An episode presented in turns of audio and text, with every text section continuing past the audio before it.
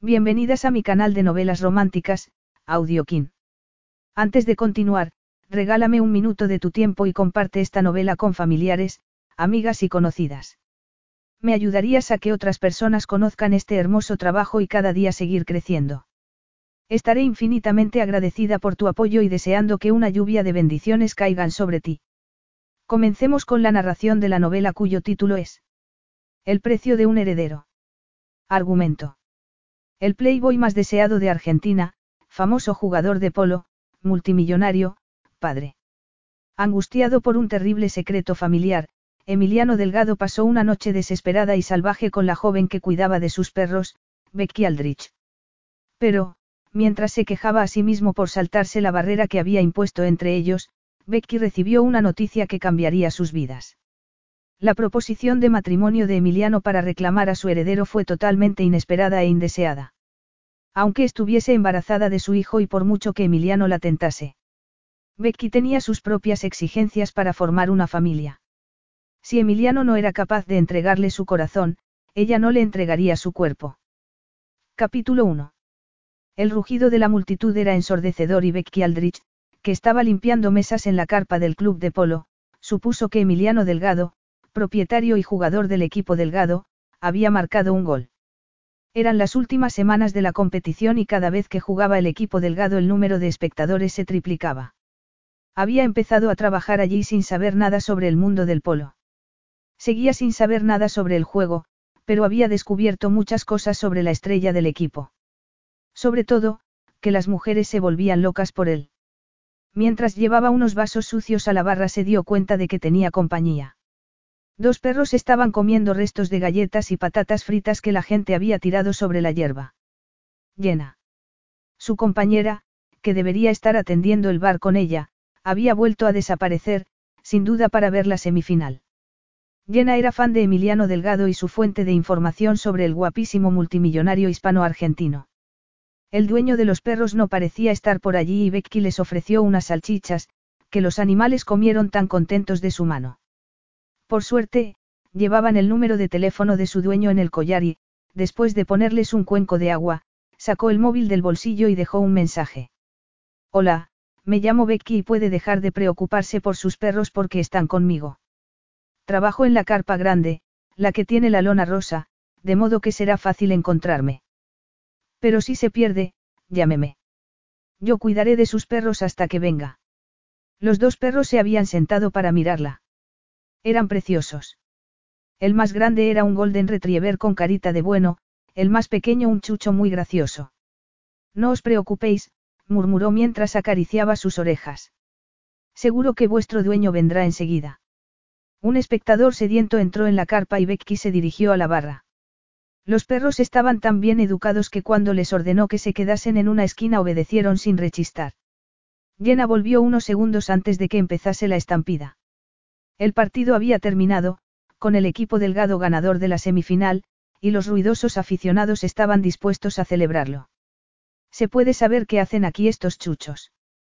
Becky, que estaba sirviendo cervezas a un ruidoso grupo de hombres, no había visto al antipático gerente de la carpa, pero Mark miraba a los perros como si tuviesen una enfermedad altamente contagiosa. Se han perdido, le explicó. Le he dejado un mensaje al dueño, pero aún no ha venido a buscarlos. No pueden estar aquí. ¿Por qué no? Esto no es una guardería canina. Líbrate de ellos. Se han perdido, Mark. Me da igual. Líbrate de ellos. Deja que termine esta ronda y luego saldré de la carpa para esperar al dueño. De eso nada. Líbrate de esos chuchos pulgosos y vuelve a trabajar. Por favor, Mark, no puedo dejarlos fuera, insistió Becky.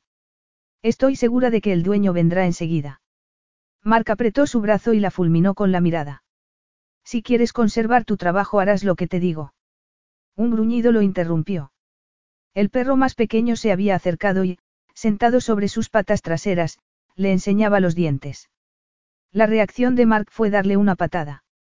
El perro dejó escapar un grito lastimero y Becky, sin pensarlo dos veces, tomó la jarra de cerveza que acababa de llenar y se la tiró a su jefe a la cara. La carpa se quedó en silencio mientras, rojo hasta la raíz del pelo, Mark se secaba la cara con la manga de la chaqueta. cretina. Indignada por el despreciable comportamiento de Mark, Becky tomó al perro en brazos. Le has dado una patada a un animal indefenso. Eres un monstruo. Estás despedida. Me da igual. Eres un miserable. Un hombre alto con el uniforme del equipo se abrió paso hasta la barra. Le has dado una patada a mi perro. Al reconocerlo, Mark palideció. No, no. Yo solo, lo he apartado con el pie, intentó disculparse. Becky, demasiado angustiada como para fijarse en el famoso Emiliano Delgado, seguía intentando consolar al perrillo. Le ha dado una patada. El pobre animal estaba intentando protegerme y este canalla le ha dado una patada. Emiliano miró a Mark, que parecía haber encogido. Y luego, con tremenda agilidad a pesar de su estatura, saltó por encima de la barra, lo agarró por las solapas de la chaqueta y lo sacó de la carpa. Becky corrió tras ellos con el perrillo en brazos y el Golden Retriever pisándole los talones. Debería darte una patada, pero no merece la pena, le espetó Emiliano después de soltarlo con gesto desdeñoso. Fuera de aquí. Estás despedido. No puede, empezó a protestar Mark. He dicho que estás despedido, repitió Emiliano antes de volverse hacia una mujer que se acercaba corriendo. Y tú también estás despedida, Greta. Te pago para que cuides de Rufus y Barney, pero los has dejado escapar. La mujer palideció. Fue un accidente, intentó explicar. ¿Por qué no dejas de mirar los pantalones de los jugadores en lugar de cuidar de mis perros? Podría haberles pasado cualquier cosa, podrían haber salido a la carretera. Lo siento, estás despedida. Becky observaba la conversación, incrédula, mientras el perrillo lamía su cara y el Golden Retriever acariciaba su pierna con el morro, como dándole las gracias. Emiliano Delgado clavó sus ojos castaños en ella durante lo que le pareció una eternidad y después esbozó una sonrisa. ¿Y qué sonrisa? Iluminaba todo su rostro y, de repente, entendió por qué llena y miles de fans estaban coladitas por él. ¿Qué vas a hacer el resto del día?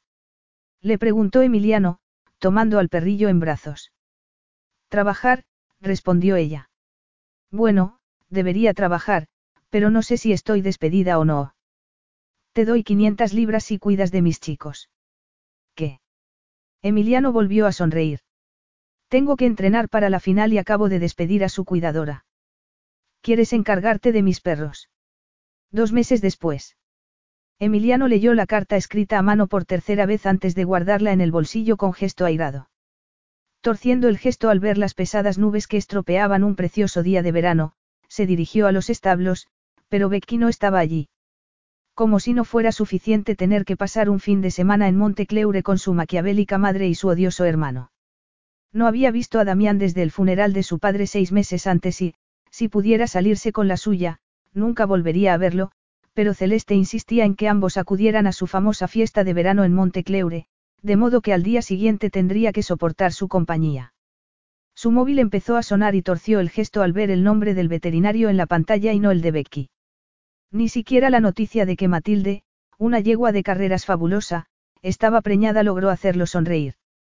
Vio a Becky a lo lejos entonces, acercándose con los perros corriendo a su lado, y apresuró el paso. ¿Qué significa esto? Le espetó, sacando la carta del bolsillo. Ella puso los ojos en blanco mientras se inclinaba para tomar una pelota del suelo. Es una carta de renuncia. No la acepto. Me marcho, quieras tú o no. ¿Cómo puedes abandonar a los chicos? Tú sabes que te adoran. Y yo a ellos, pero te dije que el trabajo sería temporal. ¿Cómo voy a encontrar a alguien con tan poco tiempo? Becky cruzó los brazos sobre su considerable busto y lo miró con una mezcla de impaciencia y exasperación. Cuatro semanas no es poco tiempo. Te dije que me iría, que solo podía hacer este trabajo durante tres meses. Escribí la carta de renuncia por cortesía y para recordarte que debías buscar a otra persona. Has tenido tiempo más que suficiente para reemplazarme. Pero es que no quiero reemplazarte, protestó Emiliano. En esos dos meses no había tenido que preocuparse ni una sola vez por sus chicos. Te doblaré el salario. No, gracias. Becky esbozó una de esas sonrisas que lo dejaban sin aliento. A primera vista, era una chica normal. El día que la conoció llevaba una camisa negra y unos pantalones sin forma, el pelo largo sujeto en una coleta, el rostro libre de maquillaje. Si Greta no hubiera dejado escapar a sus chicos no habría mirado a Becky dos veces. Pero le había ofrecido el trabajo y cuando ella sonrió, zas. Era preciosa, guapísima. Enormes ojos verdes, nariz diminuta y unos labios gruesos y jugosos que anhelaba besar para saber si eran tan suaves como parecían. Unos días después la había visto con el pelo suelto, una brillante melena de color castaño rojizo que caía hasta la mitad de la espalda, y tuvo que admitir que no había nada normal en ella. Además, era alegre e ingeniosa y compartía con él su amor por los perros. Si Becky Aldrich no fuese una empleada, y por lo tanto fruta prohibida, se habría acostado con ella sin pensarlo dos veces. Pero era su empleada y, si se salía con la suya, seguiría siéndolo. Puedes doblarme el salario si quieres, pero me iré de todos modos. Empiezo mi nuevo trabajo dentro de seis semanas. Seis semanas. Repitió Emiliano, indignado. Entonces, ¿por qué quieres irte en menos de un mes? Porque antes de empezar tengo que solucionar algunas cosas. Tenía que encontrar un sitio en el que vivir, por ejemplo. Había apalabrado un apartamento decente cerca del laboratorio, pero además tenía que comprar muebles y asentarse antes de empezar a trabajar. Diles que has cambiado de opinión. Becky hizo una mueca. Pobre Emiliano, pensó. Un niño rico convencido de que podía tener todo lo que quisiera. Sabía que había aceptado el puesto solo durante unos meses, pero estaba convencido de que podría convencerla para que se quedase. No voy a cambiar de opinión. No se había pasado años estudiando para tirarlo todo por la ventana. El móvil de Emiliano sonó en ese momento y él lo miró como ofendido antes de responder. Mientras hablaba, la carta de renuncia se le cayó de las manos y, con una sonrisa maliciosa, la aplastó con el tacón de la bota. Becky puso los ojos en blanco. Había buscado un trabajo temporal para ganar algo de dinero y porque necesitaba darle un respiro a su cerebro. No le gustaba servir copas en el club de polo y cuando Emiliano le ofreció cuidar de sus perros decidió aprovechar la oportunidad, con la condición de que solo sería hasta mediados de septiembre porque a final de mes empezaría a trabajar en un laboratorio. Ella se había criado con perros y los adoraba. Eran más leales que los seres humanos y cuidar de Rufus y Barney, siempre divertidos y cariñosos, era mejor que lidiar con una pandilla de borrachos. Trabajar para Emiliano y vivir en una finca como aquella, llena de animales, había sido estupendo. En realidad, él era un jefe estupendo y cuidar de sus perros era más bien una diversión pagada. Aunque, a pesar de su buen carácter, Emiliano era un hombre muy estricto cuando se trataba de sus animales e igualmente feroz en la cancha de polo. Becky por fin había empezado a entender el juego e incluso lo disfrutaba. Había algo en Emiliano sobre un caballo, corriendo por la cancha, que capturaba su atención. En fin, la verdad era que Emiliano capturaba su atención hiciese lo que hiciese, pero aunque no hubiese dejado claro que el trabajo era temporal, se marcharía de igual modo. Alto, fibroso y de hombros anchos, el largo rostro de Emiliano podría haber sido esculpido por Miguel Ángel. Ojos grandes, de color castaño claro, pómulos altos, una boca firme que contrarrestaba con una nariz demasiado larga y un pelo castaño oscuro que no se molestaba en dominar. Becky entendía que acelerase el pulso de tantas mujeres porque cada día era más difícil controlar su propio pulso. O los celos que provocaban las fans que lo rodeaban a todas horas. Era un mujeriego empedernido y Becky tenía que recordarse constantemente que cuando clavaba en ella sus ojos o esbozaba una de esas irresistibles sonrisas no significaba nada. Pero eran los sueños lo que más la perturbaba. Sueños de los que despertaba ruborizada y ardiendo. Encontrarse con él después de uno de esos sueños era incomodísimo. Esconder su reacción era cada día más difícil, de modo que cuanto antes se fuese de allí, mejor. Cuanto antes pusiera su cerebro a trabajar, antes dejaría de pensar en él y su vida volvería a la normalidad. El humor de Emiliano parecía haber mejorado cuando cortó la comunicación. ¿Recuerdas el Picasso que no estaba en venta? Pues es mío, anunció, con tono triunfante. Enhorabuena. Además de criador de caballos y famoso jugador de polo, Emiliano tenía gran interés por el arte y había abierto galerías en Londres, Nueva York, Madrid y Buenos Aires, llenándolas con las exquisitas obras que adquiría. Deberías abrir una galería en Oxford, así podría ir a verlo. ¿Por qué en Oxford? Es que no has leído mi currículo. Emiliano se cruzó de brazos y la miró con gesto altivo. No me hacía falta. Yo sé juzgar a la gente. Becky sacudió la cabeza. Tienes cuatro semanas y sugiero que empieces a buscar a alguien que me reemplace. No tengo que hacerlo. Vas a quedarte. Ella se volvió para mirarlo, caminando de espaldas. Estás loco. Es que no sabes que siempre consigo lo que quiero, bomboncito. ¿Sabes una cosa? Creo que te haré un favor marchándome. Por. Te lo tienes demasiado creído, respondió Becky, dándole la espalda antes de alejarse con los perros. Capítulo 2. Viajar en un avión privado era algo que todo el mundo debería experimentar al menos una vez en la vida, pensaba Becky al día siguiente.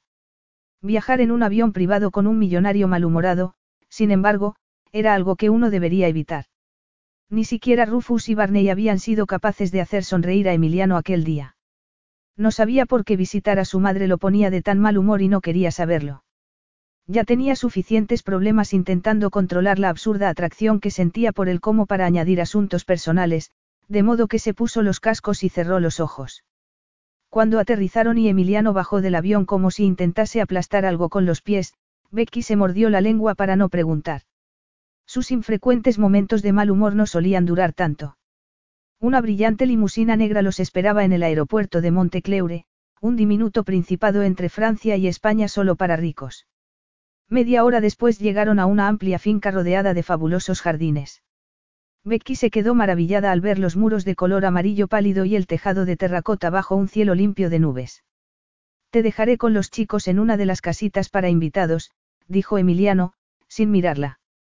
A mi madre no le gustan los perros. El conductor detuvo la limusina frente a una casita de una sola planta en medio de lo que parecía un bosque. Muy bonita, comentó Becky. Aquí estarás cómoda. Pero si algo no te gusta, solo tienes que decirlo y lo arreglaremos. No creo que vaya a quejarme. Puedes pasear por la finca con los chicos, pero lleva el pasaporte contigo. Hay un ejército de guardias de seguridad patrullando la finca. ¿Van armados? Sí. El conductor abrió la puerta de la limusina. Haré lo posible para que no me peguen un tiro, bromeó Becky mientras bajaba del coche, con los perros detrás. Chau, bomboncito. Hasta luego, respondió ella. Mientras la limusina se alejaba, Becky se preguntó de nuevo por qué visitar a su madre lo ponía de tan mal humor. Emiliano saludó a la viuda alegre, su madre, Celeste, dando un beso al aire como era la costumbre desde que era niño. ¿No has traído a tu conquista del momento? Le preguntó ella mientras paseaban por el jardín. Por alguna razón, Emiliano pensó de inmediato en la mujer que cuidaba a sus perros. No, esta vez no. Ah, qué pena. ¿Y por qué no? He estado muy ocupado últimamente. No he salido con nadie. Era cierto. No había salido con nadie en dos meses. Había perdido interés por las mujeres que solían revolotear a su alrededor como avispas sobre un tarro de miel y no sabía por qué. Ya has pensado lo que vas a hacer cuando te hagas cargo del grupo delgado. ¿Por qué? El testamento de Eduardo aún podría aparecer. Eduardo, su padre adoptivo, había muerto casi seis meses antes. El día del funeral, su hermanastro, Damián, había descubierto que el testamento y otros documentos importantes habían desaparecido de la caja fuerte. Y, sin duda, lo creía responsable del robo de un documento que ponía el grupo delgado en sus manos. Si no encontraban el testamento en las próximas tres semanas, según las arcaicas leyes de Montecleure, el hijo mayor lo heredaría todo. Él era el hijo mayor, de modo que heredaría la multimillonaria empresa que le había sido prometida a Damián y en la que su hermanastro había trabajado durante toda su vida. Podría ser, asintió su madre. Pero si no aparece, el imperio de tu padre te pertenecerá a ti. Emiliano apretó los labios para no decir, Eduardo no era mi padre. Su verdadero padre había sido un jugador de polo argentino que murió cuando él acababa de nacer.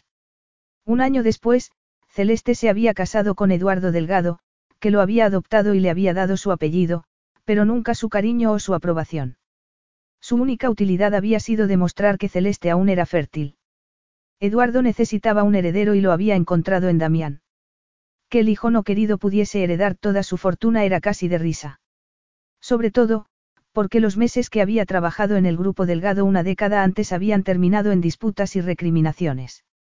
Él no tenía el menor interés por el mundo de las altas finanzas y solo había aceptado el trabajo por Celeste. Un error terrible. De niño adoraba a su madre, pero un día había descubierto quién era Celeste en realidad, una bruja narcisista. Pero, aunque era difícil sentir afecto por ella, seguía siendo su madre, su propia sangre. No lo quiero, dijo Emiliano. ¿Y qué vas a hacer? Darle la dirección del grupo delgado a Damián. Replicó su madre, irónica. Él esbozó una amarga sonrisa. Su relación con Celeste era complicada, pero la relación con Damián era muy sencilla, se odiaban mutuamente. No habían intercambiado una palabra en casi una década, pero tenían que sufrir la compañía del otro en la fiesta anual de su madre y Emiliano aprovechaba para irritar a su hermanastro llevando a alguna mujer ligera de ropa y de cascos. Damián, como su padre, siempre había pensado lo peor de él y demostrar que tenía razón le producía un perverso placer. No sé lo que haré.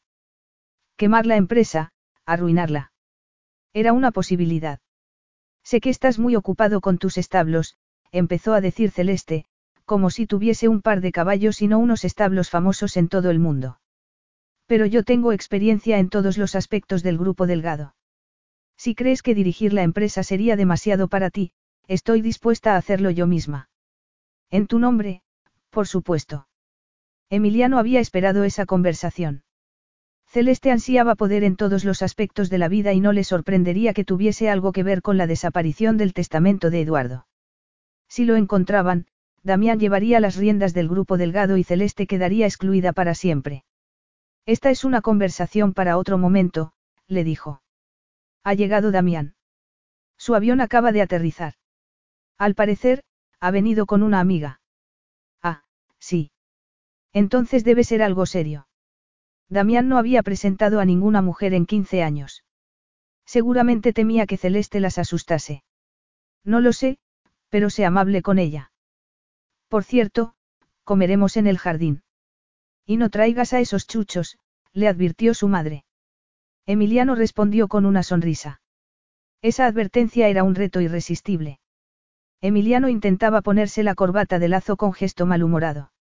Odiaba llevar traje de chaqueta y el smoking era lo peor. Aunque normalmente, disfrutaba de la fiesta de verano de Celeste porque la lista de invitados siempre incluía a los más ricos, famosos y excéntricos del mundo, que se soltaban el pelo y bebían hasta caer borrachos.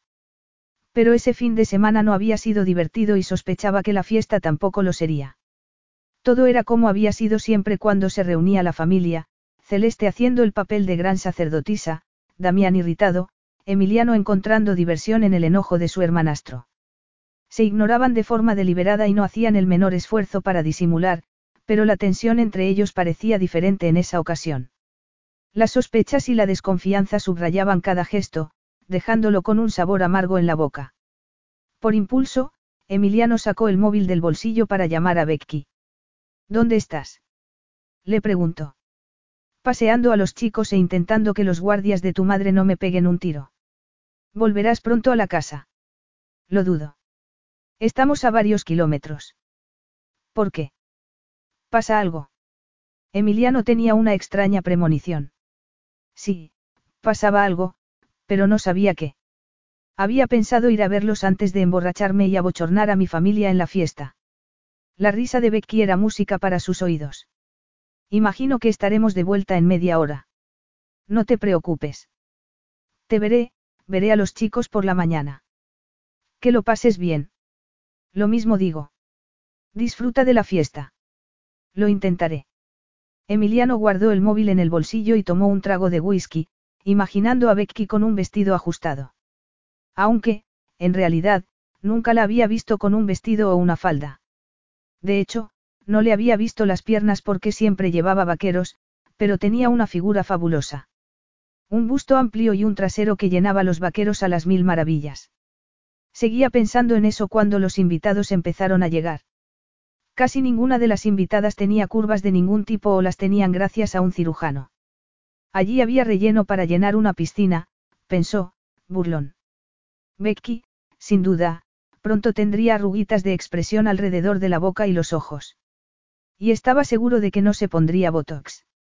Si pudiera salirse con la suya, Becky Aldrich seguiría en su vida, y en la vida de sus perros, el tiempo suficiente como para comprobarlo. En cuanto terminase la fiesta retomaría la importante tarea de convencerla para que se quedase. Ella fingía que el dinero no le importaba, pero todo el mundo tenía un precio. ¿Por qué dejar un puesto bien pagado y con montones de beneficios por un trabajo en hostelería? Emiliano. El grito interrumpió sus pensamientos y, haciendo una mueca, Emiliano se volvió hacia Kili, una frívola heredera inglesa que se dirigía hacia él tambaleándose sobre unos tacones tan altos que podrían ser calificados como zancos. Cuando le echó los flacos brazos al cuello el olor de su empalagoso perfume le produjo arcadas. Qué malo eres, lo regañó. Dijiste que me llamarías. Emiliano sonrió mientras apartaba los brazos de su cuello. Perdóname. He estado muy ocupado. Kili se había unido a la fiesta del equipo cuando ganaron la semifinal y recordaba vagamente haber prometido invitarla a cenar cuando terminase la competición, pero se había olvidado de ella inmediatamente. ¿Por qué? se preguntó. Kili era su tipo de mujer, guapa, rubia, de piernas largas y con pocas neuronas. O había sido así desde Adriana, una mujer bendecida con una tremenda inteligencia. Una pena que también hubiera sido bendecida con una naturaleza engañosa y delictiva, algo que había descubierto demasiado tarde y que había provocado un desastre. Mientras Kili seguía hablando, Emiliano vio a su hermano a unos metros. Parecía extrañamente agitado. ¿Qué le pasaba? Estaba raro desde el día anterior. Ocurría algo, estaba seguro. Lo intuía. ¿Y qué hacía con una mujer como mía? La joven británica que Damián había llevado a la fiesta era una chica muy simpática, pero Emiliano había notado algo raro entre ellos y tenía el presentimiento de que estaba a punto de pasar algo. Algo malo. Los ladridos de los perros despertaron a Becky a medianoche. Alguien estaba llamando a la puerta. Medio dormida, se puso un albornoz a toda prisa y se dirigió a la puerta, intentando no pisar a los perros. Ya voy. Gritó, sabiendo que era Emiliano quien golpeaba la puerta, probablemente borracho. Solía aparecer en su casa en la finca después de una noche de juerga con sus amigos solo para ver a los perros. Abrió la puerta a toda prisa, pero el reproche que tenía en la punta de la lengua murió al ver la expresión angustiada de Emiliano. ¿Qué ha pasado? Le preguntó, dando un paso atrás. Él entró en el salón sin responder y se dejó caer sobre el sofá. Apenas levantó una mano para acariciar a sus perros. Emiliano. Él la miró con expresión angustiada, pero no dijo una palabra. Por fin, sentándose a su lado, Becky tomó su mano. Estaba helada. La chaqueta del smoking estaba mojada y le llegó un olor a cloro. Se había tirado a la piscina con la ropa puesta. Y luego notó las marcas rojas en los nudillos. Se había peleado con alguien.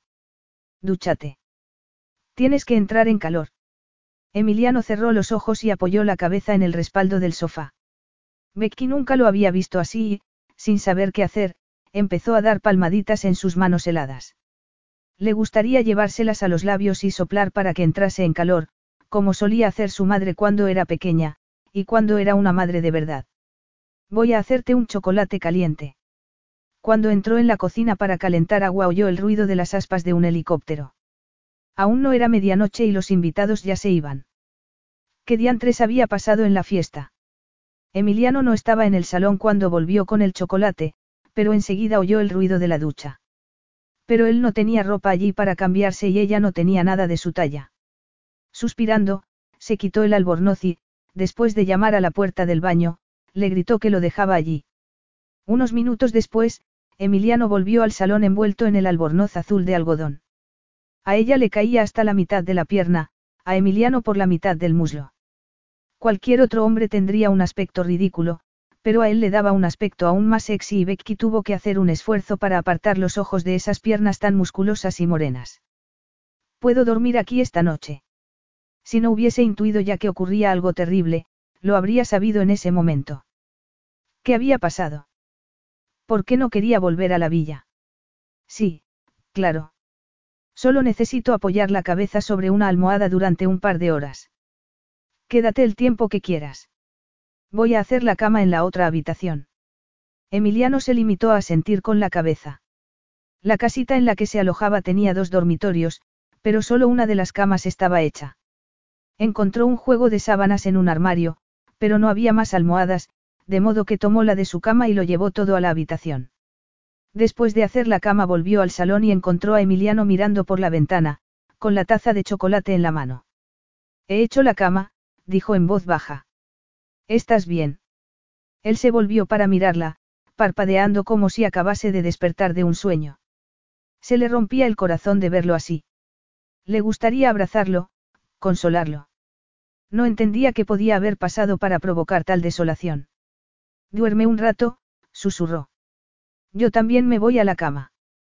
Él no dijo nada, pero notó que la seguía con la mirada mientras salía del salón. No dejaba de darle vueltas a lo que había pasado y, antes de quedarse dormida, su último pensamiento fue para Emiliano. ¿Cómo había ocurrido cada noche desde el día que lo conoció? Becky durmió profundamente hasta que unos gritos de angustia la despertaron. Capítulo 3. Emiliano, despierta. Emiliano dio un respingo. Estaba temblando y tenía la piel de gallina. Sentía como si sus entrañas se hubieran convertido en un bloque de hielo. Sentada al borde de la cama, en la oscura habitación, estaba Becky. Emiliano intentó respirar. No había tenido una pesadilla desde que era niño, pero estaba viviendo una horrible. Y la bruja de los cuentos era su propia madre. Celeste era una asesina. Sigues helado, murmuró Becky. Voy a buscar una manta. Cuando salió de la habitación, dejándolo solo en la oscuridad, Emiliano no se atrevía a cerrar los ojos. No podría soportar otra pesadilla. Y tenía tanto frío que le castañeteaban los dientes. Becky volvió en unos segundos y, después de cubrirlo con un edredón, le pidió que se apartase un poco. El colchón apenas se hundió cuando se tumbó a su lado y lo envolvió en sus brazos. Lo abrazaba con fuerza, con ternura, calentándolo con su aliento. Emiliano apoyó la mejilla sobre su cabeza y le devolvió el abrazo. El suave aroma de su champú y el sedoso pelo le servían de consuelo. Poco a poco, bajo el tierno abrazo de Becky, empezó a entrar en calor. La neblina que había embotado su cerebro se diluía lentamente. Recordaba haber intentado pasarlo bien en la fiesta. Incluso se había tirado vestido a la piscina para animar el ambiente. Recordaba haber entrado en la casa para cambiarse de ropa y haberse encontrado con su hermano en el pasillo. Recordaba la prueba incriminatoria que Damián le había mostrado sobre el crimen de su madre. Recordaba la agonía cuando Damián le preguntó si había tenido algo que ver con aquel abominable acto y el dolor en los nudillos cuando golpeó la pared era un recordatorio de lo cerca que habían estado de pelearse. Pero se habían unido como hermanos por primera vez en la vida para enfrentarse a su diabólica madre. Recordaba que Damián y él habían echado a los invitados de la fiesta, pero para entonces todo le daba igual. Apenas recordaba haber ido a la casa. Había escapado para estar con Becky. ¿Por qué? se preguntó. Notó que ella deslizaba las manos por su espalda, pero las apartó inmediatamente. Estás desnudo. Lo siento, murmuró él. Había olvidado que estaba desnudo. Y tampoco se había dado cuenta de que las caricias de Becky lo habían excitado. No pasa nada, dijo ella, apartándose. Si pasaba, pensó, intentando respirar. Había sido un error meterse en la cama con un hombre que la afectaba tanto. Había querido ayudarlo, hacerlo entrar en calor y calmarlo después de la pesadilla que lo había atormentado. Pero ahora se encontraba compartiendo una cama diminuta con un hombre desnudo y el aroma de su piel estaba provocando todo tipo de extrañas reacciones en su cuerpo. Sentía una excitación que era nueva para ella, un burbujeo en su interior, un cosquilleo en los pechos, apretados contra el torso masculino, lo siento, repitió Emiliano, antes de darse la vuelta. Sin aliento, Becky también se dio la vuelta, pero la cama era tan pequeña que seguían pegados el uno al otro. Pero era evidente que había ocurrido algo terrible esa noche y no quería dejarlo en ese estado. Aún podía escuchar sus gritos de angustia. ¿Qué podía haber pasado? Becky se cubrió con el edredón y cerró los ojos, temblando de deseo. Su corazón latía con tal fuerza que retumbaba en sus oídos. ¿Cuánto tiempo estuvieron así, inmóviles, sin apenas respirar? No tenía ni idea, pero se obligó a permanecer inmóvil como una estatua para no rozarlo, aterrada de hacer algo que lamentaría después. Se sentía profundamente atraída por él, pero no quería ser una más en una larga lista de conquistas. Ninguna mujer cuerda querría eso. Su atracción por él había sido aparente desde el principio y, por eso, había impuesto cierta distancia entre ellos. Emiliano había hecho lo mismo, una línea invisible que ninguno de los dos se había saltado nunca. Pero esa línea se había borrado y Becky no podía respirar. Nunca había sido tan consciente de la mecánica de su cuerpo, los violentos latidos de su corazón, el peso de sus pechos, ese calor en la pelvis. Emiliano intentaba dormir. Le había dado la espalda a Becky y no quería pensar en lo que había ocurrido esa noche, pero sus sentidos estaban más despiertos que nunca. Como diantres había terminado desnudo en la cama con ella. Él no mantenía relaciones con sus empleadas, por guapas que fueran, y Becky nunca había coqueteado con él, ni siquiera había sonreído nunca de forma sugerente. Aunque verla cada día con esos vaqueros ajustados que acariciaban sus fabulosas curvas pondría a prueba a un santo. Ahora estaba desnudo a su lado y tenía que hacer un esfuerzo sobrehumano para no dar rienda suelta a un deseo que había mantenido controlado durante dos meses. Todo su cuerpo ardía y los latidos de su corazón eran frenéticos. El pelo de Becky rozaba su espalda, los mechones como lazos de seda acariciando su piel. Era una tortura. Tenía que irse de allí inmediatamente. Ponerse la ropa, aunque estuviese mojada, y llevarse a los perros a la villa. Apretando los dientes, Emiliano se sentó de golpe y apartó el edredón. Tengo que irme. Becky se incorporó también. Aunque estaban a oscuras, podía ver la rígida espalda de Emiliano. Deja que se vaya. Cierra los ojos y duérmete. Pero el incendio que se extendía por su pelvis le dijo que dormir sería imposible. Por primera vez en su vida estaba atrapada en las garras del deseo. Emiliano. Él giró la cabeza para mirarla y su corazón se aceleró aún más. Su expresión era tensa, sus fosas nasales abriéndose y cerrándose como si no pudiera respirar. La miró en silencio durante lo que le pareció una eternidad y luego, de repente, se inclinó para apoderarse de sus labios. El beso la tomó por sorpresa y Becky no tuvo tiempo de apartarse. Aunque no se habría apartado de ningún modo, pensó, mientras abría los labios para él, sus sentidos enloquecidos. En unos segundos, estaba tumbada de espaldas bajo el duro y musculoso cuerpo de Emiliano. Él la miró a los ojos un momento, como pidiendo permiso, antes de que sus bocas se encontrasen de nuevo en un beso tan intenso que Becky dejó de pensar. Por primera vez en su vida no quería pensar. Solo quería sentir. Quería sentirlo, todo. Pasaba las avariciosas manos por el pelo de Emiliano, por su cuello, por su torso, explorando todo lo que podía tocar mientras él hacía lo mismo y con la misma urgencia. Sin decir nada, él le quitó la camiseta y Becky aplastó sus pechos desnudos contra el torso masculino. El embriagador roce de su piel la hacía suspirar de placer y lo oyó murmurar algo ininteligible mientras deslizaba una mano por sus bragas y la tocaba donde ningún hombre la había tocado nunca. El incendio crecía con cada beso, con cada caricia, hasta que no era más que una masa de lava derretida. Los latidos que había experimentado algunas noches en la soledad de su cama, cuando fantaseaba con Emiliano, se habían magnificado hasta convertirse en una palpitación urgente. Cada vez que la rozaba con su erguido y duro miembro, el latido se convertía en un espasmo de deseo y se apretó contra él con todas sus fuerzas, como mareada por las caricias de Emiliano. Él tiró de sus bragas, dejándola desnuda y borracha de sensaciones. Nada importaba salvo aquello, aquella ansia, aquel deseo insaciable. Sus piernas se abrieron como por voluntad propia mientras sus lenguas se entrelazaban en un mareante baile y entonces, con una profunda embestida, Emiliano se enterró en ella. Becky lanzó un grito, pero si hubo dolor, no se dio cuenta. Emiliano estaba dentro de ella, llenándola, y era maravilloso. Y, a juzgar por el estrangulado gemido que escapó de sus labios, el placer era compartido. Enredando las piernas en su espalda, Becky cerró los ojos y se sometió enteramente a la intensidad del encuentro. Emiliano la poseía, apretando la pelvis contra ella, clavándose en ella. Y Becky respondía por instinto, dejando que su cuerpo la guiase. Las palpitaciones eran cada vez más insistentes, como buscando una meta. Algo se rompió en su interior entonces. Algo que desencadenó una marea de inimaginable placer, como un tren desbocado por su sangre, sus huesos, su carne. Algo tan poderoso que arqueó la espalda mientras un gemido salvaje escapaba de su garganta. Emiliano le hablaba al oído, pero su voz era un eco distante hasta que sus embestidas se volvieron más fieras, más urgentes. Y entonces pronunció su nombre mientras empujaba con tal fuerza que sus cuerpos parecían haberse convertido en uno solo.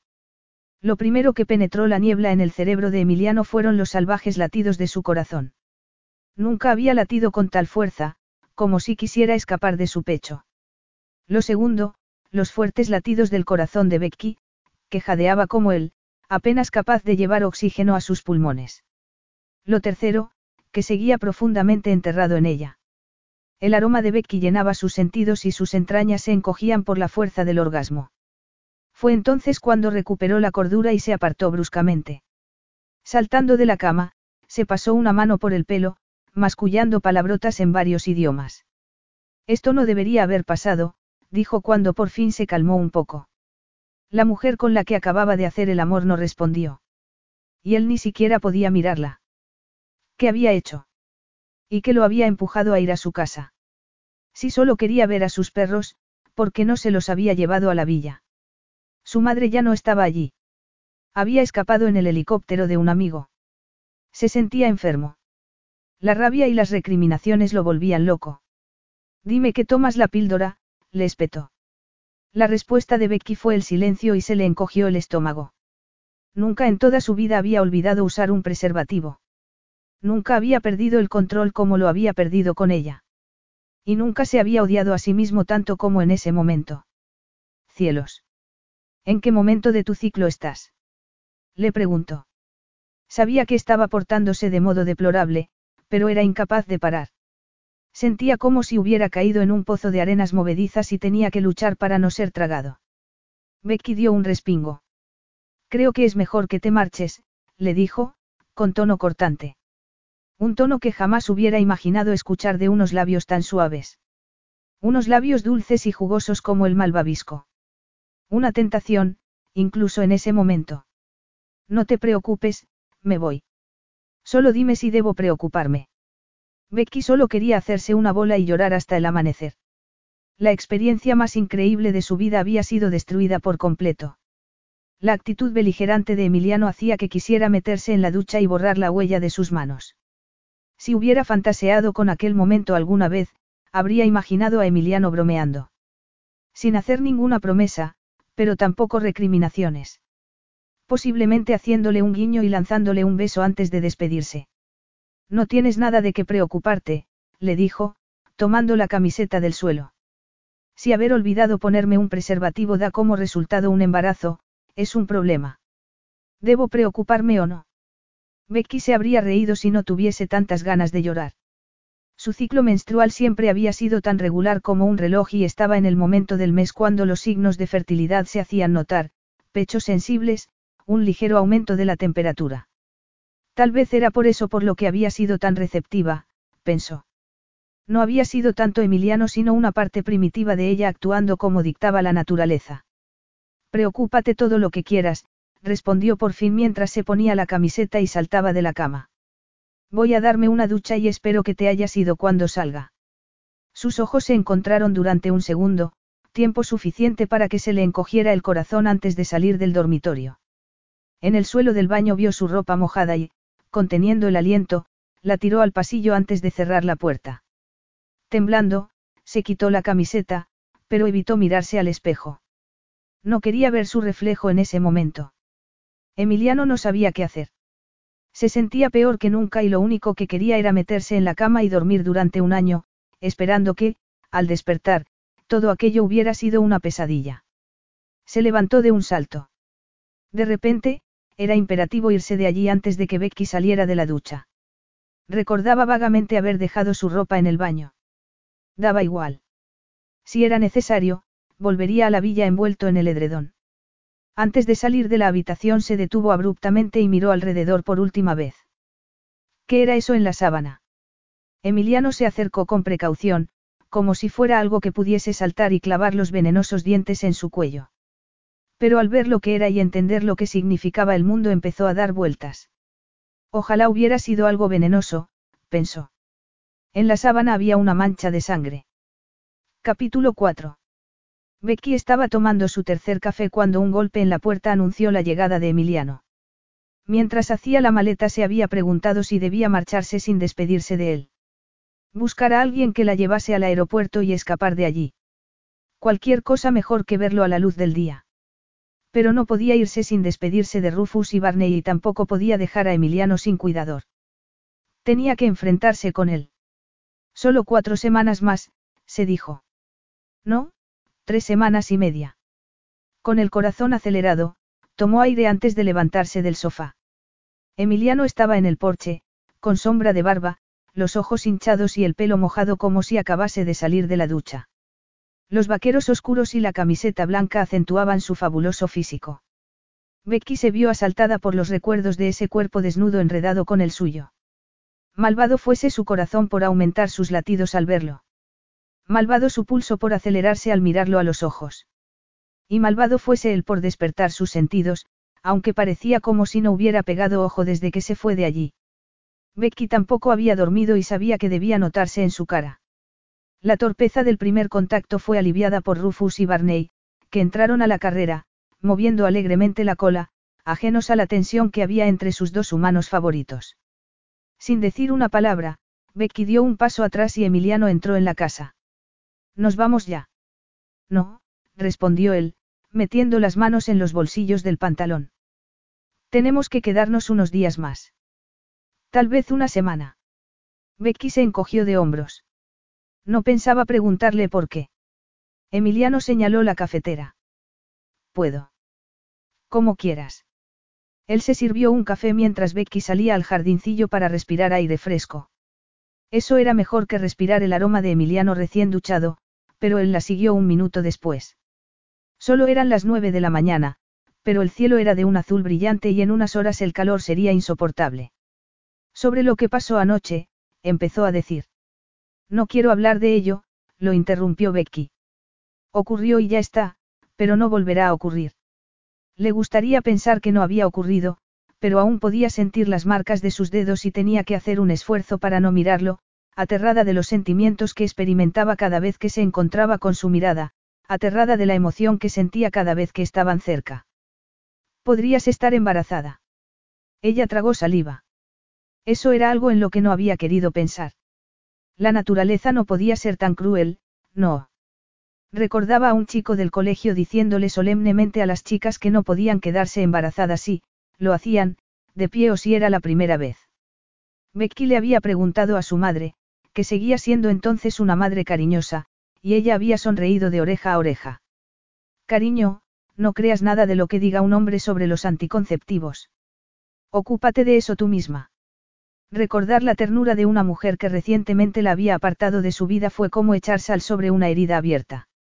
No, no iba a pensar en su madre. Siempre había creído que cuando conociese al hombre de su vida irían despacio. Sería una relación seria y se lo tomarían con calma. Su primera vez sería algo planeado. Había creído que tendría tiempo de protegerse a sí misma.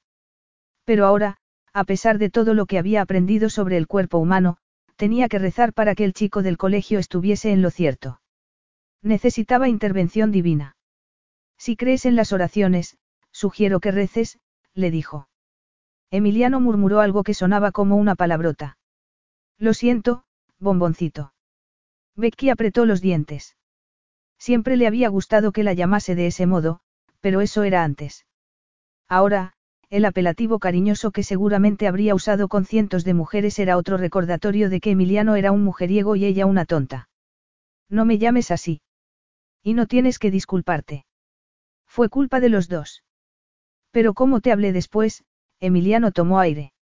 Me porté como un idiota, un grosero. Totalmente de acuerdo. Lo que pasó anoche. No quiero hablar de ello, lo interrumpió Becky, parpadeando rápidamente para contener las lágrimas. Yo ya lo he apartado de mi mente y sugiero que tú hagas lo mismo. Si estoy embarazada, tendremos que afrontarlo, pero hasta entonces prefiero que no vuelvas a hablar de ello. Eras virgen. He dicho que no quiero hablar de ello, respondió ella, mortificada. Muy bien, pero antes responde a mi pregunta, insistió Emiliano. ¿Qué importa eso? Claro que importa. ¿Por qué? Becky intentaba contener sus contradictorias emociones, miedo, ira, humillación, desesperación y, la peor de todas, atracción. Una atracción tan potente que si la tocase en ese momento se derretiría. Sabía que esa noche la había cambiado, que hacer el amor con él lo había puesto todo patas arriba, pero en cuanto a Emiliano, sin duda tardaría poco en olvidar su nombre. ¿Por qué tiene importancia cuando nunca la ha tenido en tus relaciones con otras mujeres? Le espetó, levantando la voz para esconder su angustia. Te acuestas con ellas y las dejas al día siguiente. Emiliano apretó los labios. Desde que dejó a Becky por la noche no había podido conciliar el sueño. Los recuerdos del explosivo encuentro tan potentes que rivalizaban con la desesperación por lo que había hecho su madre. Pero la prueba de la virginidad de Becky era la nube más oscura. Le habría hecho daño. Pensar eso le rompía el corazón. No se le había ocurrido ni por un momento que pudiera ser virgen. Al fin y al cabo, tenía 25 años y ya debería haber tenido algún amante. Si pudiese volver atrás en el tiempo y detenerse antes de llamar a la puerta. Si pudiese controlar la salvaje atracción que sentía por ella. Anhelaba saborear de nuevo esos jugosos labios, besar cada centímetro de su cuerpo, conocer todo lo que no había tenido tiempo de conocer en la explosión de pasión que los había hecho perder la cabeza. Puede que no sea un santo, pero nunca he tratado mal a una mujer. Eres un mentiroso, replicó ella. No tienes el menor respeto por las mujeres. Solo somos un juguete para ti, algo que usas cuando te apetece y descartas al día siguiente. Esa acusación fue como una bofetada, pero Emiliano intentó restarle importancia. Sus amantes siempre habían sabido que solo quería pasar un buen rato. Nunca le había mentido a nadie. La única mujer con la que se había acostado sin antes dejar claro lo que podía ofrecer era la mujer que tenía delante. Si fuera cierto, dime qué hago aquí ahora. Estás asustado porque crees que tu imprudencia podría haberme dejado embarazada. Mi imprudencia. Empezaste tú. Y tú, bomboncito, participaste encantada, así que no intentes culparme solo a mí. Fue un error por ambas partes. Si estoy embarazada, el bebé será una responsabilidad para el resto de mi vida. ¿Y de la mía? Ah, sí. Tú vas a estar embarazado durante nueve meses, vas a dar a luz y a renunciar a todos tus sueños. Replicó Becky, al borde de la histeria. Lo único que harás será darme algo de dinero y luego seguirás acostándote con las mujeres que quieras como si no hubiera pasado nada. Aún no sabemos si estás embarazada y ya sabes lo que haría. Parece que tienes muy mala opinión de mí. Si no quieres tener fama de mujeriego debería ser más selectivo. Anoche no te oí quejarte, le recordó Emiliano, acercándose a ella como si su cuerpo fuese un imán. No tuve tiempo, dijo Becky, poniéndose colorada. Ah, muy bien, entonces ¿qué tal si repetimos la experiencia para que puedas juzgar adecuadamente? Ella lo fulminó con la mirada. Si debo juzgar por la primera vez, creo que paso. Y me llamas mentiroso. Emiliano la tomó por la cintura y buscó sus labios. Y, sin poder evitarlo, Becky enredó los brazos en su cuello para devolverle el beso con el mismo ardor. Dios, pensó Emiliano. Sabía tan dulce, más de lo que recordaba. Y cuando la apretó contra él para que viese cuánto lo excitaba, su gemido de deseo lo enardeció aún más. Empujándola contra la mesa, deslizó una mano bajo su camiseta y la oyó gemir cuando rozó sus pechos, frustrantemente escondidos bajo un sujetador de encaje. No había tenido tiempo de verla desnuda la noche anterior. El deseo de estar dentro de ella era tan fuerte que lo consumía. Era un deseo que no había sentido nunca. Y, virgen o no, la respuesta de Becky había sido tan enfebrecida como la suya. Lo deseaba tanto como él y, a pesar de las pullas, su respuesta en aquel momento era la prueba de que esa fiebre seguía en su sangre. Más tarde se preguntaría hasta dónde habrían llegado si Rufus no hubiera decidido saltar sobre ellos para unirse a lo que debía parecerle un juego. Los dos se apartaron a la vez y Becky intentó arreglarse la camiseta con manos temblorosas antes de dejarse caer sobre una silla. Demasiado mortificada como para mirarlo, se cubrió la cara con las manos e intentó llevar oxígeno a sus pulmones. Ojalá se la tragase la tierra. Era horrible que se hubiera derretido en la oscuridad, pero hacerlo a la luz del día, cuando cualquier empleado podría haberlos visto. Había perdido la cabeza, además del pudor y la virginidad. Becky. Vete, por favor. Y empieza a buscar un sustituto hoy mismo. Me quedaré hasta que encuentres a alguien y cuidaré de los perros como siempre, pero no quiero volver a hablar contigo. Si tienes que decirme algo, llámame por teléfono. No quiero verte o hablar contigo a menos que sea absolutamente necesario. Emiliano no dijo nada y pasó una eternidad hasta que lo oyó alejarse. No apartó las manos de su cara hasta que cerró la puerta. Cuando abrió los ojos, se encontró a Rufus y Barney mirándola con expresión triste. Emiliano se dejó caer sobre el sofá y levantó unos ojos turbios hacia su hermano. Llevaban seis horas en el estudio de Eduardo, su difunto padre, bebiendo whisky en homenaje a su memoria. Deberíamos comer algo, dijo Damián arrastrando las palabras. Comer es hacer trampas. ¿Qué? Eso es lo que dicen los británicos. Ah, Damián tomó otro trago directamente de la botella de whisky antes de pasársela. ¿Dónde está la chica inglesa? Preguntó Emiliano. No había vuelto a ver a la amiga de Damián desde la fiesta, cinco días antes. Se ha ido.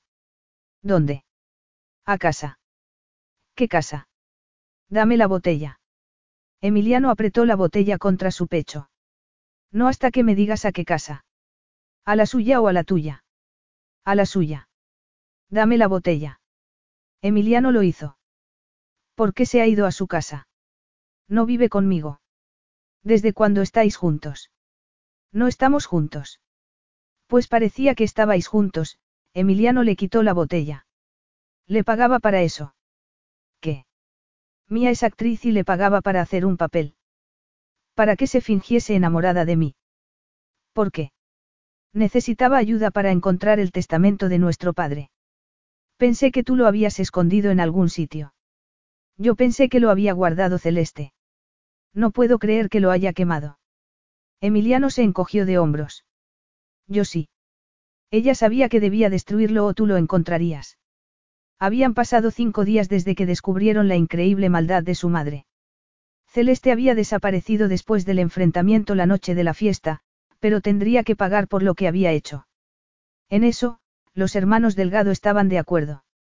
Después de recibir las imágenes de la cámara de seguridad, la policía de Montecleure había emitido una orden de arresto.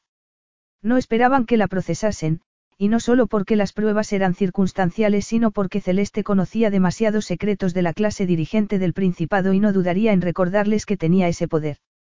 La mujer que había enseñado a sus hijos a pensar siempre como jugadores de ajedrez, a anticipar y mitigar cualquier eventualidad, era una gran estratega.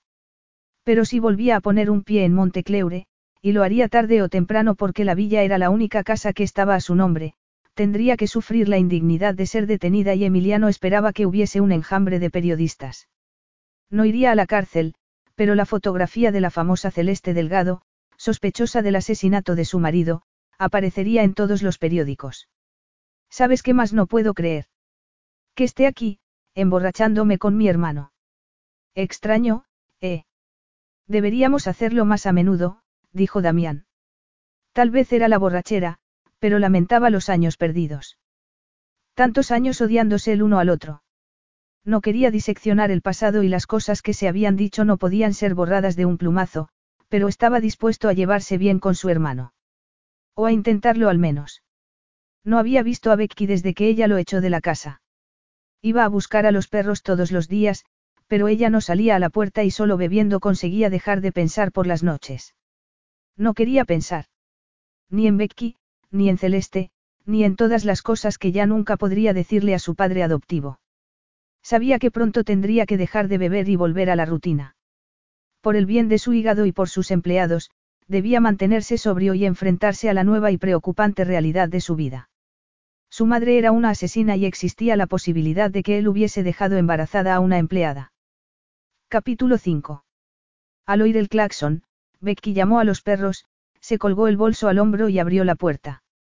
Rufus y Barney corrieron al coche, donde el chofer de Emiliano ya estaba guardando la maleta que había dejado en la puerta. Había pensado que él iría delante, pero estaba cómodamente sentado en el asiento trasero. ¿Lo tienes todo? Le preguntó Emiliano. Becky asintió, sorprendida por su aspecto desaliñado. Apenas se habían visto en esa semana. Se limitaba a abrir la puerta sin decir una palabra cuando iba a buscar a los perros, como harían unos padres divorciados compartiendo la custodia de sus hijos.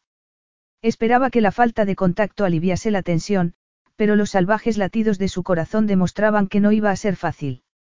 Parecía como si no hubiera dormido desde el día de la fiesta y dudaba que se hubiese afeitado desde entonces. Por suerte, los perros decidieron colocarse entre los dos humanos, de modo que podían mantener las distancias. Hay un cambio de planes, dijo Emiliano entonces. Nos vamos a Buenos Aires. Pero todas mis cosas están en Inglaterra. Puedes ir a buscarlas cuando volvamos. ¿Y cuándo volveremos? Dentro de unas semanas. Te compraré lo que necesites en Buenos Aires. ¿Has buscado a alguien que me sustituya? He estado ocupado, respondió él. Becky tuvo que disimular un suspiro de frustración. Tienes tres semanas. No hace falta que me lo recuerdes. Ya sé que estás contando los días hasta que puedas librarte de mí. Parecía estar hablando de una relación rota, pensó, más que de un trabajo temporal. Fueron en silencio hasta el aeropuerto, pero no resultó tan fácil ignorarlo durante un vuelo de 18 horas. Deberían haber tardado menos, pero hicieron varias paradas para que los perros pudiesen estirar las patas. Cómo era capaz Emiliano de organizar tales operaciones era algo que había dejado de impresionarla desde que empezó a trabajar para él. La realidad era que poseía una gran fortuna y podía hacer lo que quisiera. Había anochecido cuando aterrizaron en Argentina. Una hora después de salir del aeropuerto Becky vio a lo lejos las luces de Luján, en la provincia de Buenos Aires, y poco después llegaron a la finca, con 700 hectáreas de terreno. Dos guardias de seguridad los saludaron en la verja de entrada y poco después llegaron frente a un edificio amplio, estilo rancho. De todas las casas que Emiliano poseía, aquella era la que consideraba su hogar. Con el vasto cielo oscuro sobre sus cabezas y el aroma eucalipto en el aire, Becky se maravilló del silencio y la paz de aquel sitio, pero no había tiempo para seguir admirándolo porque una mujer de mediana edad salió a la puerta a recibirlos. Emiliano la presentó como su ama de llaves y charló con ella brevemente mientras el conductor sacaba el equipaje del maletero. Voy a los establos, dijo después con tono seco. Paula te llevará a tu habitación. Mientras se alejaba con los perros, Becky intercambió una incómoda mirada con el ama de llaves antes de seguirla al interior de la casa. El vestíbulo era formidable, con suelos de terracota y una gran escalera en el centro.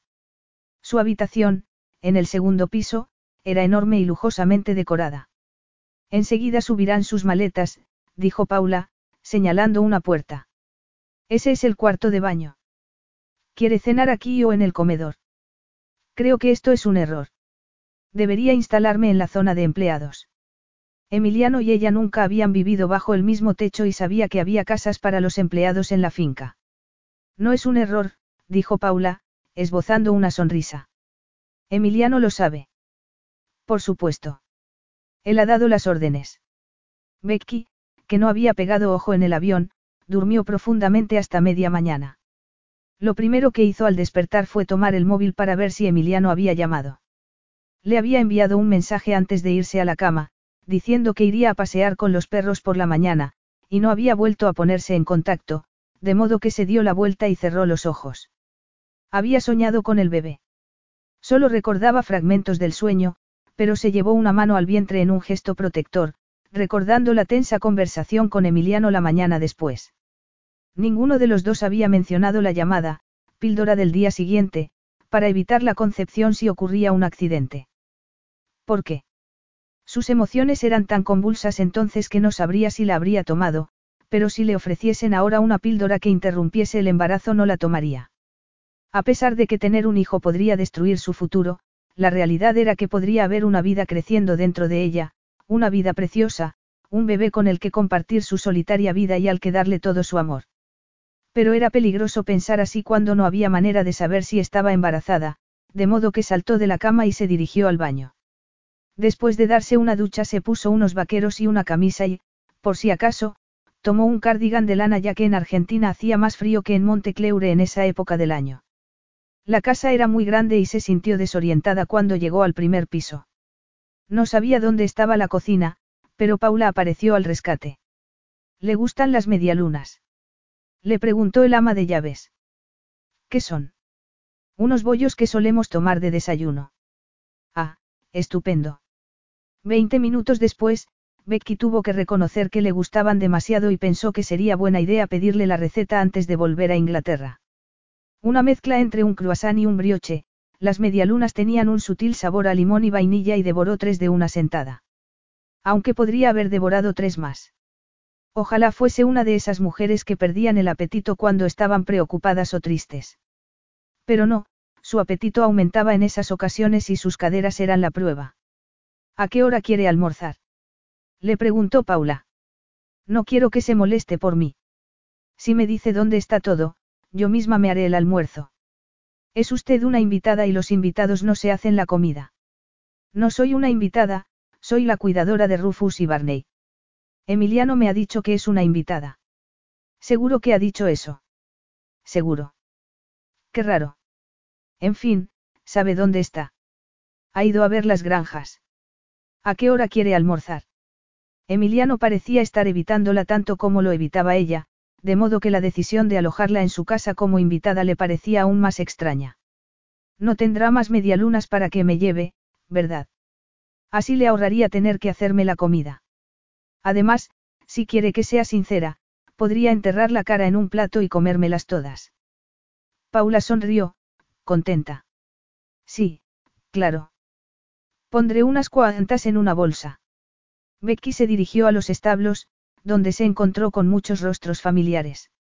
Los empleados ingleses habían ido allí con los caballos de polo, en aviones especialmente adaptados. ¿Por qué no duermes en la habitación de Greta? Le preguntó Louise, una de las encargadas. Ella solía dormir en la casa con nosotros. Becky se encogió de hombros. No tengo ni idea. Pregúntale a Emiliano. Es más divertido compartir la casa con nosotros. Los empleados eran muy agradables, gente de campo que amaba a los animales, y Becky se alegró de que la incluyesen en el grupo. Emiliano tenía buena relación con todos. En realidad, con su buen carácter y su sentido del humor, Emiliano Delgado podría hacerse amigo de un ermitaño. Echaba de menos tener amigos, pensó entonces. Se había vuelto solitaria en los últimos años, después del desastre de su familia. No había hecho un solo amigo desde la universidad y le entristecía pensar que ni siquiera se había dado cuenta. Becky recuperó el buen humor al ver a Bertie, un antiguo caballo de polo que había perdido velocidad después de una lesión. Emiliano lo había conservado porque don Giovanni, otro de sus caballos favoritos, se ponía triste cuando lo separaban de Bertie. ¿Te apetece ir a dar un paseo? Le preguntó Louise. Sí, claro. Becky nunca había montado a caballo antes de conocer a Emiliano. Le daban miedo esas enormes criaturas, pero los mozos habían insistido tanto que se sintió obligada a intentarlo. Bertie había sido el primero. Un caballo dulce, amable y tan intuitivo que al final del primer paseo todos sus miedos habían desaparecido. Había montado a muchos otros desde entonces, pero Bertie era su favorito. Louise le prestó unas botas y un casco y, unos minutos después, estaba sobre la silla. Con un animal tan tranquilo como Bertie y sintiendo el sol en la cara, la sensación de angustia desapareció. Exploró la finca durante un rato y pronto encontró el circuito ecuestre, donde se practicaba la doma de competición. Desde allí, tras un corto paseo, llegó a las famosas canchas de polo, seis en total, junto con zonas de entrenamiento. Todo era verde hasta donde llegaba la vista. Después de intercambiar un saludo con los jardineros, Becky decidió que era hora de dar la vuelta. Los establos estaban llenos de gente, pero una figura alta llamó su atención de inmediato y el buen humor desapareció. Emiliano había vuelto y parecía enfadado. Y tenía la impresión de que ese enfado iba dirigido hacia ella. Becky desmontó y estaba quitándose las botas cuando vio una sombra sobre ella. ¿Has disfrutado del paseo? Sí, gracias. ¿Por qué? La furia de Emiliano era evidente. ¿Tienes idea de lo peligroso que es montar a caballo en tu estado? Perdona. Podrías estar embarazada. ¿Te parece buena idea montar a caballo? ¿O has pensado que si tenías un accidente el problema estaría resuelto? Becky tardó un momento en entender y cuando lo hizo miró a Emiliano, indignada. ¿Cómo te atreves a decir que yo querría hacerle daño a mi hijo? Además, no sabemos si estoy embarazada y, aunque lo estuviese, Bertie es un caballo muy tranquilo. Emiliano intentó calmarse al ver varios ojos curiosos clavados en ellos. Cuando Louise le dijo que Becky había ido a dar un paseo a caballo tuvo que controlarse para no despedirla. Imaginaba a Becky tirada en el suelo, inmóvil, herida. Si no hubiese aparecido en ese momento habría ido a buscarla. ¿Y si te hubieras caído del caballo? ¡Qué tontería! Bertie es un caballo muy sereno. ¿Y si le hubiera picado una víbora? ¿O si hubiera pisado mal y se hubiera quedado cojo? ¿Y si me caigo por la escalera y me rompo el cuello? replicó ella. Tampoco puedo bajar por una escalera. No seas frívola. Si estás embarazada, es mi obligación protegerte a ti y a nuestro hijo, así que no voy a permitir que arriesgues tu salud. No vas a permitir. Repitió ella, haciendo una mueca. No te atrevas a darme órdenes, Emiliano. No soy una niña y no tolero que se me trate como tal. Y, por cierto, me han dicho que la habitación de Greta está libre y quiero mudarme allí. No, para nada. ¿Por qué? Porque sus empleados eran revoltosos cuando no estaban trabajando y si Becky estaba embarazada debía descansar, pensó Emiliano. ¿Por qué yo lo digo? En caso de que lo hayas olvidado, sigue siendo mi empleada.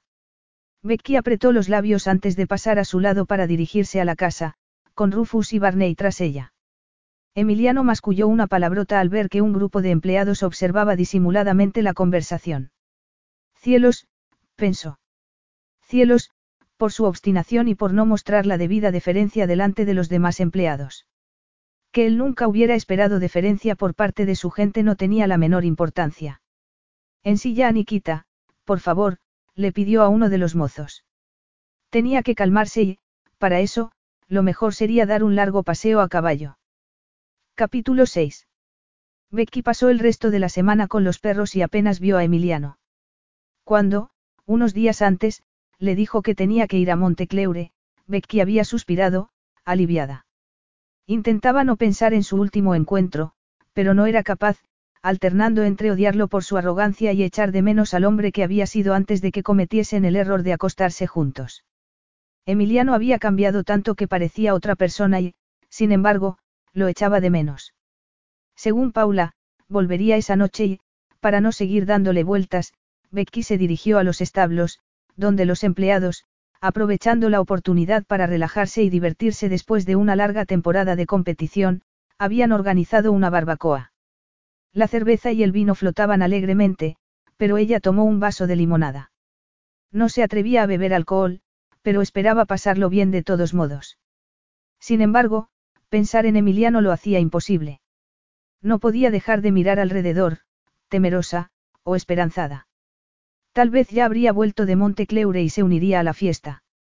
Entraría allí con cajas de cerveza y vino, con una sonrisa en los labios, animando a todos con su mera presencia como había hecho tantas veces. ¿Qué estaría haciendo en ese momento? Tal vez no había vuelto al rancho. Estaría de fiesta con alguna de esas rubias de piernas largas que solían revolotear a su alrededor. Se le encogió el corazón al pensar eso. Aunque, curiosamente, desde que empezó a trabajar para él nunca lo había visto con una mujer del brazo. Después de un par de horas intentando disfrutar de la fiesta, y sin conseguirlo, decidió volver a la casa dando un paseo. Apenas se fijó en las estrellas que brillaban sobre su cabeza, pensando en Emiliano y en la tensión que había entre ellos. Sabía que ella tenía tanta culpa como él. Ninguno de los dos había sabido lidiar con la situación. La luz del porche estaba apagada, pero vio una figura entre las sombras. Los perros empezaron a ladrar alegremente mientras corrían hacia el porche, haciendo saltar las luces de emergencia. Fue entonces cuando vio a Emiliano, sentado en un balancín, con una botella de cerveza en la mano. Aunque ya sabía que era él. Una sola mirada a la figura en sombras había sido suficiente para que su corazón se acelerase. Con unos vaqueros oscuros y una camisa, parecía el antiguo Emiliano. Llevaba el pelo algo alborotado por decisión propia, no por dejadez. Incluso se había afeitado. Por primera vez en una semana, sus ojos se encontraron y Becky se quedó sin aliento. ¿Qué tal la fiesta? Le preguntó Emiliano, acariciando a sus perros. Bien. Todos lo están pasando en grande. Pero tú no. No, respondió ella, dejándose caer en un escalón del porche. ¿Por qué no? Porque tengo un retraso. Notó que Emiliano contenía el aliento. Eso es normal para ti. No, respondió Becky, experimentando una oleada de pánico y emoción en igual medida. Emoción al pensar que podría tener un hijo, pánico por lo que eso significaba. Temiendo ponerse a llorar, se levantó de nuevo. Bueno, Vamos a esperar unos días. Si no tengo la regla, me haré una prueba. Habría entrado en la casa si Emiliano no la hubiese tomado por la muñeca. Espera. Siéntate un rato conmigo. Becky abrió la boca para decir que se iba a dormir, pero cuando lo miró a los ojos se encontró muda de repente. Por primera vez desde que se acostaron juntos no había antipatía o recelo en su mirada. Se sentó a su lado, pero no había forma de mantener las distancias en el balancín y Emiliano le pasó un brazo por la cintura. No tengas miedo, bomboncito, murmuró. Afrontaremos esto juntos. Becky cerró los ojos, intentando calmarse. Había algo muy sólido y real en él. Emitía una energía que parecía vibrar incluso en los momentos de inactividad. Emiliano levantó su barbilla con un dedo y luego, lentamente, bajó la cabeza y le dio un beso tan tierno que estuvo a punto de derretirse. Le devolvió el peso, sin pensar, mientras inhalaba su aroma masculino, acariciando su torso con la punta de los dedos. Pero sabía que aquello era un error y, haciendo un esfuerzo, se echó hacia atrás. No es buena idea, dijo con voz temblorosa. ¿Por qué? No tenemos ya suficientes problemas. Emiliano rescató la botella de cerveza y tomó un largo trago. Depende de cómo lo mires. Para mí, la posibilidad de que estés embarazada lo simplifica todo. Yo te deseo, tú me deseas a mí. ¿Por qué luchar cuando vamos a terminar juntos? ¿Cuánto le gustaría que su corazón no se acelerase ante tan inesperada admisión?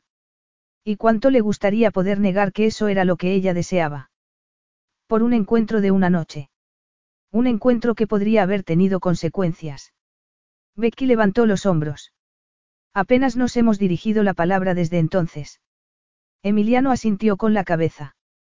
Las últimas semanas habían sido las más largas y extrañas de su vida. Saber que su madre era una asesina era espantoso, pero el problema con Becky era aún peor. La emoción ante la idea de ser padre se mezclaba con las recriminaciones, pero más potente que todo eso era el deseo que sentía por ella. Era como un peso que amenazaba con ahogarlo. Han sido unas semanas muy difíciles para mí. No me he portado como debería y quiero arreglarlo. Becky se llevó una mano al vientre. Volver a estar juntos no arreglaría nada. Al contrario, lo complicaría aún más. ¿Te refieres a hacer el amor? ¿Tú crees que hicimos el amor? ¿Cómo lo llamarías tú entonces? No lo sé, pero da igual, respondió ella. Si no hubieras estado tan angustiado no habrías ido a la casa y no habría ocurrido nada. Por cierto, ¿qué pasó esa noche? ¿Por qué estabas tan atormentado? Es que no lo sabes. No, no lo sé. Se había preguntado si Becky compraría revistas de cotilleos. Sabía que no frecuentaba las redes sociales y rara vez la había visto usar el móvil para algo que no fuese hacer una llamada.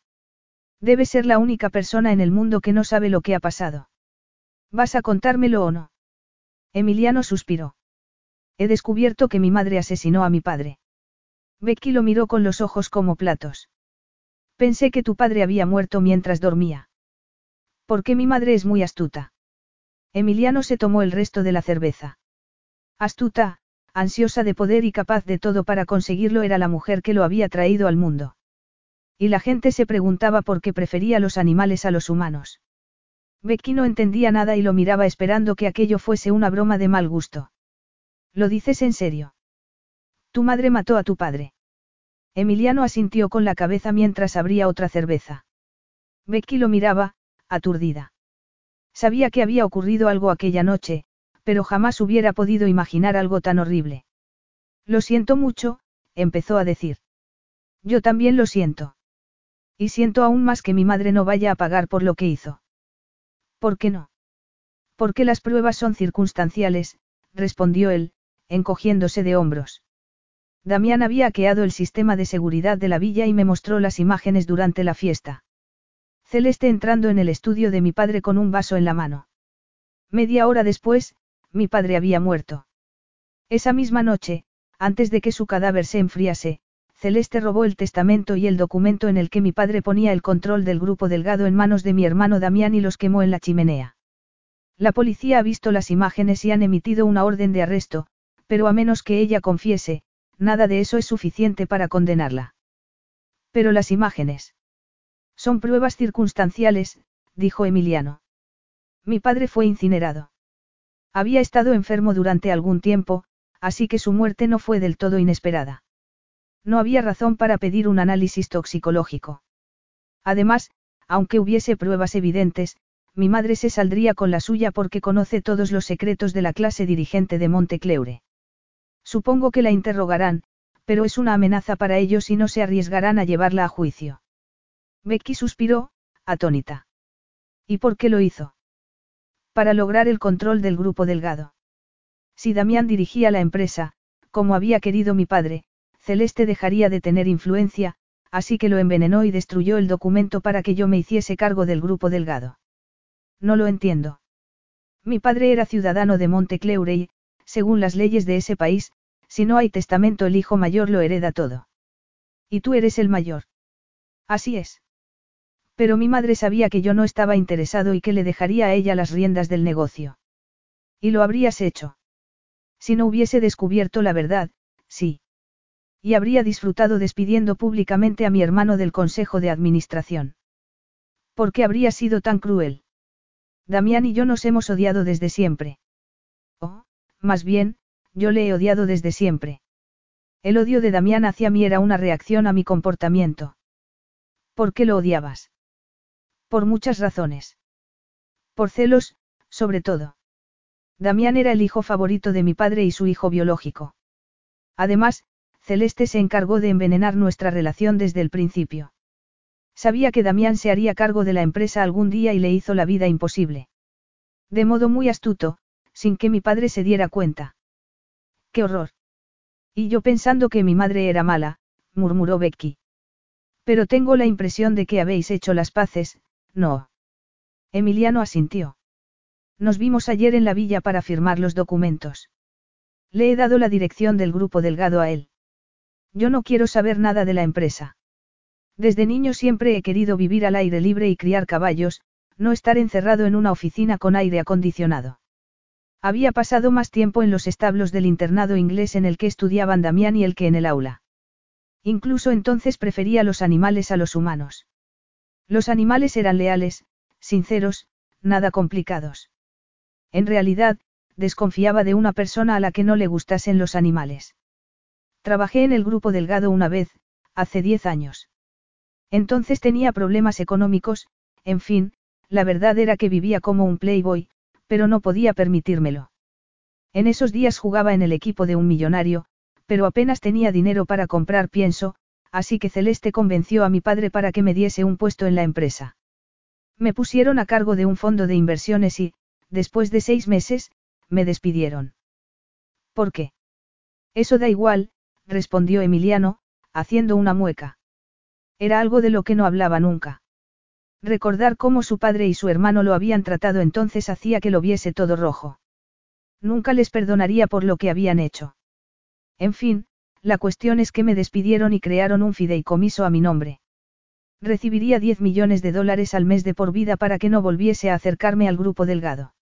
Ese fue el momento en el que mi vida cambió. Yo estaba harto de depender de mi padre económicamente, harto de ser usado como un peón en los maquiavélicos juegos de Celeste. Quería ganar mi propio dinero haciendo las cosas que me gustaban, así que convertí mi afición a los caballos en la empresa de mi vida.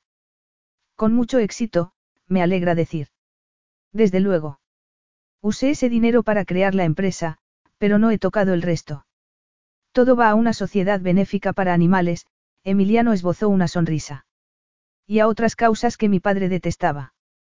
Siempre lo odiaste. Sí. Becky hizo una mueca. Se casó con Celeste porque necesitaba un heredero.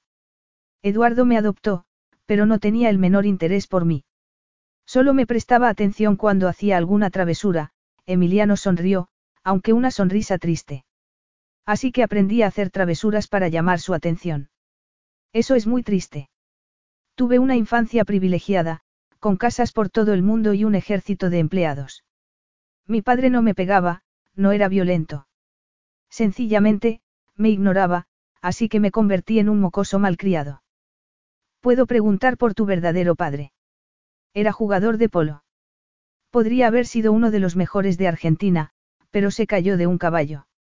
Yo solo era un bebé, no lo recuerdo. Eso sí es triste.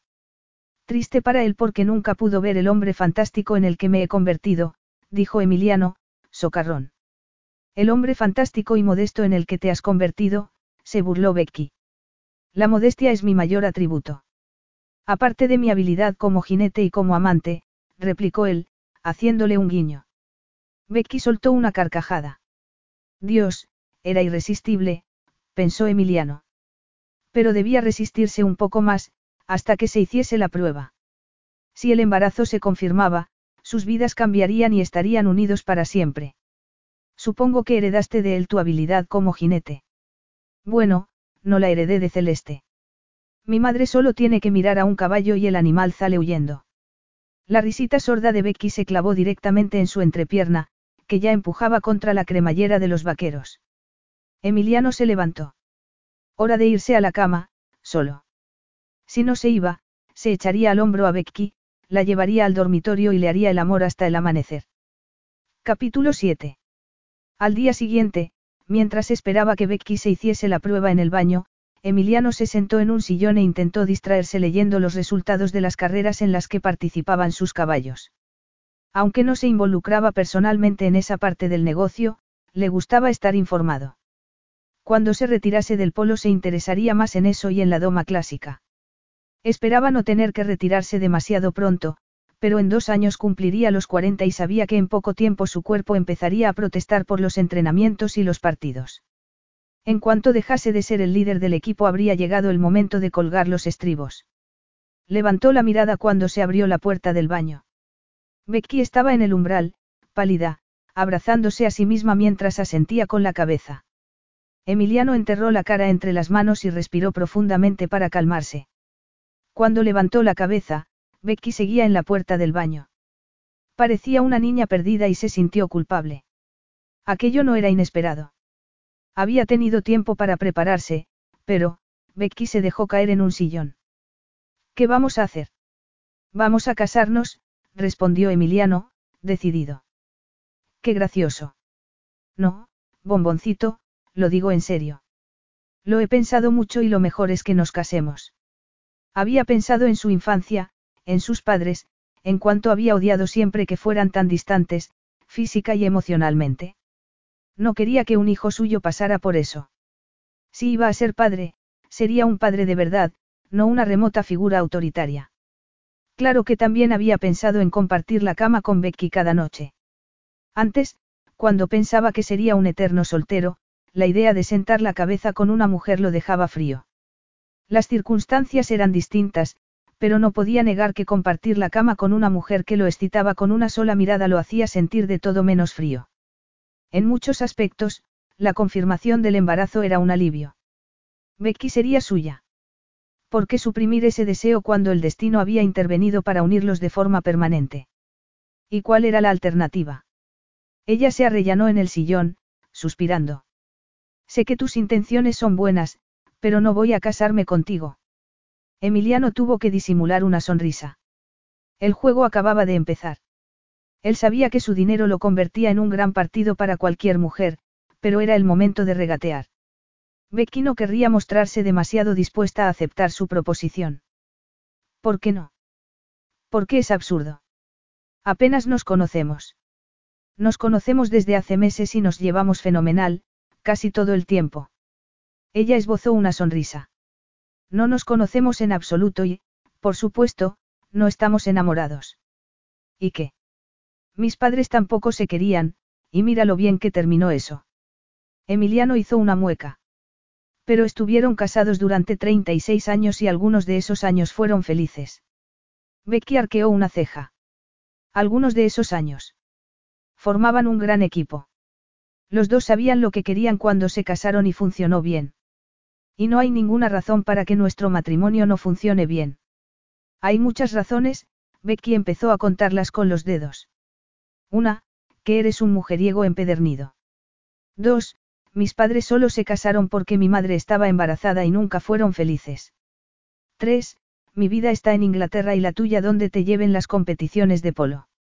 Emiliano levantó una mano y empezó a contar. Una, si nos casamos haré todo lo posible para serte fiel. Harás todo lo posible. No voy a hacer promesas que no sea capaz de cumplir, pero prometo intentarlo. En realidad, sentirse atraído por otra mujer sería un alivio porque desde que se conocieron no había sentido nada por ninguna otra. No sabía si esas dos cosas estaban relacionadas, pero era una teoría razonable. 2. El matrimonio de tus padres no tiene nada que ver con el nuestro. Tú has usado a tus padres como ejemplo, lo interrumpió Becky. Estoy usando la parte positiva de su matrimonio como ejemplo. No hubo muchas cosas positivas en el matrimonio de mis padres, especialmente al final. Emiliano la miró, exasperado, antes de seguir. Y tres, tú seguirías pasando los meses de verano en Inglaterra. Ah, ya veo. Quieres que me case contigo, pero no puedes prometer que serás fiel y usas los desastrosos matrimonios de nuestros padres como modelo, dijo Becky, irónica. Y, además, yo tendría que dejar mi carrera para seguirte por todo el mundo. Estoy usando la longevidad del matrimonio de mis padres. Llegaron a un acuerdo desde el principio y nosotros haremos lo mismo. Sé los errores que cometieron ellos y no tengo intención de repetirlos. El mayor error de mis padres fue casarse. No seas tan negativa. Nosotros forjaremos nuestro propio camino. Y yo debo olvidarme de mi trabajo. Un hijo necesita un padre y una madre, Becky. Yo quiero estar involucrado en la vida de mi hijo. ¿Y qué debo hacer yo? Tirar mi carrera por la ventana. Emiliano sonrió, indulgente. Cuando te cases conmigo, bomboncito, no tendrás que volver a trabajar en el mundo de la hostelería. Si te aburres cuando el niño sea mayor, podrás trabajar en algún proyecto benéfico, así no desperdiciarás tu talento para tratar con la gente. Becky lo fulminó con la mirada. No has leído mi currículo. Prefiero hacer mis propios juicios sobre la gente. Había contratado a Greta por sus impecables referencias y había resultado ser un desastre porque Greta solo tenía ojos para los jugadores del equipo. No le importaba que hubiese coqueteos entre sus empleados, siempre que eso no los apartase de su trabajo. Una vocecita le recordó que había instalado a Becky en su casa para que no pudiese relacionarse con los mozos de los establos. Lo había hecho por consideración hacia ella, se decía a sí mismo, no porque no pudiera soportar que otro hombre la mirase. Becky sacudió la cabeza. A esto es a lo que me refiero cuando digo que no nos conocemos en absoluto. Aunque, en realidad, debería decir que tú no me conoces en absoluto. ¿Por qué lo dices? Porque yo no trabajo en hostelería, Emiliano. Soy microbióloga. Emiliano había dejado de sonreír, pero eso no le produjo ninguna satisfacción. No había mostrado la menor curiosidad por su currículo, ni siquiera después de recibir su carta de renuncia. Para él, solo era una mujer más, una de tantas. La única diferencia con las otras era que ella había sido lo bastante tonta como para quedarse embarazada. Sin embargo, aunque el embarazo era una sorpresa, en realidad no lo lamentaba. Ni la vida que crecía dentro de ella ni el momento de locura que había encendido la mecha. La alegría que había sentido al ver el puntito rosa en la prueba de embarazo había sido tan pura que casi había neutralizado sus miedos. Quería a ese bebé y sabía que haría lo que tuviese que hacer para protegerlo. Pero no tenía por qué casarse con el padre, aunque se le doblasen las piernas cada vez que lo miraba. Al contrario, era una razón más para no casarse con él. Porque con Emiliano estaba en peligro de perderse a sí misma. No, dijo él entonces. Eso no es posible. No puede ser microbióloga. Becky hizo una mueca. ¿Ves cómo no me conoces? Pero trabajabas en un bar cuando nos conocimos. Porque había terminado mi doctorado y necesitaba un respiro después de tantos años estudiando. Emiliano la miraba con la expresión de un hombre al que le hubieran confirmado que la Tierra era plana. ¿Cómo puedes tener un doctorado a tu edad? Trabajando mucho, respondió ella. Empecé el doctorado en cuanto terminé la carrera y lo terminé hace cuatro meses. No tuve que hacer un máster porque conseguí un puesto en un grupo de investigación y cuando vuelva a Inglaterra empezaré a trabajar en un laboratorio de Oxford, en un proyecto dedicado a combatir la resistencia antimicrobiana. ¿La qué? Resistencia antimicrobiana, repitió ella pacientemente. En términos simples, es lo que pasa cuando los antibióticos que se usan para combatir infecciones dejan de hacer efecto. Él la miraba, atónito. Entonces, me has mentido durante todo este tiempo. Yo. Solo tenías que leer mi currículo para saberlo. O preguntar, por ejemplo. Emiliano sabía que Becky era una chica lista porque resultaba evidente, pero jamás hubiera podido imaginar que fuese una mujer de ciencias. Para haber conseguido un doctorado a su edad debía tener un cociente intelectual altísimo y gran tenacidad y dedicación. Unas cualidades que compartía con su madre y con la mujer que había estado a punto de destruirlo una década antes. Me hiciste creer que eras camarera. Yo no te hice creer nada. Te di mi currículo, pero tú te crees tan listo que no te molestaste en leerlo. Pero nunca has hablado de eso. Estoy orgullosa de lo que he conseguido y hablo de ello con cualquiera que tenga interés. Puedes preguntar a los mozos del establo, por ejemplo. No es culpa mía que tu mundo gire exclusivamente alrededor de ti mismo. Pero ¿por qué trabajar como camarera en una cancha de polo? Becky se encogió de hombros. Ya te lo he dicho, necesitaba descansar durante unos meses. Quería dejar de estudiar y hacer algo que no exigiese ningún esfuerzo mental porque estaba agotada. Pero porque precisamente en una cancha de polo. Un deporte para ricos y miembros de la aristocracia. A mí eso me importa un bledo. ¿Cómo te enteraste del trabajo? Esto empieza a parecer un interrogatorio, protestó Becky. Vamos a tener un hijo. Naturalmente, siento curiosidad. Curiosidad por saber si aquella mujer estaba intentando engañarlo. Mi padre tenía una empresa de catering y llamé a algunos de sus contactos para preguntar si buscaban camareras. ¿Por qué no te fuiste de viaje o te quedaste en casa, como haría cualquiera que estuviese agotado? ¿Por qué necesitaba ganar dinero? Había trabajado como camarera mientras estudiaba la carrera para complementar la beca, pero no ganaba nada mientras preparaba el doctorado. He estado prácticamente encerrada durante los últimos tres años y pensé que sería bueno mezclarme con gente y hablar de algo que no fuesen microbios y probetas. Cuando me ofreciste el trabajo de cuidadora pensé que serían unas vacaciones. Emiliano esbozó una sonrisa. Ya imagino. ¿Qué quieres decir? Que después de tantos años de duro trabajo y estudio, recibir un salario por vivir en una finca preciosa y pasear a unos perros encantadores debía sonar idílico. Becky se echó hacia adelante y apoyó los codos en los muslos. ¿Por qué tengo la impresión de que estás dando a entender algo desagradable? Emiliano se encogió de hombros. Tal vez te sientes culpable. Becky soltó un bufido. Venga, suéltalo. ¿A qué te refieres? No me gustan las insinuaciones. Si tienes algo que decir, dilo de una vez. Me parece curioso que no hayas mencionado nunca, ni una sola vez desde que nos conocimos, que eres microbióloga. Porque ni una sola vez hemos mantenido una conversación sobre ciencia, replicó Becky, airada. ¿Te interesan los microbios? ¿Sabes algo de ellos? No, pero... ¿Qué es lo que tanto te molesta? Eres una mujer inteligente. Seguro que tú misma lo descubrirás. No soy adivina. Yo tampoco. Pero siendo una mujer de ciencia, ¿cómo olvidaste decirme que no tomabas la píldora? Becky abrió los ojos como platos. ¿Crees que me he quedado embarazada a propósito? Yo no he dicho eso. Entonces, ¿qué estás diciendo? Le espetó ella, airada. Nos dejamos llevar esa noche porque tú apareciste en la casa sin avisar. Estabas angustiado, desolado. Espera un momento. No me culpes a mí por tu ignorancia. Te di mi currículo el primer día. Si no lo leíste, es tu problema, siguió ella, furiosa. ¿Sabes lo que a mí me parece curioso? Que seas incapaz de aceptar que estás equivocado. ¿Por qué dices eso?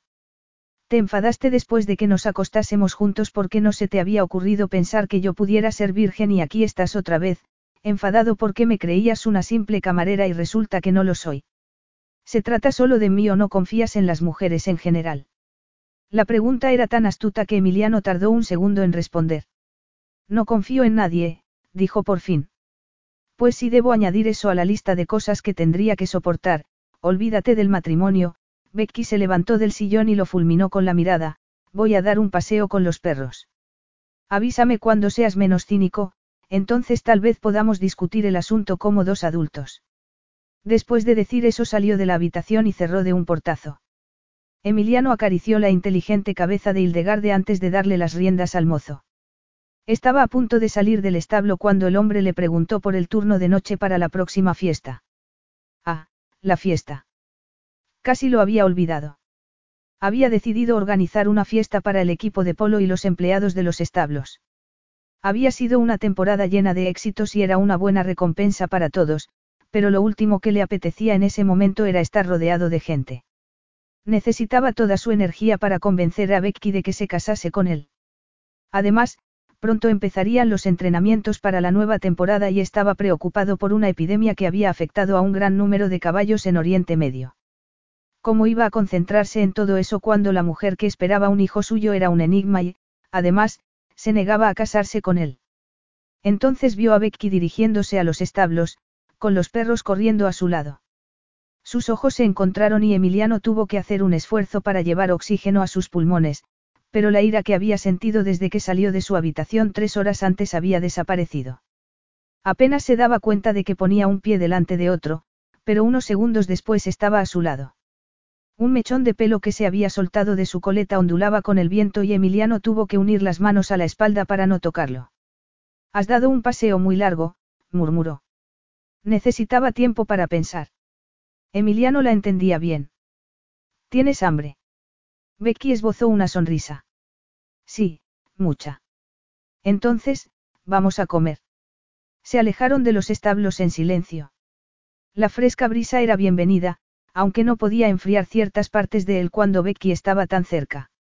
¿Y en qué has pensado durante el paseo? Le preguntó. Ella se tomó su tiempo antes de responder.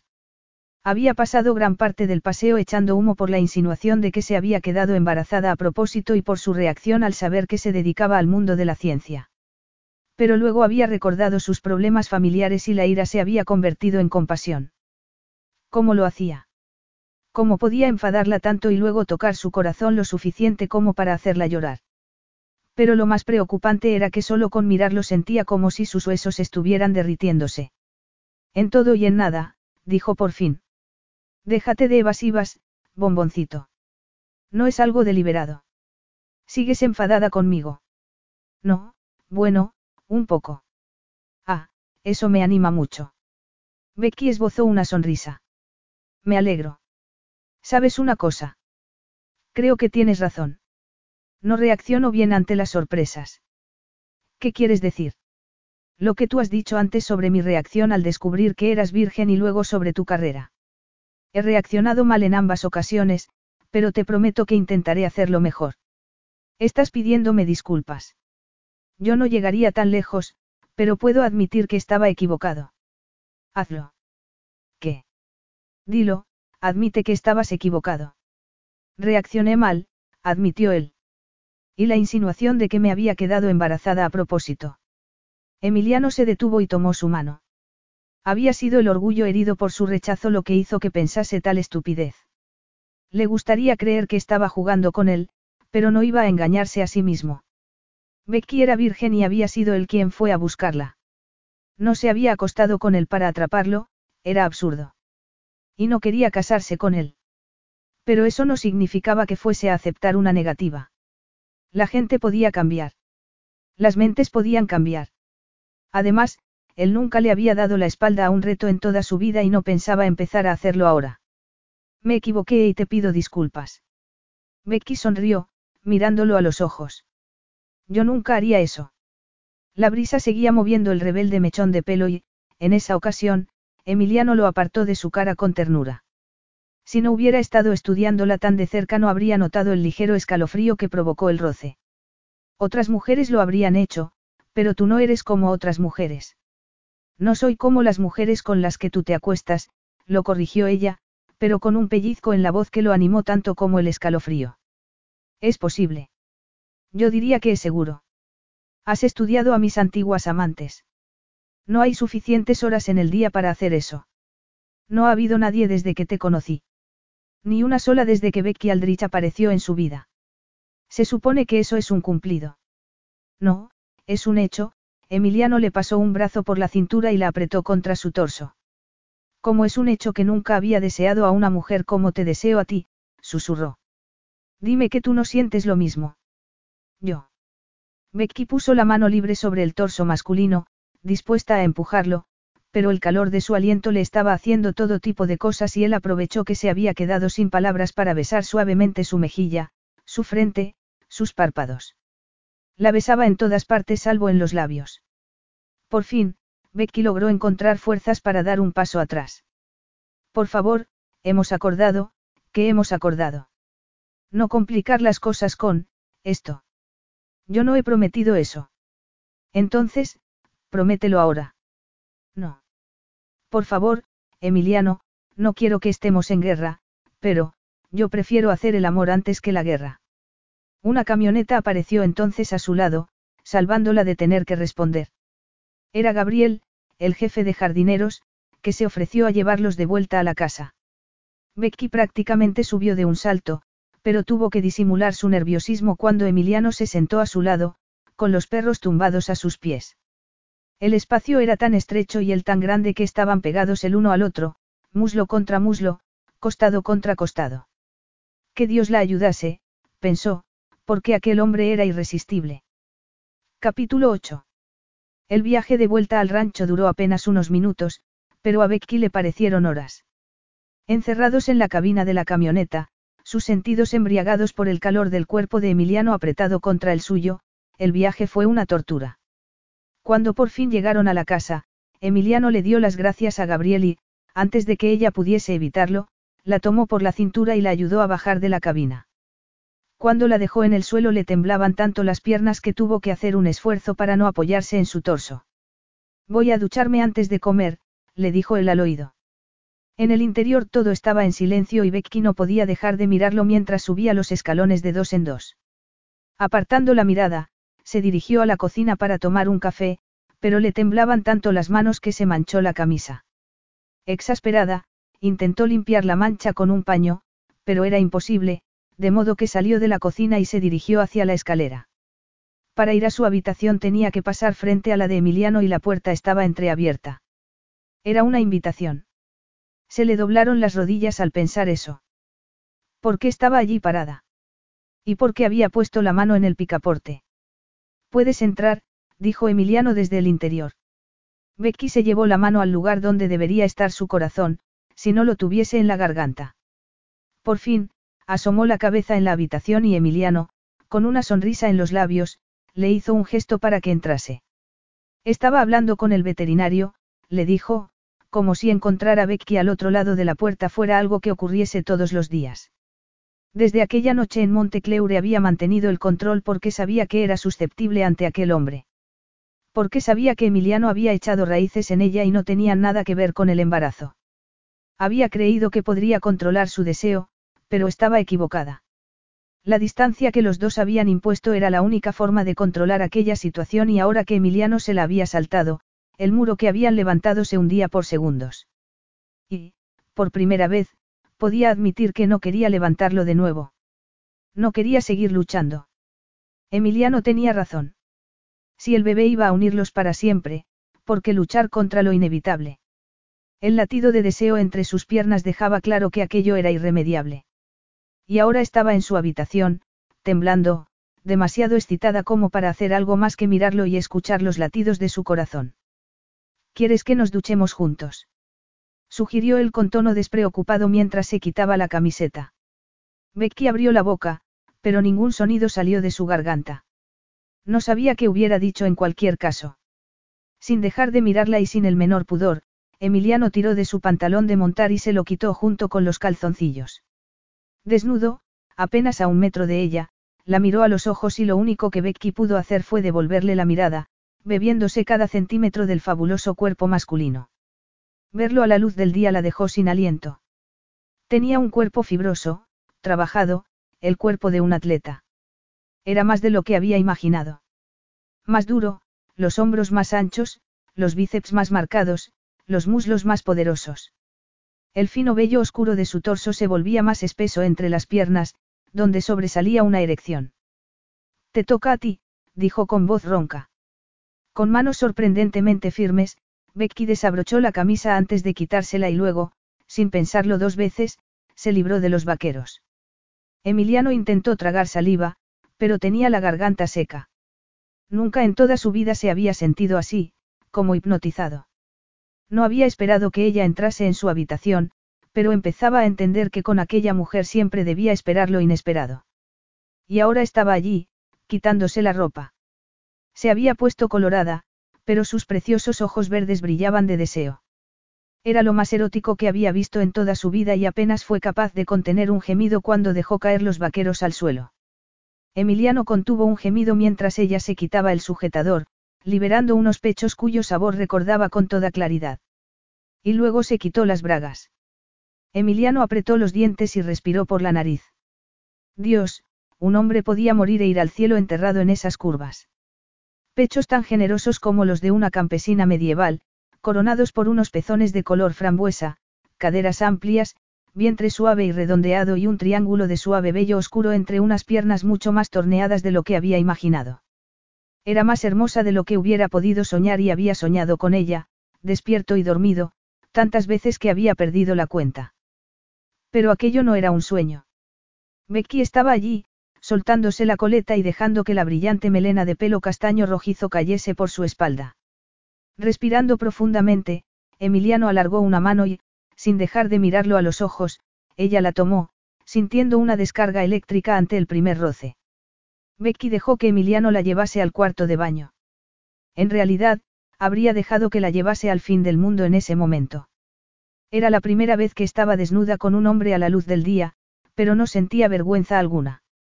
Él la colocó bajo la alcachofa de la enorme ducha y alargó un brazo para pulsar un botón en la pared. Un segundo después, un chorro de agua a temperatura perfecta empezó a caer sobre ellos y Becky contuvo el aliento, esperando a ver qué hacía Emiliano. Sin decir una palabra, él se giró ligeramente para tomar un dispensador y empezó a enjabonarse de arriba abajo. Cuando deslizó las manos hasta su miembro, Becky experimentó un anhelo tan profundo que sus pulmones dejaron de funcionar. Date la vuelta. Temblando de anticipación, ella obedeció y Emiliano empezó a enjabonarla con movimientos lentos, rítmicos y sensuales. La enjabonó de arriba abajo, desde el cuello hasta la base de la espina dorsal, y cuando empezó a masajear suavemente sus caderas tuvo que poner una mano en la pared para no perder el equilibrio. Perdida en una burbuja de deseo, cuando la tomó por las caderas y se apretó contra ella, su erección clavándose en la parte baja de su espalda, Becky era incapaz de contener los gemidos que escapaban de su garganta. Emiliano le dio la vuelta y, respirando pesadamente, la miró a los ojos durante unos segundos antes de enjabonar sus pechos. Las seductoras caricias eran demasiado para ella. Se le doblaban las piernas, pero él no dejaba de pasar las manos por sus pechos, por su vientre, y cuando empezó a enjabonarla más abajo Emiliano tuvo que sujetarla con un brazo para que no cayera al suelo. Sonriendo, la dejó con cuidado en el asiento de mármol. Poniéndose de rodillas delante de ella, Emiliano siguió enjabonando sus pantorrillas y sus muslos con caricias tan sensuales que Becky tenía que hacer un esfuerzo para no abrir las piernas. A Emiliano le costaba tanto respirar como a ella, pensó. Pero ese fue el último pensamiento coherente en una mente saturada de placer porque él capturó sus labios en un beso tan salvaje, tan apasionado, que Becky se derritió con abandono. Con una mano en su nuca, los dedos enredados mientras sus lenguas se unían en un erótico baile que atizaba el deseo, Emiliano le pasó un brazo por la cintura para apretarla contra su torso y la quemazón en su pelvis se convirtió en un exquisito dolor. Como si intuyese lo que quería, Emiliano se apartó para besar sus pechos y capturó un pezón entre los labios. Ah, las sensaciones que provocaba su lengua. El erótico asalto era interminable y sus gemidos atizaban la pasión de Emiliano. Sabía que por cada pizca de placer que le daba, también él recibía gratificación. Cuando llegó a la esencia de su feminidad e inhaló profundamente, acariciando sus pliegues con la lengua, Becky tuvo que apoyar la cabeza en la pared y enredar los dedos en su pelo. La incesante presión la llevó al borde del orgasmo, pero entonces Emiliano se incorporó y hundió la lengua en su boca mientras se enterraba en ella. Dios. Emiliano no sabía si podría contenerse. La primera vez había sido una explosión de pasión, sin tiempo para saborear o apreciar su belleza, pero quería disfrutar intensamente de aquel momento perfecto y no era fácil contenerse cuando estaba enterrado en ella, cuando sus perfectos pechos estaban aplastados contra su torso y aún tenía su sabor en la lengua. Sus sentidos estaban impregnados de tantas sensaciones embriagadoras que tenía que apretar los dientes para no dejarse ir. La besó despacio, con controlada pasión, mientras empezaba a moverse. Cada embestida, cada aliento, cada gemido que escapaba de su garganta alimentaban su deseo. Emiliano empujaba cada vez con más fuerza, enterrándose en ella tanto como era posible, mientras los movimientos de Becky se volvían más frenéticos y sus gemidos más roncos. Y entonces, como había temido, no pudo contenerse más. Becky se apretó contra él dejando escapar un grito que parecía salir de su alma y Emiliano supo que estaba perdido. El orgasmo estalló y el placer lo llenaba de tal modo y durante tanto tiempo que el mundo se convirtió en una mancha blanca. Lentamente, cuando la marea de placer se apaciguó, Becky volvió a la tierra. Cuando levantó la cabeza se sorprendió al ver que el agua de la ducha seguía cayendo sobre sus cuerpos unidos. Ni siquiera se había dado cuenta. Pero entonces recordó lo que había pasado en Montecleure después de hacer el amor y, de repente, sintió miedo. No podría soportarlo si lo que acababan de compartir fuese empañado de nuevo por una sarta de recriminaciones. Solo cuando el agua dejó de caer sobre su cabeza se dio cuenta de que Emiliano había cerrado el grifo. De repente abochornada por su desnudez, cerró las piernas y giró la cabeza, temiendo mirarlo. No debía llorar, pensó mientras Emiliano salía de la ducha. Esperaría hasta que estuviese sola en su habitación, con la puerta cerrada. Pero entonces él volvió a la ducha y, después de envolverla en una toalla, la tomó en brazos para llevarla al dormitorio. Una vez allí, la dejó en el sofá y le dio un beso en la frente. Espera un momento, murmuró, entrando en el baño de nuevo. Cuando volvió, con una toalla atada a la cintura y otra en la mano, se sentó a su lado y empezó a secar su pelo con infinita paciencia. Unos minutos después, levantó su barbilla con un dedo para besarla tiernamente en los labios. Voy a buscar algo de comida. No te vayas, le dijo, con voz ronca. Becky asintió, demasiado emocionada como para pronunciar palabra. Emiliano desapareció en el vestidor y volvió a salir unos minutos después ataviado con unos vaqueros gastados. En las manos llevaba un albornoz marrón que le ofreció con una sonrisa antes de salir de la habitación. Cuando la dejó sola, Becky respiró profundamente antes de ponerse el enorme albornoz. Le llegaba por los tobillos y tuvo que enrollar las mangas tres veces. Y, sin embargo, había algo consolador e íntimo en llevar una prenda de Emiliano. Llevó las toallas mojadas al baño para colgarlas en el radiador, notando un ligero escozor entre las piernas con cada paso, y cuando se miró al espejo vio que tenía la expresión de una mujer a quien le habían hecho el amor apasionada y profundamente. Capítulo 9. Emiliano subía por la escalera con una bandeja en las manos y suspiró, aliviado, cuando entró en la habitación y vio que Becky seguía allí, reclinada en el sofá, con una sonrisa en los labios. He traído un festín, anunció mientras dejaba la bandeja sobre la mesa. Los ojos de Becky se iluminaron. Medialunas. Emiliano sonrió mientras se sentaba a su lado. Pero, por si tenía intención de apartarse, levantó sus tobillos y los colocó sobre su regazo. Paula me ha dicho que te gustan mucho. Me encantan. Podría estar comiéndolas todo el día. Yo podría comerte a ti todo el día, replicó él, haciendo un sugerente guiño. Era un alivio que las cosas hubieran vuelto a ser como antes. Aunque con Becky no siempre pisaba terreno firme. Desde el principio había habido una corriente de deseo entre los dos que ambos habían intentado disimular, pero estar a su lado, hacerla sonreír y ver que se ruborizada, tener sus pies sobre el regazo, sí, era así como debían estar. Mientras devoraba una media luna, tuvo que admitir que era la primera vez que se sentía tan relajado en mucho tiempo. Desde luego, la primera vez desde que la fiesta en Montecleure había puesto su mundo patas arriba. Bueno, mi pequeña microbióloga, bromeó. Cuéntame cosas sobre ti. Eras una empollona en el colegio. Era la más empollona. Y siempre te interesaron los microbios. Becky enarcó una ceja.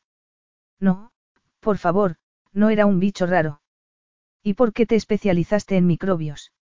En realidad, pensaba estudiar física y química, pero un día fui de visita a la facultad y empecé a charlar con un alumno de microbiología y, en fin, me pareció emocionante. Emiliano hizo una mueca. Los microbios te parecían emocionantes. Bacterias, virus, hongos, microorganismos, dijo ella, con una sonrisa en los labios. Y sí, me parecían muy emocionantes. ¿Y qué harás en tu nuevo trabajo? Esperaba que fuese algo poco importante, un papel al que pudiese darle la espalda para pasar el resto de su vida con él y con su hijo. Becky estiró las piernas y movió los bonitos dedos de los pies. Me uniré a un equipo que intenta inhibir las bombas de flujo. ¿Y eso es?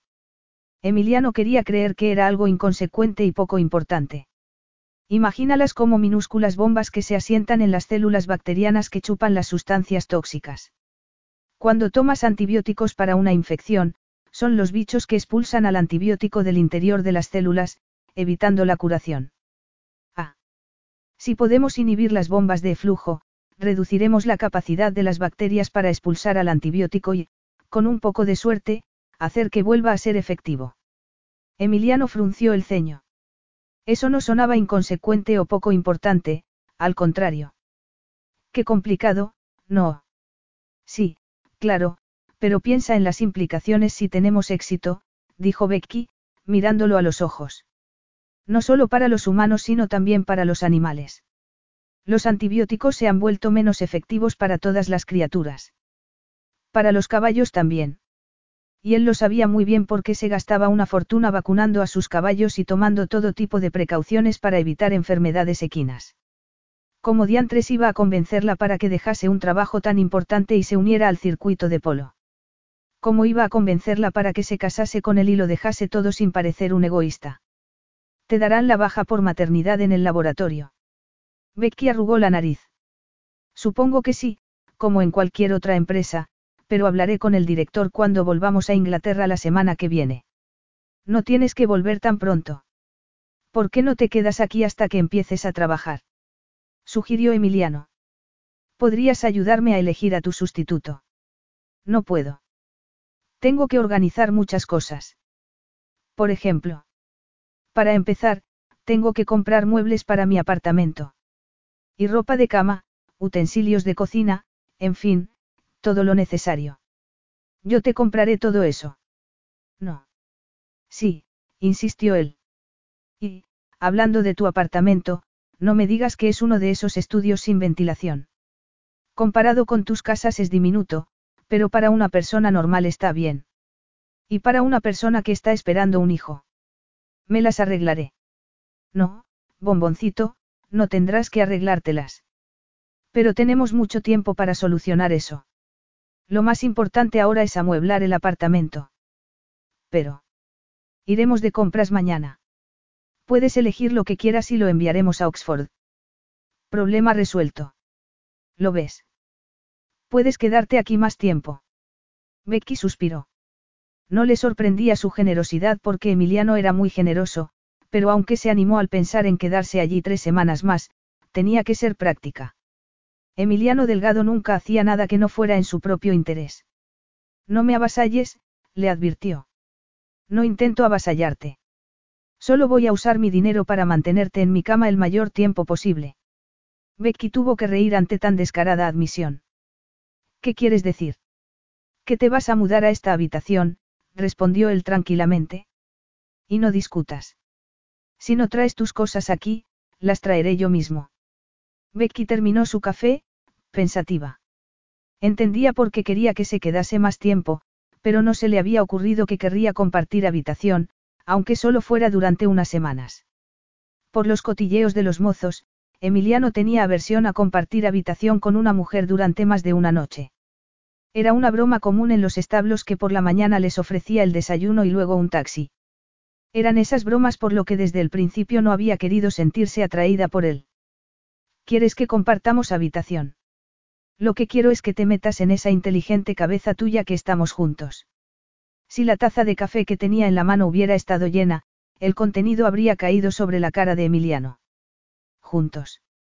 Somos una pareja, Emiliano tiró de ella con un brillo travieso en los ojos. Cambia tu estatus en las redes sociales. No uso las redes sociales. Sonriendo, él metió una mano por el escote del albornoz para acariciar sus fabulosos pechos.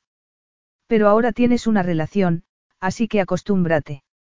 Eres mi chica y debemos encontrar una solución para criar juntos a nuestro hijo. Emiliano, Becky suspiró, debatiéndose entre apartar sus manos para poder pensar con claridad y suplicar que siguiese acariciándola. He dicho que no quiero casarme contigo. ¿Quién ha dicho nada de matrimonio? replicó él con falso tono inocente. Pero creo que le debemos al bebé intentarlo al menos. ¿O no estás de acuerdo? Antes de que ella pudiese responder, Emiliano inclinó la cabeza para envolver un pezón con los labios y Becky suspiró de gozo cuando abrió el albornoz para acariciar sus pechos. Apenas se dio cuenta de que estaba tirando de sus vaqueros al mismo tiempo, pero enredó las manos en su cuello, sintiendo un latido entre las piernas, que él separó suavemente para colocarse entre ellas. Sus ojos castaños brillaban de deseo y Becky se habría dejado ir, pero consiguió reunir suficiente sentido común como para apartarlo. No quiero que me metas prisa, le dijo, sin aliento. Pero Emiliano había deslizado un dedo en su interior y su pelvis se arqueaba de modo automático como respuesta. ¿Por qué? Tienes costumbre de avasallar cuando quieres algo. Emiliano acarició el capullo escondido entre los rizos y Becky cerró los ojos. Lo único que hago es darte una oportunidad. El placer hacía que arquease la espalda, aplastando sus pechos contra el torso masculino. Solo si prometes, serme fiel.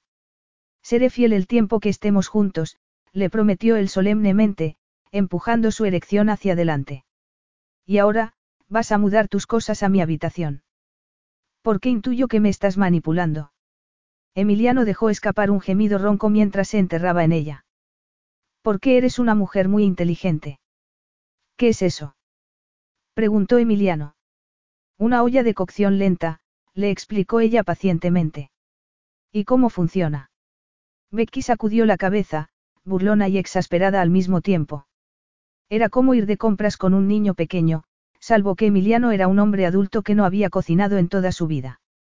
Cocina las cosas lentamente, sacándoles todo el sabor. Puedo dejarla puesta y cuando vuelva del laboratorio la comida estará hecha. No hace falta. Contrataré a un chef. No necesito un chef, solo necesito una olla. Emiliano la había llevado a un carísimo centro comercial y se negaba a dejar que pagase nada, pero cuando se sentó en un precioso sofá y miró la etiqueta del precio estuvo a punto de sufrir un infarto. Se levantó del sofá a toda prisa para buscar uno más barato, pero Emiliano insistió en que aquel era perfecto. Cuando se negó a mirar muebles para el dormitorio, Emiliano le dijo que si no los elegía ella, los elegiría él mismo. Y cuando le suplicó que la llevase a una tienda más asequible, él se negó en redondo.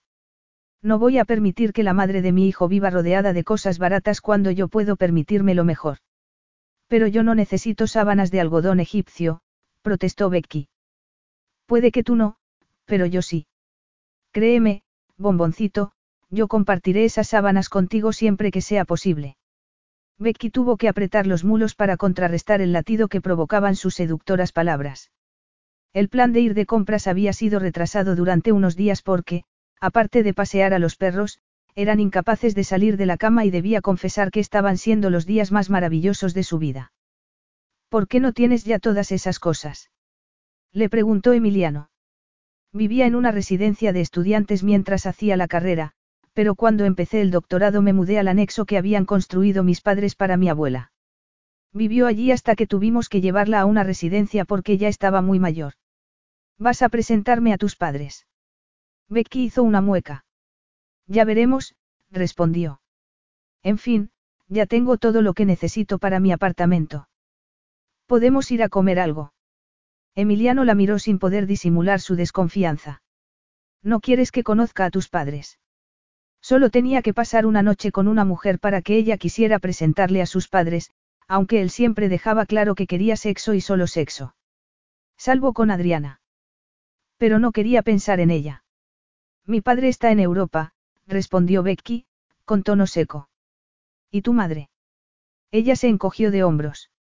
No nos hablamos. ¿Por qué no? Por muchas razones que no tengo intención de discutir en medio de un centro comercial. Podemos ir a comer. Solo si dejas que te compre un vestido para la fiesta. No me gusta llevar vestido. Bueno, no tiene que ser un vestido, insistió él. Algo que no sean unos vaqueros. Me siento cómoda en vaqueros. No te sentirás cómoda si eres la única que los lleva en la fiesta. Todo el mundo irá arreglado. Becky suspiró. No esperes que me ponga zapatos de tacón. Como tú quieras. Estupendo. Podemos ir a comer de una vez. Cuando salieron del centro comercial, con los dedos entrelazados, el sol estaba en lo más alto del cielo y el olor a primavera permeaba el aire de las calles de Buenos Aires. Después de dar un corto paseo entraron en un restaurante y Emiliano pidió un submarino, un cóctel de chocolate. Pensó que a Becky le encantaría y había acertado porque la vio mover el chocolate en la leche caliente con una sonrisa de felicidad en los labios. ¿Qué pasó con tu madre? Becky suspiró de nuevo. Podemos estar relajados durante una hora. ¿Te estresa hablar de tu madre? Mucho. ¿Por qué? De verdad, eres muy pesado cuando quieres algo. No me gustan las evasivas y siento curiosidad. ¿Por qué? ¿Por qué no me habías dicho hasta ahora que no te hablas con tu madre? ¿Sabes lo que a mí me parece curioso? Que esta sea una conversación repetida. He trabajado para ti durante meses y nunca me habías hecho ninguna pregunta personal. Y luego, cuando descubres cosas nuevas sobre mí, actúas como si yo estuviese escondiendo algo. ¿Cómo puedes ser tan hipócrita? Y sigues escondiéndome cosas. Yo no escondo nada. No me gusta hablar de mi familia porque aún me duele lo que pasó. No vas a contármelo. Becky dejó escapar un suspiro. Nos enfadamos en Navidad. Tuvimos una discusión sobre su nuevo marido y me echó de casa. Emiliano se quedó sorprendido. No sabía que su madre hubiera vuelto a casarse. ¿Por qué discutisteis? Becky se encogió de hombros. No quiero hablar de eso. ¿Recuerdas esa noche, cuando hablamos de mi madre en el porche? Yo te lo conté todo. No es verdad. No me dijiste por qué te habían despedido de la empresa de tu padre. No era relevante. Ah, ya. Mira, es un momento de mi vida que aún recuerdo con rabia. Nunca hablo de ello. Había una mujer involucrada. Emiliano torció el gesto. No tenía que responder, era evidente. Sacudiendo la cabeza, Becky probó la proboleta. No confías en las mujeres, comentó antes de llevarse el tenedor a la boca. Tú tampoco lo harías si hubieras tenido una madre como la mía. Ya estás con las evasivas. Debo haberlo aprendido de ti. Se miraron a los ojos y los dos soltaron una carcajada. Espera a que lleguemos a casa, dijo él, besando su mano. ¿Por qué? ¿Por qué voy a hacerte el amor durante tanto tiempo que no serás capaz de caminar en varias semanas? Promesas, promesas, bromeó ella, con un brillo burlón en los ojos. Sin dejar de sonreír, metió el pan rústico en la proboleta y le dio un mordisco que era pura provocación. Tú, bomboncito, podrías hacer que hasta un santo perdiese la cabeza. Pero, por suerte, tú no eres ningún santo. Capítulo 10. Emiliano cumplió su palabra. Unos minutos después de volver al rancho se habían encerrado en el dormitorio y le había hecho el amor durante tanto tiempo que Becky dudaba que pudiese caminar. Era maravilloso. Saciada del todo, durmió un rato mientras él hacía ejercicio con los perros. Solo se movió cuando él volvió a la habitación, para hacerle el amor de nuevo. Cuando por fin salieron de la cama para ducharse, Becky no podía dejar de reír. De regreso en el dormitorio, envuelta en el albornoz de Emiliano, que había reclamado como suyo, se alegró al ver que les habían subido la cena. Emiliano sonrió. Pensé que así nos ahorrábamos tener que vestirnos. Me gusta tu forma de pensar. Después de comer una carbonada, un plato de deliciosa carne argentina, Emiliano encendió la televisión para ver un documental y se estiró en el sofá. Becky se tumbó a su lado, con la espalda apoyada en su torso, el trasero sobre su entrepierna, el brazo de Emiliano en su cintura. Él nunca había sido un hombre de besos y abrazos. Era una intimidad que siempre había evitado y le parecía un poco alarmante cuánto le gustaba estar así con Becky, sin hablar, sin hacer el amor, sencillamente pegados el uno al otro. Pero decidió que era mejor no pensar en ello. Cuando el documental terminó le dio un beso en la frente. Pensé que te habías dormido. No, estaba pensando. ¿En qué? En nosotros, en el bebé, en mis padres. En cómo podemos evitar los errores que ellos cometieron. ¿Estás dispuesta a contármelo? Becky suspiró de nuevo mientras se daba la vuelta para mirarlo a los ojos. No es que no quisiera contártelo antes, es que no quería hacerlo en público. El divorcio es reciente. Finalizó hace un año, pero se separaron en cuanto empecé la carrera. Literalmente. La empecé un sábado y mi madre echó a mi padre de casa el domingo. Según ella, había esperado que yo, me fuese del nido. Pero dices que se casaron porque tu madre estaba embarazada. Así es. Eran muy jóvenes. Mi madre tenía 19 años, mi padre 20. Mi madre tenía 20 años cuando nací yo, pero ya estaba casada. Mis padres deberían haber seguido solteros. Se pasaron toda mi infancia discutiendo. Nada de broncas violentas ni nada parecido, sino constantes indirectas, continuas recriminaciones. ¿Y cómo se portaban contigo? Eran buenos padres, muy cariñosos. Me apoyaban en todo, pero se odiaban mutuamente. Eran como niños peleándose a todas horas. Mi madre me contó después que había esperado por mí, pero que pensaba dejar a mi padre en cuanto pudiese valerme por mí misma. Y fue un alivio para ti cuando el matrimonio se rompió. Lo habría sido si hubieran seguido siendo las mismas personas, pero los dos cambiaron por completo. Y la separación empeoró la relación. Se peleaban por todo. Por eso tardaron tanto tiempo en finalizar el divorcio. Al final, fue un juez quien decidió cómo se dividirían las posesiones y ninguno de los dos estaba contento, así que debió ser justo. Mi madre se quedó con la casa y con la mitad de los ahorros. Él se quedó con el negocio. Una empresa de catering, no. Catering para eventos, sí. La levantó de la nada y la convirtió en un éxito. Una suerte porque se han gastado una fortuna en abogados. El divorcio finalizó hace un año y mi madre se casó casi inmediatamente. Mi padre vendió el negocio, se compró una moto y se dedica a viajar por toda Europa. Dice que está recuperando su perdida juventud. Me llama una vez al mes o así. Se ha dejado el pelo largo y sale con chicas jóvenes, Becky sacudió la cabeza. Es asombroso lo que hacen una moto y una cartera llena de dinero. Ahora está planeando viajar a América, así que no sé cuándo volveré a verlo. Eso no debe ser fácil. No lo es, murmuró ella, con un brillo de dolor en los ojos. La verdad es que lo echo de menos. ¿Qué pasó con tu padrastro? Anthony es un embaucador y un buscavidas. Emiliano se apoyó en un codo para mirarla fijamente. Su pesadilla con Adriana había hecho que el tema de los estafadores le interesase. Ah, sí. Es un baboso. Un entrenador personal de 27 años que se mudó a la casa en cuanto mis padres se separaron. Se casaron un mes después del divorcio. ¿Por qué crees que es un buscavidas? Le preguntó Emiliano. Entiendo que la diferencia de edad te haga sentir incómoda. No, ya estaba acostumbrada a que mi madre tuviese amantes de mi edad, no es eso.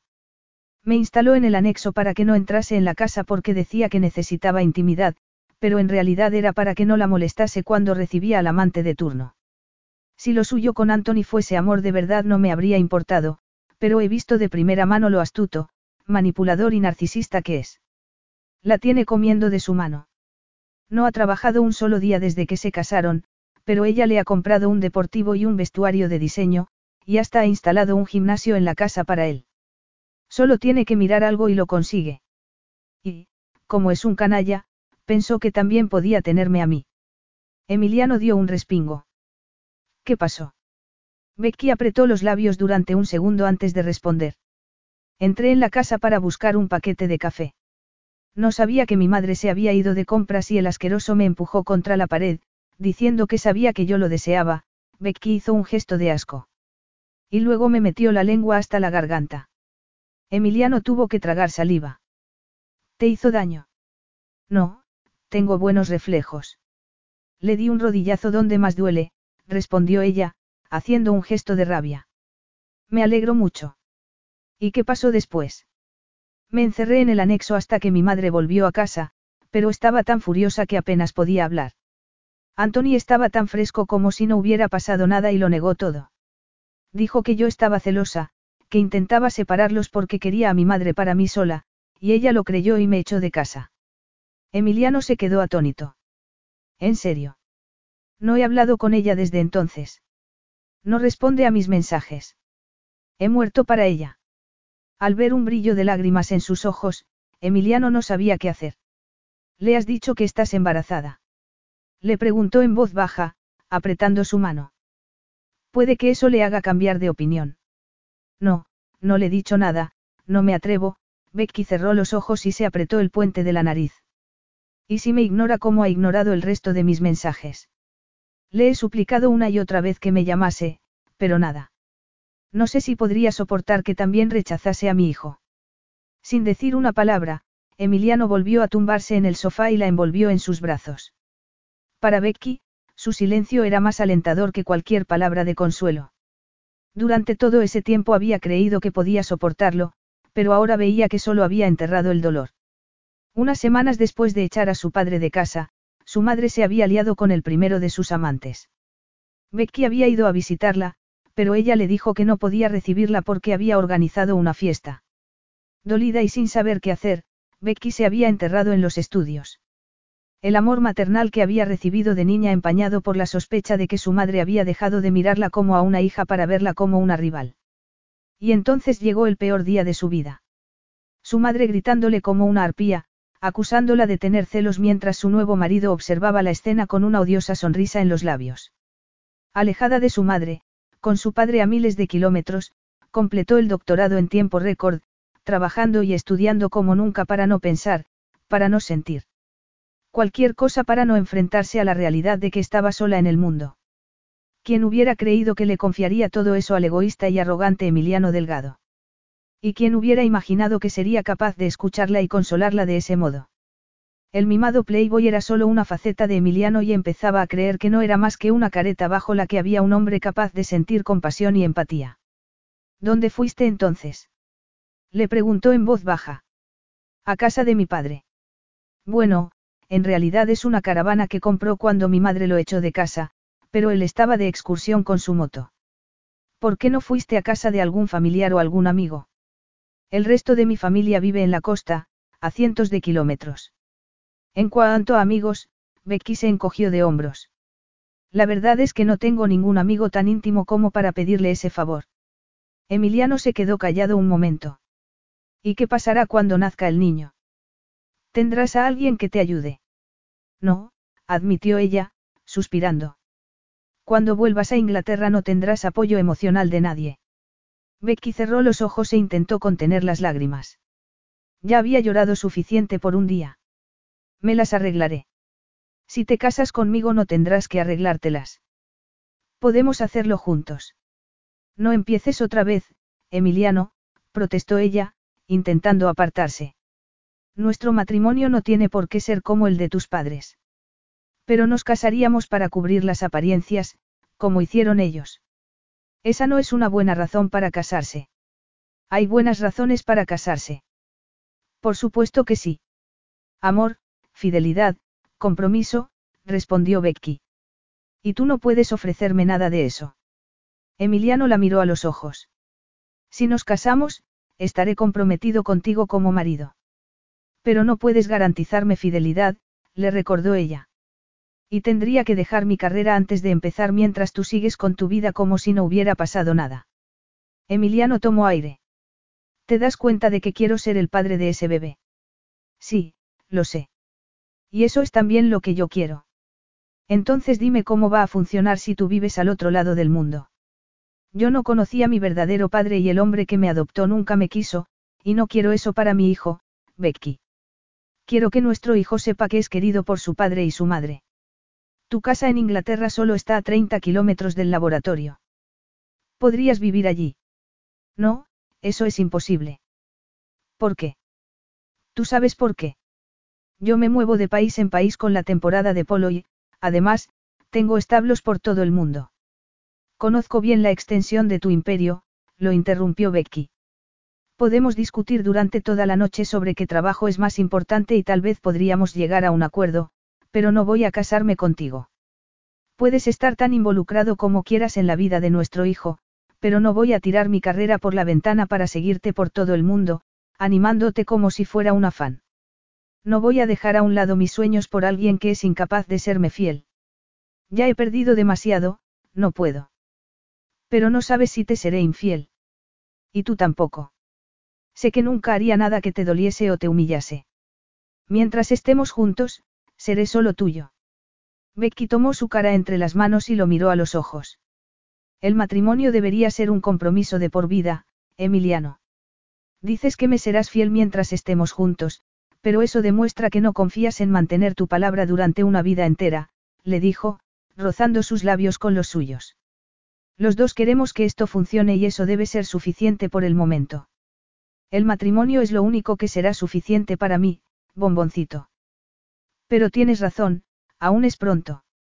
Tengo mucho tiempo para hacer que cambies de opinión. Antes de que ella pudiese discutir tan arrogante afirmación, la tomó entre sus brazos con tal pasión que cualquier protesta murió en sus labios. El suelo retumbaba mientras los ocho caballos galopaban como un trueno por la cancha de polo. Era el primer entrenamiento de la temporada argentina y por el ruido, la velocidad y la adrenalina, los jugadores entrenaban como si fuera un partido de competición. Como siempre, Becky solo tenía ojos para Emiliano. Tenía un aspecto magnífico sobre el caballo árabe y, por un momento, lo imaginó como un guerrero de antaño liderando una carga de caballería. Lo miraba galopar furiosamente, apuntando hacia la pelota con su mazo, un jugador del otro equipo trotando a su lado, dispuesto a echarlo de la cancha. Pero, por primera vez, no sintió un cosquilleo de euforia al verlo en acción. Por primera vez tenía miedo. Las reglas del polo estaban diseñadas pensando en la seguridad de los caballos y, mientras los jinetes mantuviesen la disciplina, el peligro era mínimo. O eso decían. Pero que hubiese un mínimo de peligro no significaba que fuera absolutamente seguro. Tal vez eran las hormonas del embarazo, pero de repente lo único que podía ver era el peligro de ese caótico y emocionante juego. El padre biológico de Emiliano había muerto al caer de un caballo, pensó, cerrando los ojos. Oyó un rugido de los espectadores, un par de docenas de empleados de los establos, y cuando abrió los ojos vio que Emiliano había marcado un gol, pero hubo poco tiempo para celebraciones porque uno de los árbitros señaló el fin del chuquer y todos salieron de la cancha para cambiar de caballo. Y ella pudo respirar de nuevo durante siete minutos. Emiliano le guiñó un ojo y Becky tuvo que hacer un esfuerzo para sonreír, pero tenía el corazón encogido. Para distraerse, sacó el móvil del bolsillo, esperando haber recibido algún email del laboratorio. En aquel momento cualquier tipo de mensaje sería bienvenido, pero el buzón estaba vacío. Era por eso por lo que la gente usaba las redes sociales. Era más fácil esconderse de tus pensamientos con distracciones visuales. Aparte de su miedo al embarazo y cómo afectaría al resto de su vida, ahora tenía que añadir otro, que Emiliano tuviese un accidente. Por impulso, marcó el número de su madre y cerró los ojos mientras escuchaba su voz en el mensaje. Esto, soy yo, mamá. Por favor, llámame. Te echo de menos. Tengo algo importante que contarte y no quiero hacerlo en un mensaje. Llámame, por favor. Te quiero. Cuando cortó la comunicación, Rufus y Barney la miraban con expresión lastimera. Al menos vosotros me queréis, susurró, acariciando sus cabezas. Capítulo 11. Becky se miró al espejo por enésima vez antes de salir de la habitación. Estaba tan emocionada que le daban ganas de ponerse a bailar.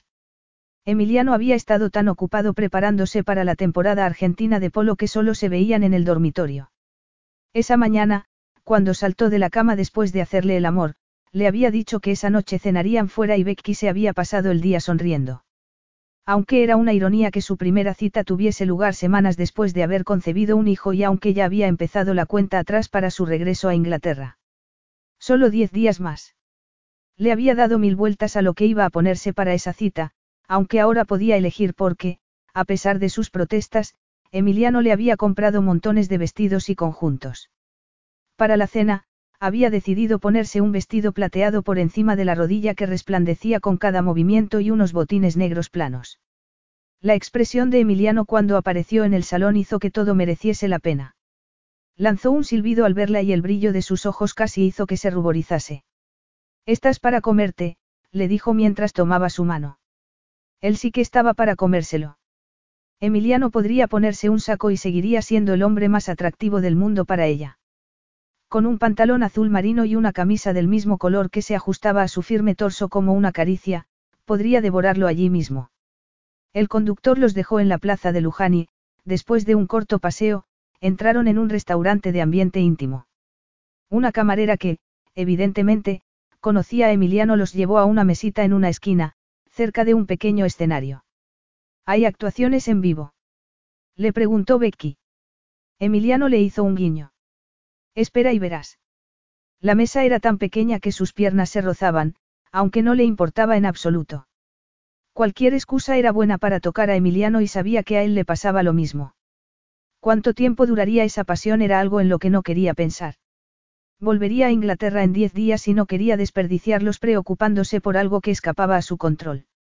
La camarera volvió unos minutos después con las bebidas. ¿Listos para pedir la cena? Preguntó, sin dejar de mirar a Emiliano. Conteniendo el deseo de tirarle la copa de agua a la cara, Becky sonrió mientras miraba la carta. Yo quiero probar las empanadas de jamón y queso para empezar. Y luego el solomillo con patatas y ensalada. Cuando la camarera los dejó solos, Emiliano se inclinó hacia adelante para hablarle al oído. He detectado una mirada de celos, bomboncito. No, en absoluto.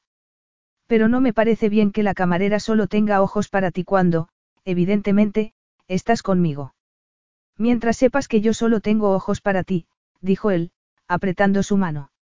Lo sé, admitió Becky. Aunque no sabía cuánto tiempo duraría esa exclusividad. Emiliano abrió la boca para decir algo, pero fue interrumpido por el sonido de su móvil. Voy a apagarlo, dijo a modo de disculpa. Pero torció el gesto al ver el nombre en la pantalla.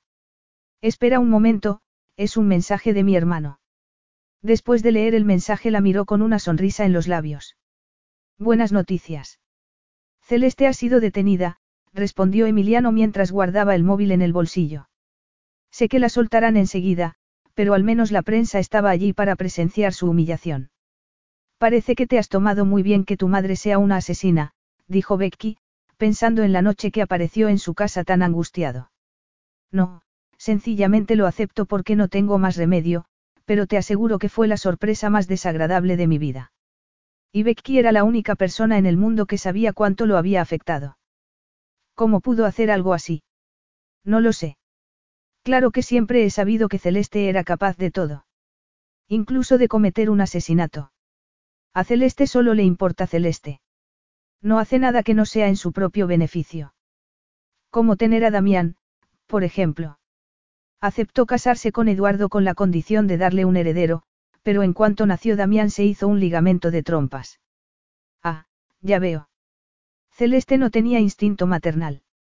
Cumplió con su parte del trato y luego se lavó las manos. La tarea de criar a sus hijos no era parte del acuerdo, por eso nos enviaron a un internado. Es una mujer muy astuta. Lo dices como si la admirases, comentó Becky. Al menos fue sincera con él. Los dos sabían lo que querían y no hubo mentiras en su matrimonio. Y tú has heredado su sinceridad. Mientras solo haya heredado eso de ella, Emiliano hizo una mueca. Celeste parecía pensar que mi padre no había cumplido su parte del trato. ¿Por qué lo dices? Había pensado que siempre estaría involucrada en la dirección del grupo Delgado, pero cuando supo que debía darle el control a Damián se negó a aceptarlo. Por eso mató a Eduardo y por eso robó el testamento. ¿Vas a seguir relacionándote con ella? No, por supuesto que no. Celeste es venenosa, literalmente. En realidad, saber que tengo una razón legítima para apartarla de mi vida es un alivio porque ahora veo que solo he sido un peón que ella usaba para conseguir lo que quería. Incluso cuando me convenció para que trabajase en el grupo delgado. ¿Por qué? Celeste esperaba que yo espiase a Damián. ¿Y lo hiciste? No, le dije que hiciese ella misma el trabajo sucio. La camarera volvió con los platos y, durante un tiempo, comieron en silencio. Cuando terminaron, Emiliano tomó su mano para besar sus dedos. En fin, dejemos a un lado la familia por esta noche, de acuerdo. Disfrutemos de la cena y de la compañía del otro. Eso suena muy bien, asintió Becky. Aunque ella siempre disfrutaba de su compañía, incluso cuando le daban ganas de estrangularlo. Estando con él no echaba de menos el alcohol, pensó mientras tomaba un sorbo de agua. Estar con Emiliano era como estar borracha. La camarera volvió con el segundo plato y Becky se dispuso a disfrutar del solomillo argentino. El cuchillo se hundía en la carne como si fuese mantequilla y cuando se llevó el tenedor a la boca se olvidó de todo. Emiliano cortó su entrecot y la miró después de darle el primer bocado. No sabía por qué, pero le pareció algo tan sensual que sintió un cosquilleo en el vientre. Era eso lo que su madre había experimentado con Anthony. Con todos los demás antes de él. Eran esas emociones embriagadoras por lo que había creído lo peor de ella y la había apartado de su vida. Pero habían acordado no hablar de la familia esa noche, de modo que apartó esos pensamientos e intentó relajarse charlando sobre los perros, el tema que los había unido desde el principio. Becky estaba tomando un helado de postre cuando un grupo de músicos apareció en el diminuto escenario. Ah, música en directo, qué bien. Emiliano esbozó una sonrisa y Becky empujó la silla para acercarse al escenario. ¿Sabes qué es eso? Preguntó, señalando a un hombre que llevaba un instrumento parecido a un acordeón. Es un bandoneón, una especie de concertina. Alguien apagó las luces del restaurante en ese momento y, a la luz de las velas, empezaron a sonar las oscuras y sensuales notas del bandoneón. Una mujer con un vestido negro ajustado con una raja hasta el muslo entró en el escenario seguida por la luz de un foco. Tras ella apareció un hombre con traje negro y sombrero estilo Fedora, que puso una mano sobre su hombro y la hizo girar con un grácil movimiento. Becky apretó la mano de Emiliano y él le devolvió la caricia, sin dejar de mirar a los bailarines, cuyos cuerpos parecían moverse al unísono. El calor de su cuerpo desataba sus sentidos, provocando una ola de deseo que le impedía respirar. A pesar de su sensualidad, el tango argentino era en esencia un lamento del amor perdido y, por un momento, Emiliano sintió como si estuviera viendo una profecía. Inquieto por tal pensamiento, soltó la mano de Becky para pasarle un brazo por la cintura. Intentaba ser positivo, recordando los progresos que habían hecho, pero solo tenía diez días hasta que Becky volviese a Inglaterra.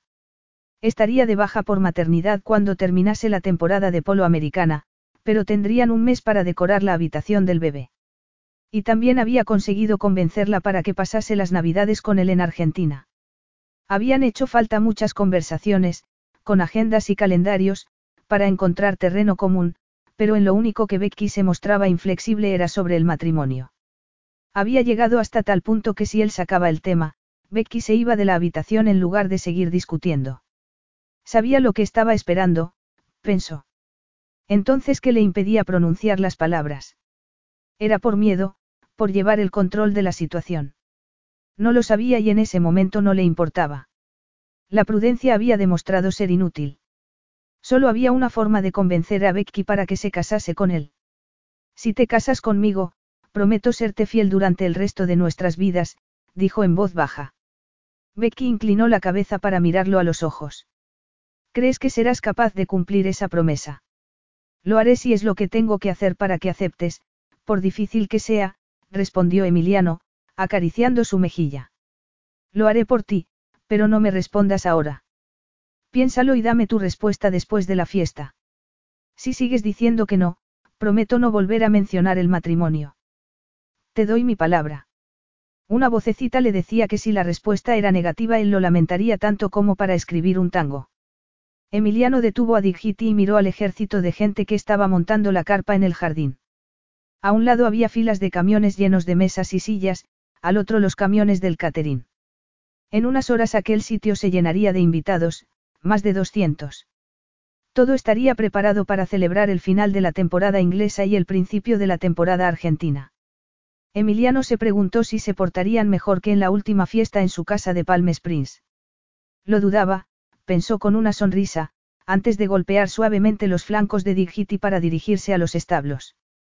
Las sesiones de entrenamiento estaban siendo extraordinarias. Nicky, el nuevo integrante del equipo, se entendía muy bien con el resto de los jugadores y los caballos estaban en plena forma.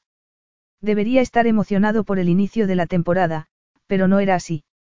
Becky no lo había rechazado de antemano y quería pensar que esa era una buena señal, pero...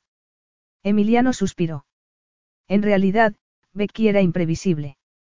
Sintiéndose extrañamente inquieto, volvió a golpear suavemente los flancos del caballo. Galopar era uno de los grandes placeres de la vida y uno de sus mayores pesares era haber nacido medio metro demasiado alto para ser hockey. Le habría encantado participar en carreras, galopar con su caballo, dejar atrás a los rivales y llegar el primero a la línea de meta. La verdad era que le encantaba ganar. Sobre un caballo se sentía invencible y su natural afinidad con esas criaturas le había permitido dominar el mundo del polo durante muchos años. Antes de retirarse quería ganar las competiciones de Inglaterra, Argentina y Estados Unidos en la misma temporada. Ese año ya había ganado la prestigiosa Copa Inglesa y le había apenado no poder enviar las fotografías a su padre adoptivo, algo que había hecho durante la última década. Aunque había dejado de importarle lo que pensase Eduardo, cada vez que tenía un éxito se aseguraba de que él lo supiera. Pero el hombre que lo había adoptado y luego lo había apartado de su lado como si apestase había muerto y, por primera vez, Emiliano no sentía el anhelo de ganar que lo había empujado durante tanto tiempo. ¿Cuándo había ocurrido? se preguntó. Eduardo había muerto meses antes de que empezase la temporada inglesa y él había empezado los entrenamientos con su habitual pasión, pero ahora. No sabía qué le pasaba, solo que le pasaba algo. Algo muy parecido al miedo. Capítulo 12. Becky salió de entre los árboles con los perros a su lado. Emiliano estaría contento, pensó. Había estado preocupado por el tiempo el día de la fiesta, pero, por el momento, no había una sola nube en el cielo. No quería pensar en la lluvia y los días grises cuando volviese a Inglaterra. Debería estar allí ya, asentándose en su nuevo apartamento, preparándose para la llegada del bebé y para empezar su nuevo trabajo en el laboratorio. No dejaba de pensar en las promesas de fidelidad de Emiliano. En realidad, quería decir que sí, mientras respetase su carrera, tal vez habría una oportunidad para ellos. Un matrimonio a larga distancia no sería fácil, pero habían llegado a un acuerdo. Entonces, ¿por qué no decía que sí? Estaba a unos metros de la casa cuando sonó su móvil y se le puso el corazón en la garganta al ver que era un mensaje de su madre. Temblando, subió los escalones del porche y se sentó en el balancín para leer el mensaje, pero la esperanza pronto se convirtió en desesperación. Había pasado una semana rezando para recibir respuesta. Siete días. Y así era como respondía su madre. Más furiosa que nunca, escribió un mensaje y lo envió sin pensarlo dos veces. La respuesta consistía en dos sencillas palabras, estoy embarazada. Pero lo lamentó de inmediato y, enfadada consigo misma, lanzó el teléfono con todas sus fuerzas. Emiliano, que se dirigía hacia el porche, tuvo que apartarse para no recibir un golpe en plena cara. Sea lo que sea, yo no he sido, se defendió, levantando las manos en un gesto de rendición. Ella esbozó una sonrisa triste. Lo siento, no te había visto. Ya me he dado cuenta, dijo él, tomando el móvil del suelo. A menos que sí me hayas visto, pero tengas muy mala puntería. No seas tonto. ¿Qué ha pasado? Mi madre me ha enviado un mensaje. Becky tomó el móvil y se lo mostró. Creí haber dejado claro que no quería escuchar más mentiras. Anthony y yo somos muy felices y lo último que necesito es que tú me vuelvas loca con tus celos. Saca la cabeza de los libros, búscate un hombre y deja de intentar robarme al mío. ¡Qué horror! murmuró Emiliano, haciendo una mueca. ¿Has intentado ponerte en contacto con ella? Becky asintió. Le dejé un mensaje. No quería hacerme ilusiones, pero, en fin, parece que tenía razón. ¿De verdad cree que quieres robarle a su marido? Eso parece. ¿Pero por qué? Solía tomarme el pelo porque no salía con nadie y yo me mordía la lengua para no decirle que me había enterrado en los estudios para soportar las peleas entre mi padre y ella. Todo habría sido más fácil si se hubieran separado cuando yo era pequeña. Entonces no habría pasado de ser una hija querida a una rival. Mi madre está loca por ese canalla. Loca, literalmente. Emiliano se pasó una mano por el pelo. Se sentía peor que la semana anterior, cuando Becky le contó la triste historia de su familia con los ojos llenos de lágrimas. Al menos, cuando lloraba podía abrazarla y consolarla, pero al verla tan derrotada se sentía completamente inútil. Un día entrará en razón. Becky negó con la cabeza. No lo creo. La verdad saldrá a relucir tarde o temprano, siempre es así, insistió. Emiliano, pensando que tal vez podría ayudarla contándole su historia. La razón por la que me despidieron del grupo delgado fue que me enamoré de una estafadora. Ella lo miró, sorprendida. Había estado enamorado. De verdad. Se llamaba Adriana y era mi ayudante personal. Me habían dado el control de un fondo de inversión, en fin, no voy a aburrirte con los detalles, pero el fondo tenía un valor de miles de millones. Yo era nuevo en el juego y necesitaba ayuda de alguien con experiencia. Adriana tenía un currículo impecable, esa es una de las razones por las que no he vuelto a molestarme en leer un currículo. ¿Qué pasó? Fue amor a primera vista para los dos. Adriana era guapísima, inteligente y me tenía comiendo en la palma de su mano. Yo quería hacer pública la relación, pero ella se resistía y eso solo aumentaba el atractivo. Pensé que yo era especial, pero en realidad estaba protegiéndose a sí misma. Porque, mientras yo me hacía ilusiones sobre nuestro futuro, ella estaba hackeando las cuentas del fondo de inversión, robándonos con tal descaro que debo admitir que incluso la admiré un poco. ¿Robó mucho dinero? Le preguntó Becky. 498 millones de dólares de las cuentas que yo controlaba. Lo hizo con tal astucia que tardamos semanas en descubrirlo, pero para entonces ya era demasiado tarde. Adriana había volado. Habíamos pasado el fin de semana juntos y te juro que yo no tenía ni idea. Se fue a casa el domingo por la noche, se despidió con un beso y esa fue la última vez que la vi. Cuando no fue a trabajar por la mañana me preocupé, pensando que le había pasado algo. Fui a su apartamento, pero estaba vacío. Había desaparecido. Tardé semanas en descubrir que se había ido con casi 500 millones de dólares de la empresa, depositados en un paraíso fiscal que yo no podía tocar. Madre mía, murmuró Becky. Mucho después descubrí que yo no había sido su primera víctima. Había pasado un año en la cárcel por defraudar a dos empresas, pero seguro que hay otras. ¿Y qué pasó? La detuvieron. Contraté a un detective privado, pero no le expliqué por qué. La encontró en una isla privada en el Caribe, en un territorio que no tiene tratado de extradición, un paraíso para criminales. Sigue allí, dándose la gran vida con nuestro dinero, rodeada de delincuentes como ella. Adriana sabe que yo sé que está allí y que la tengo vigilada. No creo que se arriesgue a viajar, pero si lo hace la detendrán en cuanto salga de la isla e irá a la cárcel durante al menos 20 años. Becky intentaba no pensar que Emiliano había estado enamorado de esa mujer. Y no se lo contaste a tu familia. Cuando se descubrió el robo, lo primero que pensaron era que yo había metido la pata. Yo seguía intentando localizar a Adriana porque sabía que ella había tenido algo que ver, pero en ese momento no tenía pruebas. Me habría gustado pedirles ayuda, pero Eduardo y Damián no querían escucharme siquiera. Estaban convencidos de que era culpa mía. ¿Por qué? Porque el mundo de las finanzas no era lo mío. Celeste los había convencido para que me contratasen y el robo confirmó que no deberían haberme dado una oportunidad. ¿Y qué pasó después? Me despidieron y me pagaron para que no dijese nada sobre el dinero estafado. No podían hacer público que 500 millones de dólares de sus clientes habían desaparecido de la noche a la mañana. ¿Lo mantuvieron en secreto? Preguntó Becky, sorprendida. Devolvieron el dinero con sus propios fondos, respondió él. Yo debería haberme sentido culpable, pero me daba igual. Acababan de demostrar que nunca habían confiado en mí, que habían estado esperando que metiese la pata, así que los mandé bien lejos.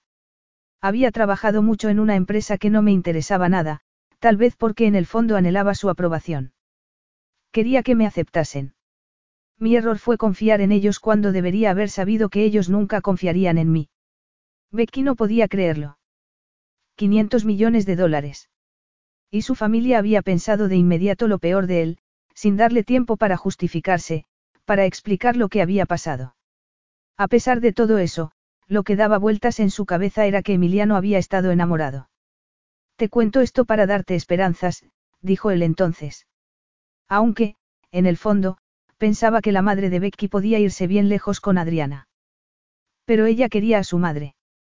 Estaba embarazada y necesitaba a su madre. Esperanzas. El amor nos vuelve locos, nos hace ciegos. Y luego un día abres los ojos y lo ves todo claro de nuevo. Tu madre abrirá los ojos tarde o temprano y entonces te necesitará. No sé si podré perdonarla. Deja la puerta abierta y ella volverá a ti. Estoy seguro de que la perdonarás. Espero que tengas razón, murmuró Becky. La tengo, seguro. Ella esbozó una sonrisa. Siento lo que te pasó con tu familia. Debió ser horrible para ti. Emiliano hizo una mueca. Fue el peor momento de mi vida, pero aún no sé qué me dolió más, el robo o la reacción de mi familia. Claro que su reacción habría sido la misma si les hubiera contado la verdad, que Adriana era una estafadora. ¿Por qué? Siempre estaban advirtiéndome contra las mujeres que querían aprovecharse de nuestra fortuna y me habrían culpado por no hacer caso de sus advertencias, respondió él. Entonces los odiaba a muerte. ¿Y ahora? Emiliano lo pensó un momento. Mi padre ha muerto, de modo que ya no podremos solucionar nuestras diferencias. Podría culpar a Celeste por robarme la oportunidad de hacer las paces con él, pero en realidad nunca lo habría hecho. Eduardo no me quería y nada de lo que yo hiciese o dijese podría cambiar eso. En cuanto a mi hermano, aunque aún me duele cómo me trató entonces, sé que debo aceptar mi parte de responsabilidad. ¿Por qué vas a otorgarle el beneficio de la duda a alguien que ha sido horrible contigo desde siempre? Tal vez deberías hablarlo con él, sugirió Becky. Para dejar atrás el pasado de una vez por todas. Emiliano se pasó una mano por el cuello. Una cosa era admitir ante. Becky su parte de culpa, pero hacerlo con Damián, ¿de qué serviría remover el pasado? Serviría para no cometer los mismos errores en el futuro. Por lo que me has contado, estáis intentando mantener una relación después de toda una vida de rencor instigado por tu madre. No veo cómo vais a hacerlo si el pasado os tiene atrapados. No es así. Ah, no. Ya he aceptado que mi padre adoptivo me odiaba. He aceptado que Celeste es una psicópata y acepto que los problemas con mi hermano, alimentados por mi madre, eran la causa de mis celos. Sé los errores que cometí y no voy a repetirlos, Emiliano esbozó una sonrisa. Mientras trabajaba en el grupo Delgado aprendí algo más que a no confiar en nadie. Aprendí mucho sobre el mercado de valores y en cuanto me despidieron puse esos nuevos conocimientos en acción. A eso me refería cuando te conté que usé los primeros 10 millones para abrir mi empresa. Invertí el dinero y, en un mes, los 10 millones se habían convertido en 50. Parece que tengo cierto talento para las inversiones. Becky pensó en las posesiones de Emiliano, las casas, los aviones privados, las galerías de arte, los establos de categoría mundial por todo el mundo, los exorbitantes gastos para mantener un equipo de polo. Hasta ese momento no se le había ocurrido que su estilo de vida no podía ser financiado con el dinero que ganaba en las carreras o en las competiciones, pero en realidad no era eso lo que le importaba. Diez años antes, Adriana no solo le había robado 500 millones de dólares, sino la capacidad de confiar en los demás. Y fue en ese momento cuando la verdad que había intentado negarse a sí misma la golpeó en la cara. Amaba a Emiliano. Por eso no había aceptado casarse con él, porque lo amaba. El muro tras el que creía proteger su corazón para que no se lo rompiera había sido una ilusión. Le había entregado su corazón la noche que buscó santuario en su casa, en Montecleure. Becky. Emiliano la miraba con el ceño fruncido. Perdona, estaba distraída. ¿No te encuentras bien? Me encuentro perfectamente, solo un poco cansada.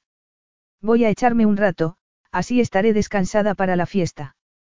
Emiliano estudió los hermosos ojos claros que había aprendido a amar. ¿Quieres que te suba algo de comer, un té de menta? No, tomaré algo más tarde, gracias. Mientras entraban en la casa, el odio hacia Adriana y hacia la horrible familia Delgado amenazaba con ahogarla. No solo le habían robado dinero, sino la capacidad de amar y confiar en los demás. Y también le habían robado su futuro. Porque ahora veía que no podía haber futuro para ellos. Después de comer, Emiliano respondió a unos emails, echó un vistazo a la carpa y luego fue a ver a Becky. Estaba preocupado por ella porque cuando se despidieron estaba pálida, sin energía. Tal vez era el embarazo, se dijo. Las cortinas de la habitación estaban echadas y ella dormía en la cama. Sonriendo, se sentó a su lado y acarició suavemente su pelo. Qué preciosa era aquella mujer. Cada vez que la miraba veía algo nuevo que le encogía el corazón. En aquella ocasión, una pequeña verruguita sobre el párpado izquierdo que tuvo que hacer un esfuerzo para no besar. Cuando se apagaría su deseo por ella? Llegaría un momento en el que no sentiría el deseo de devorarla. Ella se movió entonces, murmurando algo entre sueños. Le gustaría ver sus sueños, leer sus pensamientos. Desearía tener telepatía para que entendiese que haría todo lo posible, todo lo que estuviera en su mano, para ser un buen padre y un buen marido. Para que ella diese ese salto de fe. Becky abrió los ojos entonces y lo miró con una emoción que no reconoció, pero que se clavó en su alma.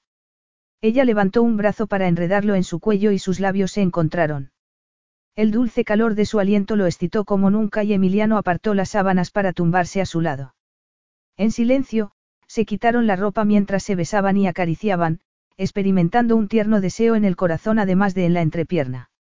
No dejaba de mirarla a los ojos mientras entraba en ella, con los dedos enredados, los labios unidos.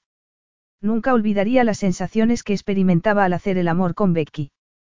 Aunque el deseo lo quemaba, hacer el amor con ella era mucho más que una satisfacción sexual. Era algo fundamental, tan necesario para él como respirar. Cuando por fin quedaron saciados, la cabeza de Becky sobre su torso, Emiliano cerró los ojos y respiró profundamente para contrarrestar su agitación. Aunque él no era un hombre paciente, debía encontrar paciencia. Le había dicho que esperase hasta después de la fiesta para demostrar que no tenía intención de avasallarla, pero no había esperado que lo hiciese esperar tanto. Cada hora que pasaba sin tener una respuesta le parecía más larga que la anterior. Capítulo 13. El jardín del rancho había sido transformado en una de fantasía primaveral. Una enorme carpa en el centro, con carpas más pequeñas por todo el césped, música y gente por todas partes. El olor a barbacoa permeaba el aire. Una cosa que Becky había descubierto durante esos días en Argentina era que nada les gustaba más que una barbacoa. Emiliano era un anfitrión tan generoso con sus invitados que había contratado a varias niñeras para que los padres pudiesen disfrutar sin preocupaciones.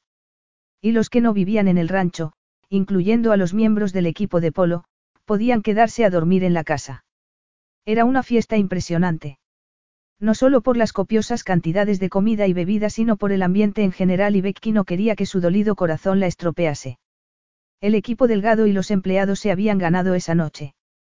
Y se alegraba de haber dejado que Emiliano le comprase un vestido porque estaba recibiendo muchas miradas admirativas. En realidad, se sentía tan alegre como las florecitas rosas de su vestido blanco. Incluso había dejado que la convenciese para comprar unos zapatos de tacón rosa empolvado. Comparados con los zancos que llevaban otras mujeres, los suyos eran discretísimos, pero los centímetros extra la hacían sentir más elegante que nunca. Lo único que tenía que hacer era aprender a caminar sobre ellos. Había unas funestas nubes oscuras en el cielo, pero parecían lo bastante lejos como para no estropear la fiesta. ¿Vienes a bailar? Le preguntó Louise, con un cóctel en la mano. Becky soltó una carcajada. Yo no sé bailar. Nadie sabe bailar, dijo Louise, tomándola del brazo. La trataba como si fueran amigas y tal vez lo eran, pensó Becky, contenta. Emiliano miraba a Becky bailar mientras tomaba una cerveza. Aunque sentía la tentación de bailar con ella, sabía que si lo hacía acabarían en el dormitorio y tal vez sería mejor esperar un poco porque, al fin y al cabo, él era el anfitrión de la fiesta. Unos minutos después, ella se quitó los zapatos y, dejando escapar un grito de alegría, siguió bailando por la pista. Con zapatos o sin ellos, nada podía atenuar su belleza. Esa noche estaba espectacular y no era el único que lo había notado, pensó Emiliano. Por primera vez desde que la conoció, había cambiado los vaqueros y la camisa por un precioso vestido que dejaba al descubierto sus preciosos hombros y caía por encima de las rodillas. La melena castaña rojiza, libre de su habitual coleta, caía en ondas sobre sus hombros y su espalda. Un sutil maquillaje y unos pendientes de aro completaban una imagen tan femenina que el corazón de Emiliano redoblaba sus latidos cada vez que la miraba. Estaba como hechizado, pero el hechizo se rompió cuando Juan, el gerente de los establos, la tomó por la cintura y empezó a bailar con ella de modo sugerente. Por un momento, el mundo pareció ponerse patas arriba y Emiliano tuvo que hacer un esfuerzo para no levantarse y echarlo a empujones. Becky, riendo, dio un paso atrás, dejando claro que no estaba interesada, y el mundo de Emiliano volvió a ponerse en su lugar. Pero en ese momento alguien le echó los brazos al cuello y sintió el roce de unos labios rellenos de botox en la cara. Aquí estás, dijo Jacinda. Te he buscado por todas partes. Intentando contener un rugido de frustración, Emiliano apartó los brazos de su cuello. Jacinda, una guapa modelo, se había casado con uno de sus compañeros de equipo, Facundo, el año anterior. Pero después de la ceremonia lo había acorralado en un pasillo del hotel, diciendo que Facundo y ella tenían un matrimonio abierto. Había hecho todo lo posible para apartarse de ella desde entonces, pero Jacinda era como un sabueso, buscándolo a todas horas, tentándolo siempre que le era posible. Se había resistido siempre por lealtad a Facundo, pero aunque no estuviera casada con su compañero no tendría el menor interés. Ahora menos que nunca. Mientras Jacinda intentaba entablar conversación, él no dejaba de mirar a Becky. Cuando ella puso una mano en su muslo, Emiliano la apartó sin hacer ningún comentario, pero cuando volvió a hacerlo por fin perdió la paciencia. Creo que tu marido está buscándote, le dijo, antes de alejarse. Había perdido de vista a Becky y tuvo que alargar el cuello para buscarla entre la gente, pero no la veía por ningún lado. A la basura con todo, pensó. Solo quería estar con ella. Si tenían que entrar en la casa para darse un revolcón, ¿qué más daba? Era su fiesta y podían hacer lo que quisieran. Los miembros del equipo de polo aparecieron entonces con una bandeja de chupitos y brindaron por una temporada de éxitos, y luego brindaron por la próxima temporada. Cuando por fin pudo escabullirse y llegar a la pista de baile, Becky había desaparecido. Becky bailó hasta que no podía más. Quería disfrutar de la fiesta, pero el aire era sofocante y le costaba respirar. Sin molestarse en buscar sus zapatos, se abrió paso entre la gente para salir de la carpa. El vasto cielo, normalmente cuajado de estrellas, estaba oscuro como boca de lobo. Las oscuras nubes que había visto antes parecían haberse acercado. Becky. La saludaron unos mozos. Ella les devolvió el saludo mientras se alejaba por el jardín. Por los chapoteos y los gritos, un grupo de invitados había decidido nadar en la piscina, pero ella quería estar sola. No quería pensar en Emiliano. No quería pensar en nada. Lo único que quería era respirar, calmarse y luego volver a la fiesta y fingir que no pasaba nada. Caminó sin rumbo por la finca, perdida en sus pensamientos, hasta que llegó a los establos. Llenos de gente durante el día, por la noche los establos estaban en silencio para que los caballos pudiesen descansar. Sabía que un par de mozos habían tenido la mala suerte de trabajar esa noche, y también sabía que Emiliano les pagaría el doble por perderse la diversión. Becky sacudió la cabeza. Daba igual donde fuese, siempre había algo que le recordaba a Emiliano. ¿Por qué no había vuelto a Inglaterra? se preguntó. Podría haber pasado el resto de su vida siendo relativamente feliz, pero se había quedado allí, le había dado oxígeno al amor que sentía por Emiliano y ahora estaba condenada a seguir los pasos de su madre. Tarde o temprano odiaría a Emiliano por haberle roto el corazón. Porque, se casasen o no, estaba segura de que le rompería el corazón. Y un día él la odiaría por forzarlo a hacer una promesa de fidelidad que no habría hecho si no fuera por el hijo que esperaban. Bertie asomó la cabeza por encima del box y Becky lo acarició, sonriendo, mientras el animal rozaba su mano con la nariz. Qué maravillosas criaturas eran los caballos, qué intuitivos. De repente, una gota de lluvia cayó sobre su cara. Y luego otra.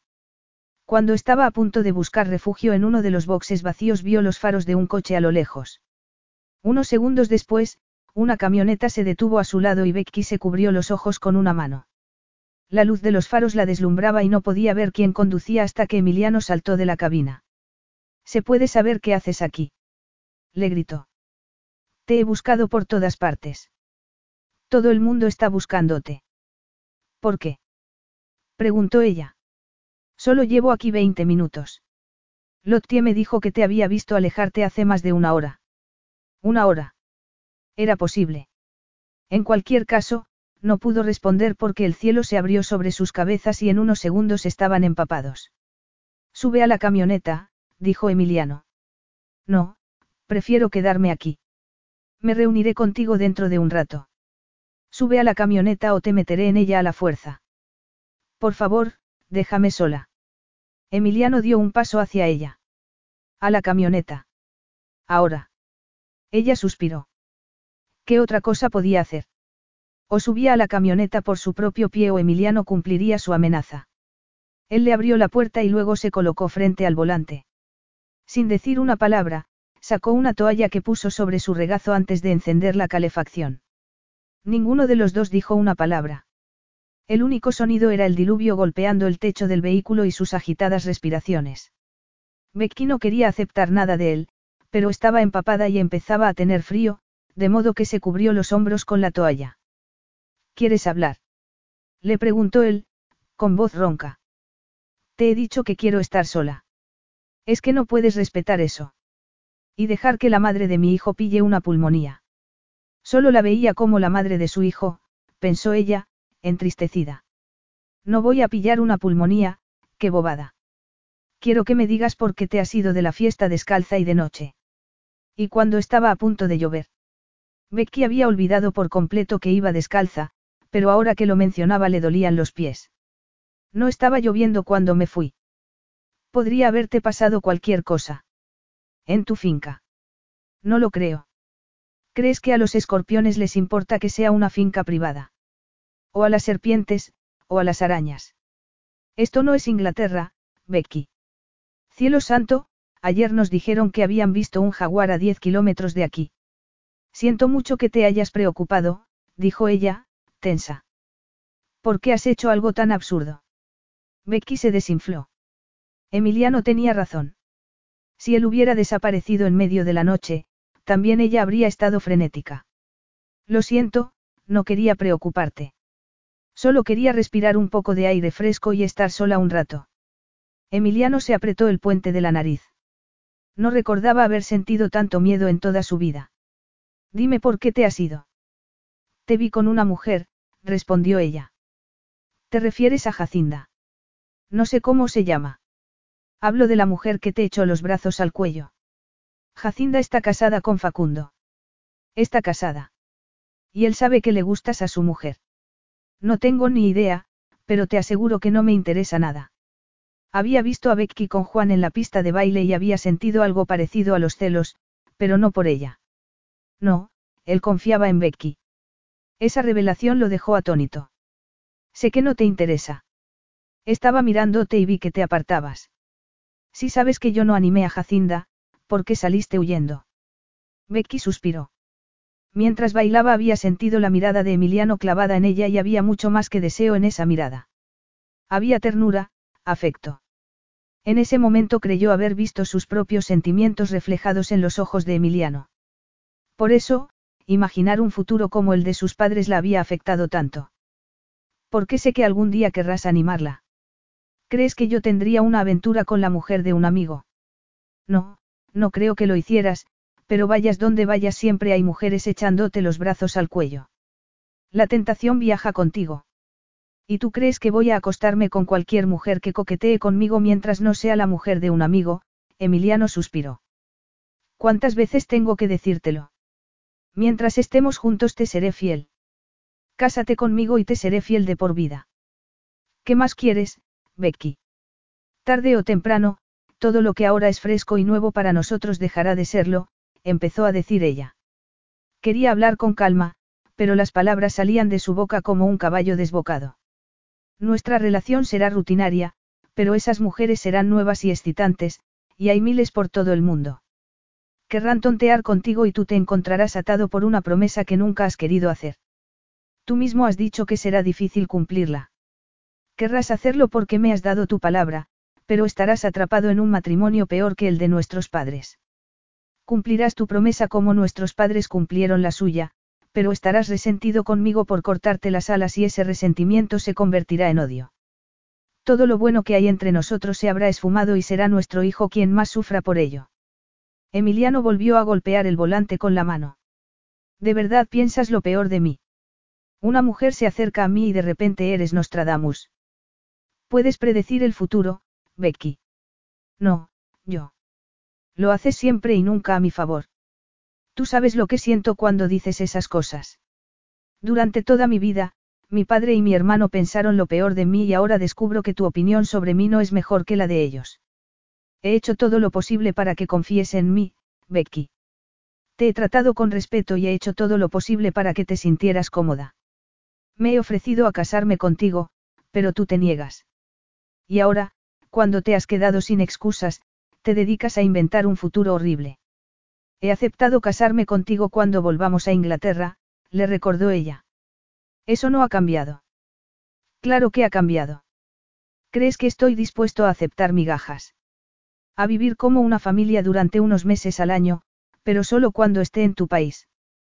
Todo tiene que ser como tú quieres, Becky. Me harás suplicar para ver a mi hijo porque tu preciosa carrera es lo primero.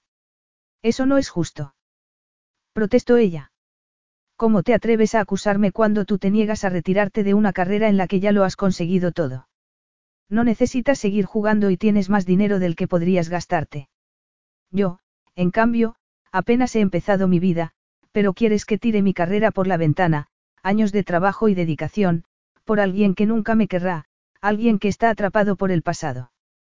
Creo que los dos estamos atrapados por el pasado, murmuró Emiliano.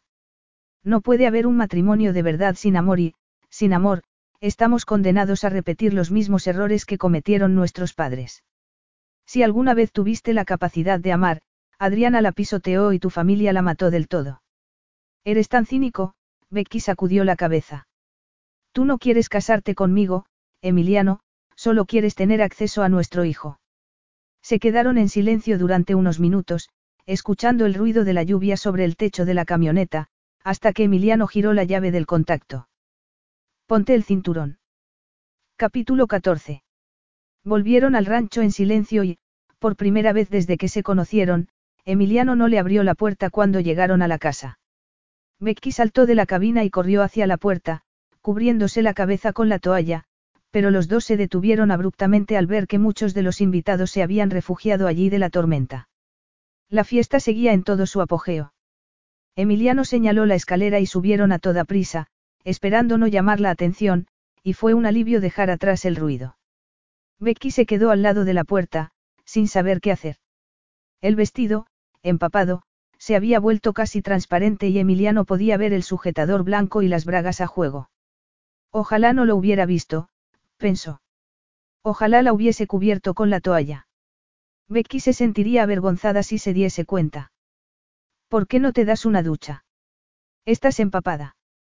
Sí, será lo mejor.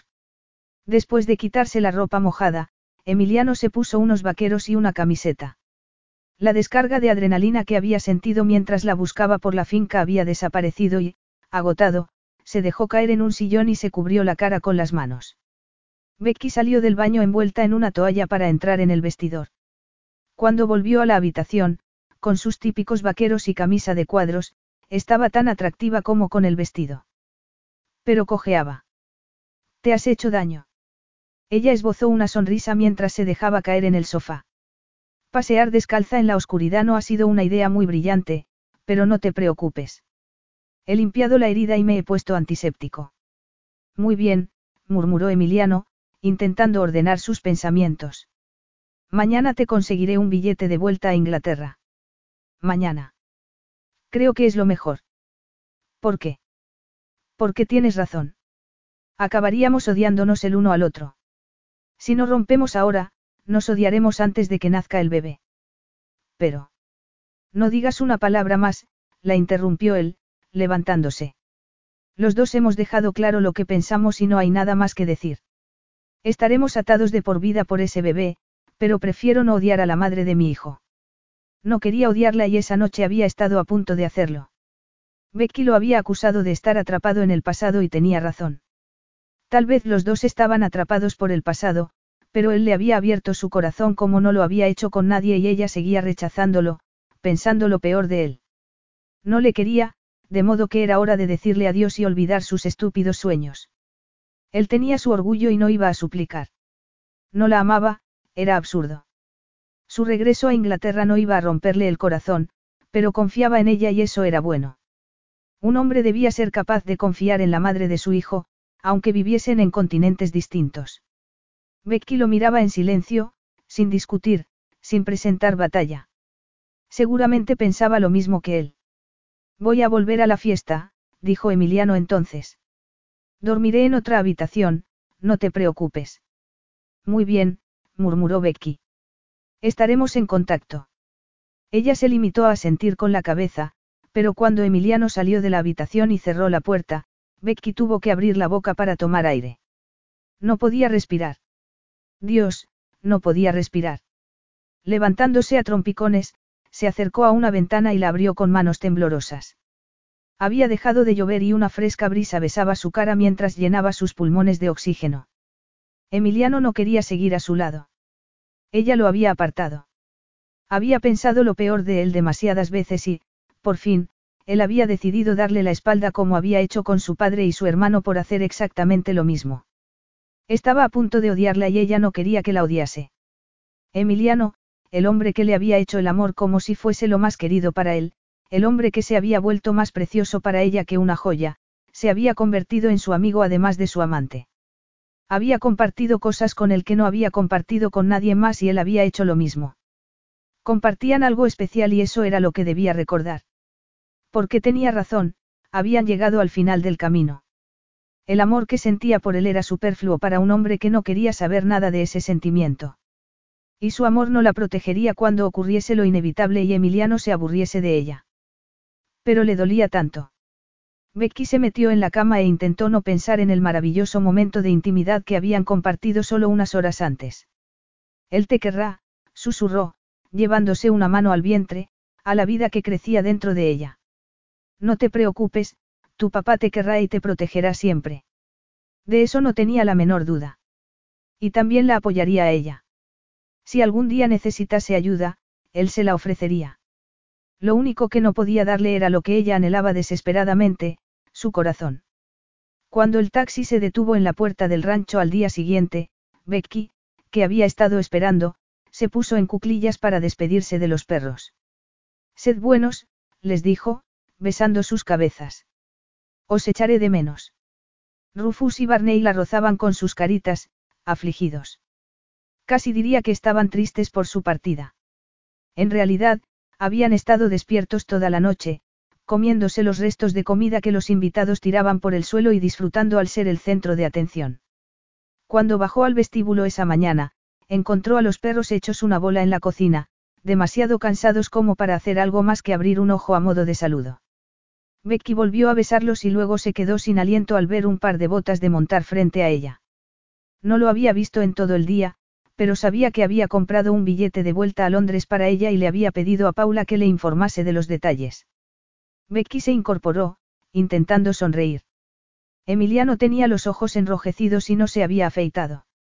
Evidentemente, había dormido con la ropa puesta. Tal vez en el jardín porque tenía hojitas en el pelo. Debía haberlo pasado en grande cuando volvió a la fiesta. Se miraron en silencio durante largo rato y luego él metió las manos en los bolsillos de los vaqueros. Que tengas buen viaje, dijo con voz ronca.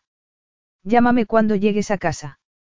Becky, incapaz de articular palabra, se limitó a sentir con la cabeza antes de dirigirse hacia el taxi. Becky. Ella se detuvo, con el corazón en la garganta. Emiliano estaba a un metro de ella, con la mandíbula rígida, los musculosos brazos cruzados sobre el pecho. Quiero que me escuches. Tienes que dejar de usar tus estudios y tu trabajo como un escudo. Haz nuevos amigos, disfruta de la vida. Todo cambiará en unos meses, así que disfruta de tu libertad mientras puedas. Becky hizo un esfuerzo para contener las lágrimas y luego, concentrándose más que nunca en toda su vida, logró esbozar una sonrisa de despedida. Hasta pronto, Emiliano. El taxi arrancó unos segundos después, alejándola del hombre al que amaba con todo su corazón. Durante el viaje en avión estaba inconsolable y lloró hasta quedarse dormida, pero despertó sollozando. Catorce horas después, con la voz ronca y los ojos enrojecidos, aterrizó en Londres, donde la esperaba un coche para llevarla a Oxford. Cuando entró en el apartamento se le encogió el corazón al ver los muebles que Emiliano le había comprado aquel día, que ahora le parecía tan lejano. Sabía que iban a llevarlos allí, pero no había esperado que todo estuviese montado y ordenado. O que el apartamento estuviese recién pintado y decorado. Emiliano se había encargado de organizar todo eso, pensó. Si cerraba los ojos podía verlo al teléfono, dando órdenes en ese tono que hacía que la gente quisiera complacerlo a toda costa.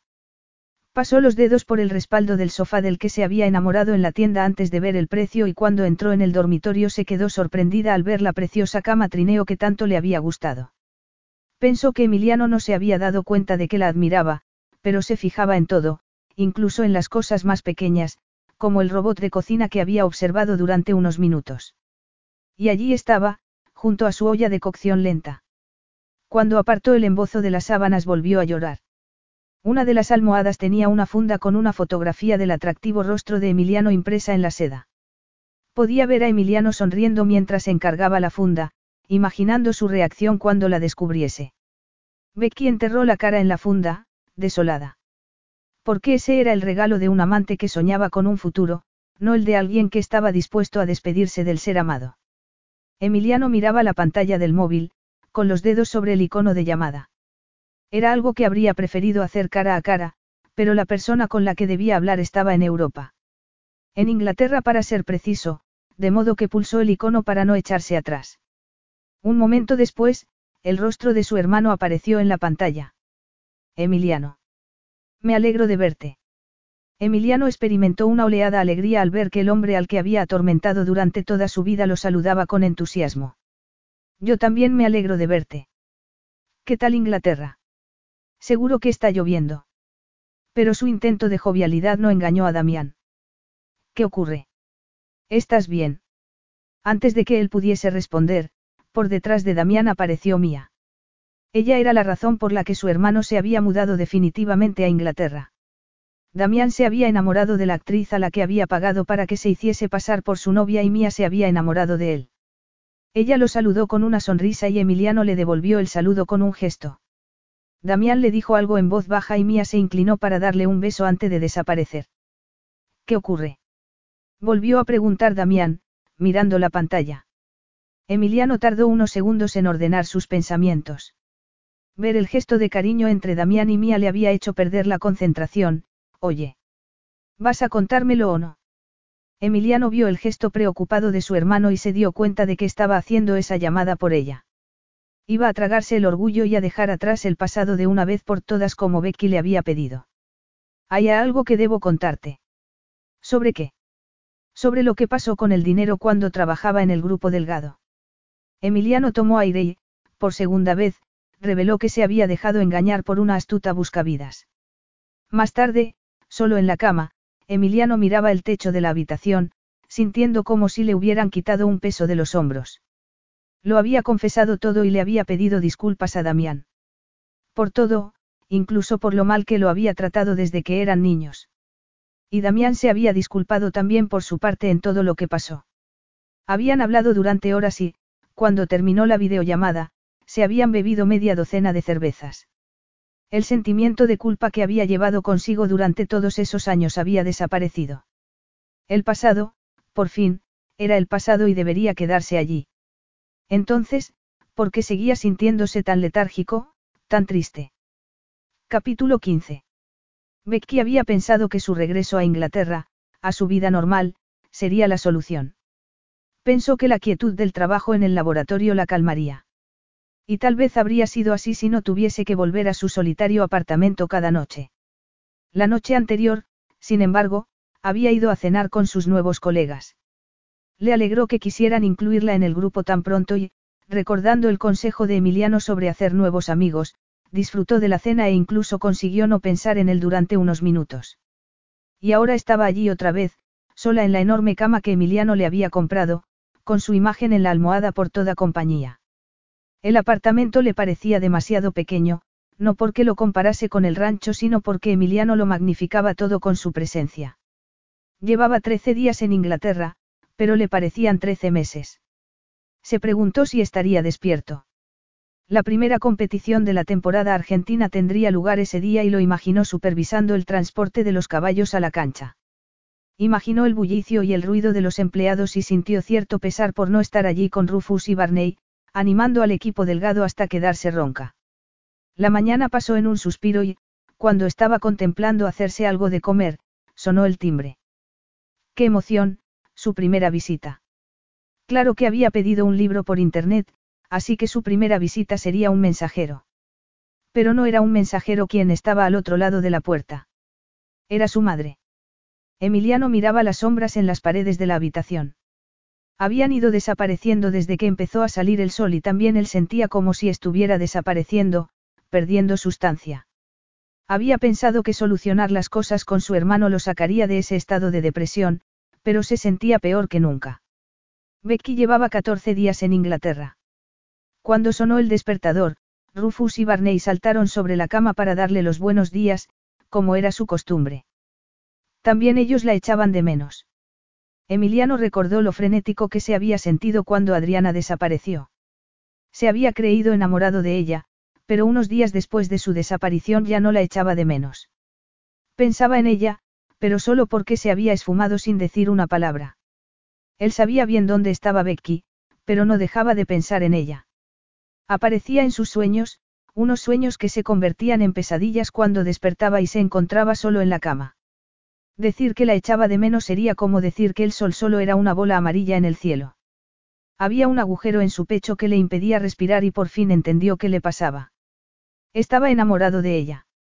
Si hubiera prestado atención a sus sentimientos habría sabido la verdad mucho antes.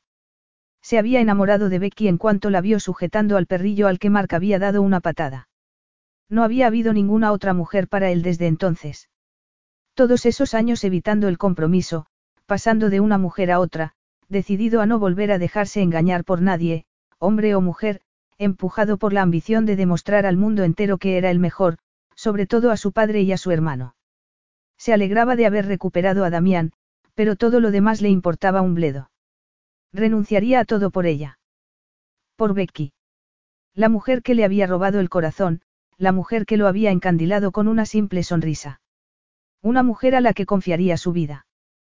Pero una mujer dañada. Becky había perdido una parte de su juventud por culpa del amargo divorcio de sus padres, enterrándose en sus estudios como un escudo protector para no sufrir. Emiliano sabía que nunca habría nadie más. Si no podía tener a Becky no tendría a nadie. Tenía que intentarlo, pensó. Tal vez era demasiado tarde, pero tenía que intentarlo. Terminaría la competición y luego iría a Inglaterra.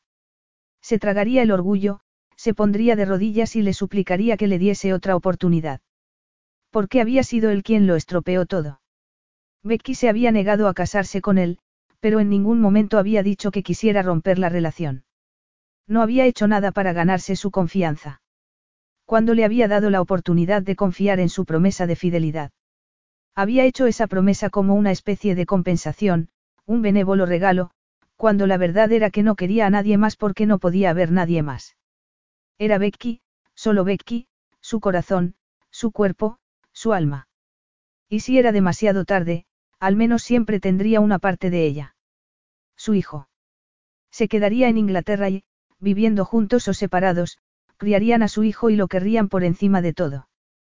Tendría que conformarse con eso. Pero no podía hacer nada por el momento, de modo que saltó de la cama y se arrastró a la ducha. Tenía que salir de esa depresión, pensó.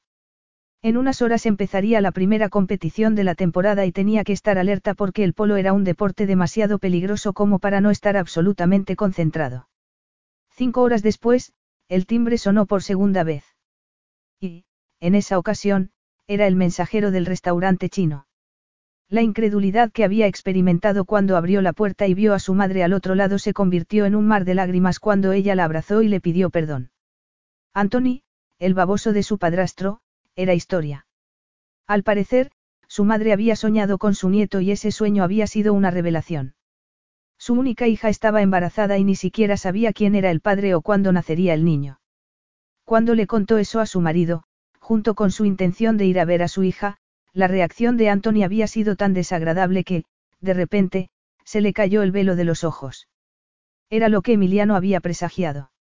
Aceptando el consejo de no darle la espalda, Becky le había enviado un mensaje con su dirección, pero jamás hubiera imaginado que aparecería en su casa dos semanas después. ¿Le has contado a tu padre que estás embarazada? Le preguntó su madre mientras probaba el chow mein. Becky hizo una mueca. No, aún no. Me envió un mensaje el miércoles pasado. Estaba a punto de tomar un avión para ir a Chile. Se lo contaré la próxima vez que hablemos. Chile no tiene frontera con Argentina. Becky se encogió de hombros. Solo le había contado a su madre que el bebé era hijo de un jugador de polo argentino. Era demasiado pronto como para intercambiar confidencias. Las cosas no podían volver a ser como antes. Aún no. Seguro que tu padre volverá a Inglaterra para el parto, dijo su madre. Yo no le soporto, pero sé que te quiere mucho. Siempre fue un padre estupendo. Había soñado con viajar por todo el mundo desde que era niño, pero renunció a sus sueños porque te quiere mucho. Esperó hasta que fuiste mayor, cuando ya no lo necesitabas. No lo sabía. Bueno, pues ahora lo sabes. No se despidió de mí. ¿Por qué es egoísta e inmaduro? No acabas de decir que es un buen padre. Lo fue, sí, pero ya no lo es. Y yo he sido una madre horrible en los últimos años. Tampoco yo he sido una gran hija, admitió Becky. He sido egoísta e inmadura. Emiliano, en cambio, siempre había pensado en ella antes que nada. Durante esas semanas, le había dado pasión, pero también una seguridad que nunca antes había tenido. Becky. Ella parpadeó, como saliendo de un trance. Perdona, has dicho algo. Estabas perdida en tus pensamientos. Becky sintió el deseo de contárselo todo, de confiarle que estaba locamente enamorada y que su desconfianza y su inseguridad habían destruido la relación. Todas las cosas que le gustaría decirle a Emiliano. Lo maravilloso que era, que la hacía reír más que nadie, que la sacaba de quicio más que nadie. Que era la mejor persona que conocía y que se alegraba de que fuera a ser el padre de su hijo. Becky. Ella dio un respingo. ¿Qué? Cuéntamelo, hija. Tal vez yo pueda ayudarte. El deseo de contárselo todo la ahogaba, pero antes de que pudiese abrir la boca sonó su móvil. Habría ignorado la llamada si no hubiera visto el nombre de Louise en la pantalla. Asustada, Becky tomó el móvil con manos temblorosas. ¿Qué ha pasado? Becky, siento mucho tener que llamarte, pero pensé que querría saberlo. Emiliano ha tenido un accidente, ¿cómo está? La interrumpió ella. Lo han llevado al hospital, inconsciente, respondió Louise. Creen que tiene un coágulo en el cerebro. Becky, está muy mal. Becky aterrizó en Buenos Aires casi 20 horas después. Su madre la había llevado al aeropuerto y habían esperado allí hasta que consiguieron un billete. La espera en el aeropuerto había sido insoportable, el vuelo un purgatorio. Ni siquiera podía comprobar sus mensajes para recibir noticias. Cuando el avión aterrizó por fin, fue la primera en desembarcar, la primera en la cola de los pasaportes. Como no llevaba equipaje, corrió hacia la salida mientras sacaba el móvil del bolso, esperando algún mensaje de Louise o de Paula. Pero ocurrió el desastre. Su teléfono se quedó sin batería. En sus prisas por ir al aeropuerto había olvidado guardar el cargador. Conteniendo un grito de angustia, subió al primer taxi que encontró y le pidió que la llevase al hospital, pero no podía decirle al taxista a qué hospital porque no lo sabía.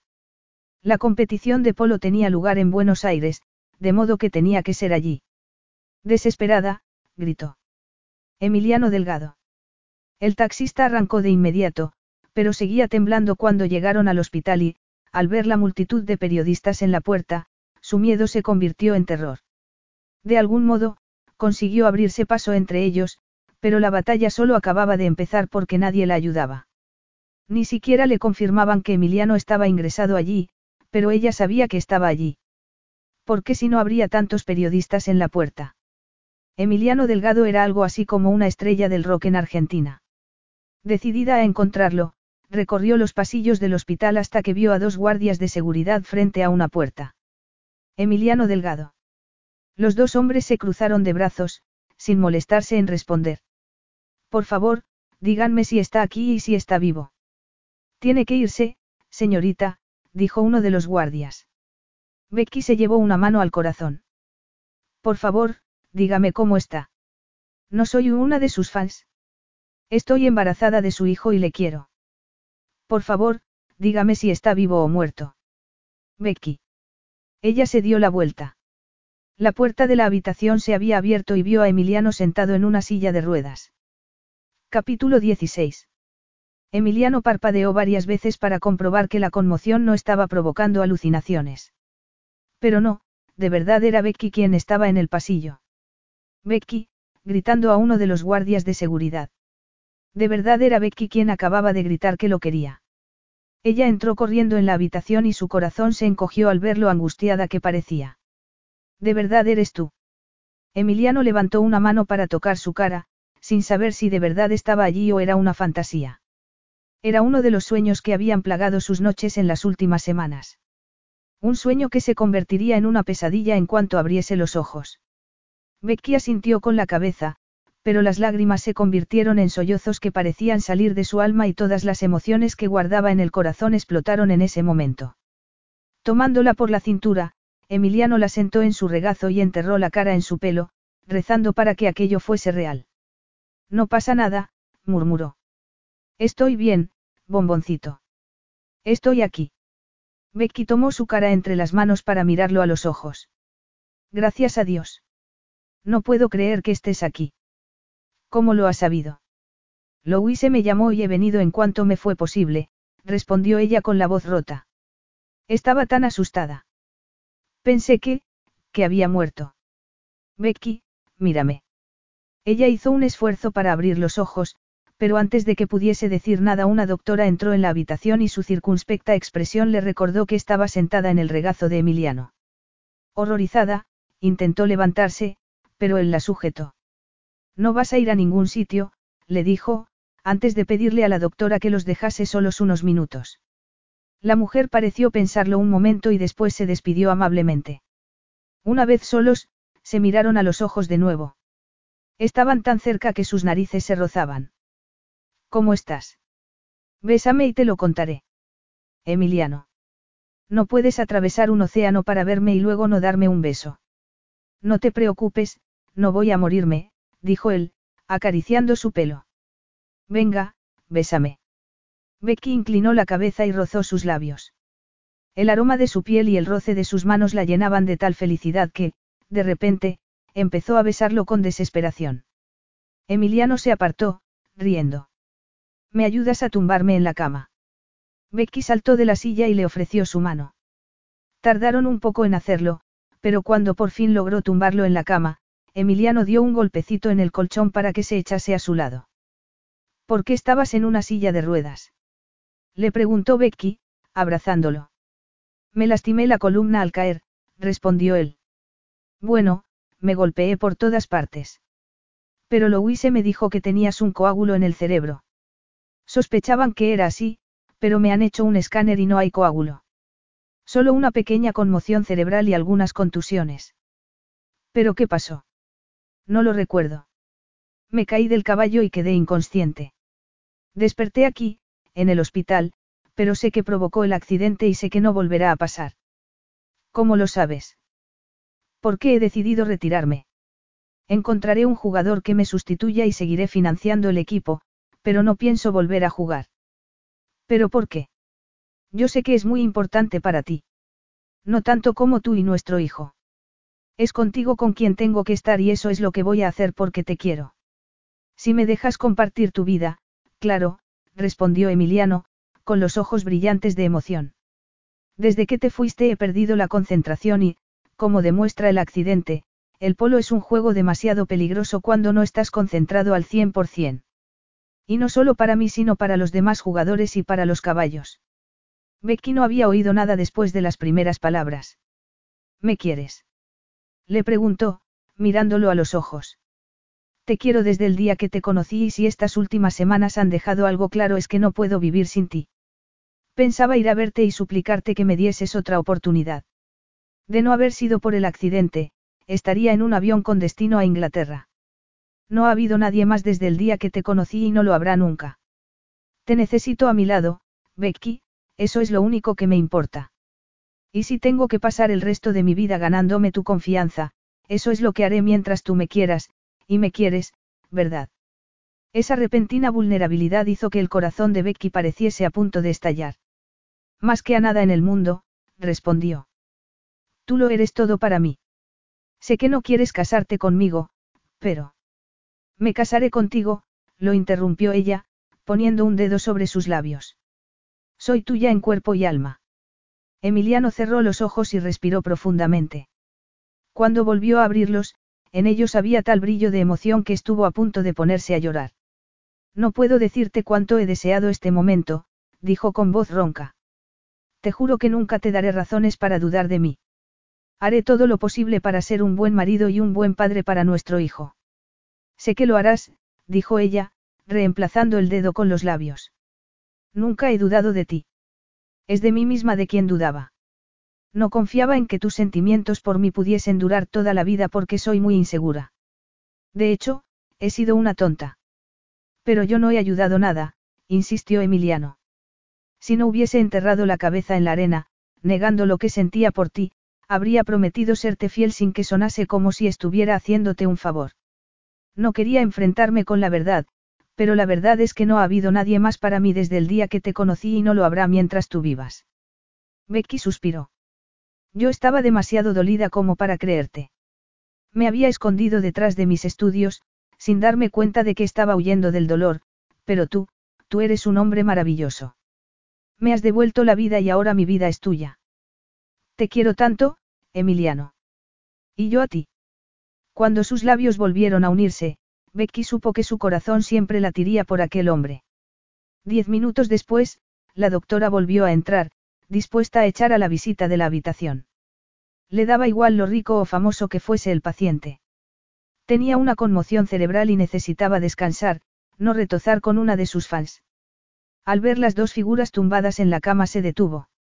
La cabeza de la mujer sobre el torso del paciente, él abrazándola con gesto protector. Los dos estaban profundamente dormidos. Había algo tan cariñoso en ese abrazo que casi podía ver el amor que había entre ellos. Sonriendo, dio un paso atrás y salió de la habitación sin hacer ruido. Epílogo. Repita conmigo. Yo, Emiliano Alejandro Delgado, te tomo a ti, Rebecca Jane Aldrich, como legítima esposa, yo, Emiliano Alejandro Delgado, te tomo a ti, Emiliano no terminó la frase. Rebecca. Ella asintió con la cabeza, muerta de risa. Te tomo, Rebecca Jane Aldrich, como legítima esposa. Para amarte y respetarte. Después de intercambiar las promesas matrimoniales y los anillos, con poca ayuda de su hermano Damián, el padrino, que tardó más de lo debido en encontrarlos, el sacerdote los declaró marido y mujer. Rebecca. Le dijo al oído mientras firmaban el libro de registro, apretando discretamente su trasero. Era la única parte de su cuerpo que podía apretar, ya que estaba embarazada de ocho meses. Pasarían la luna de miel en la finca inglesa y cuando el niño fuese lo bastante mayor como para viajar, volverían a Argentina. Rebecca, había encontrado un trabajo en una empresa de investigación cerca del rancho, haciendo algo similar a lo que hacía en el laboratorio inglés, pero con horas reducidas. Nunca leíste mi currículo, ¿verdad? Bromeó Becky. Partidos de risa, firmaron el documento que los uniría para el resto de sus vidas. Fin.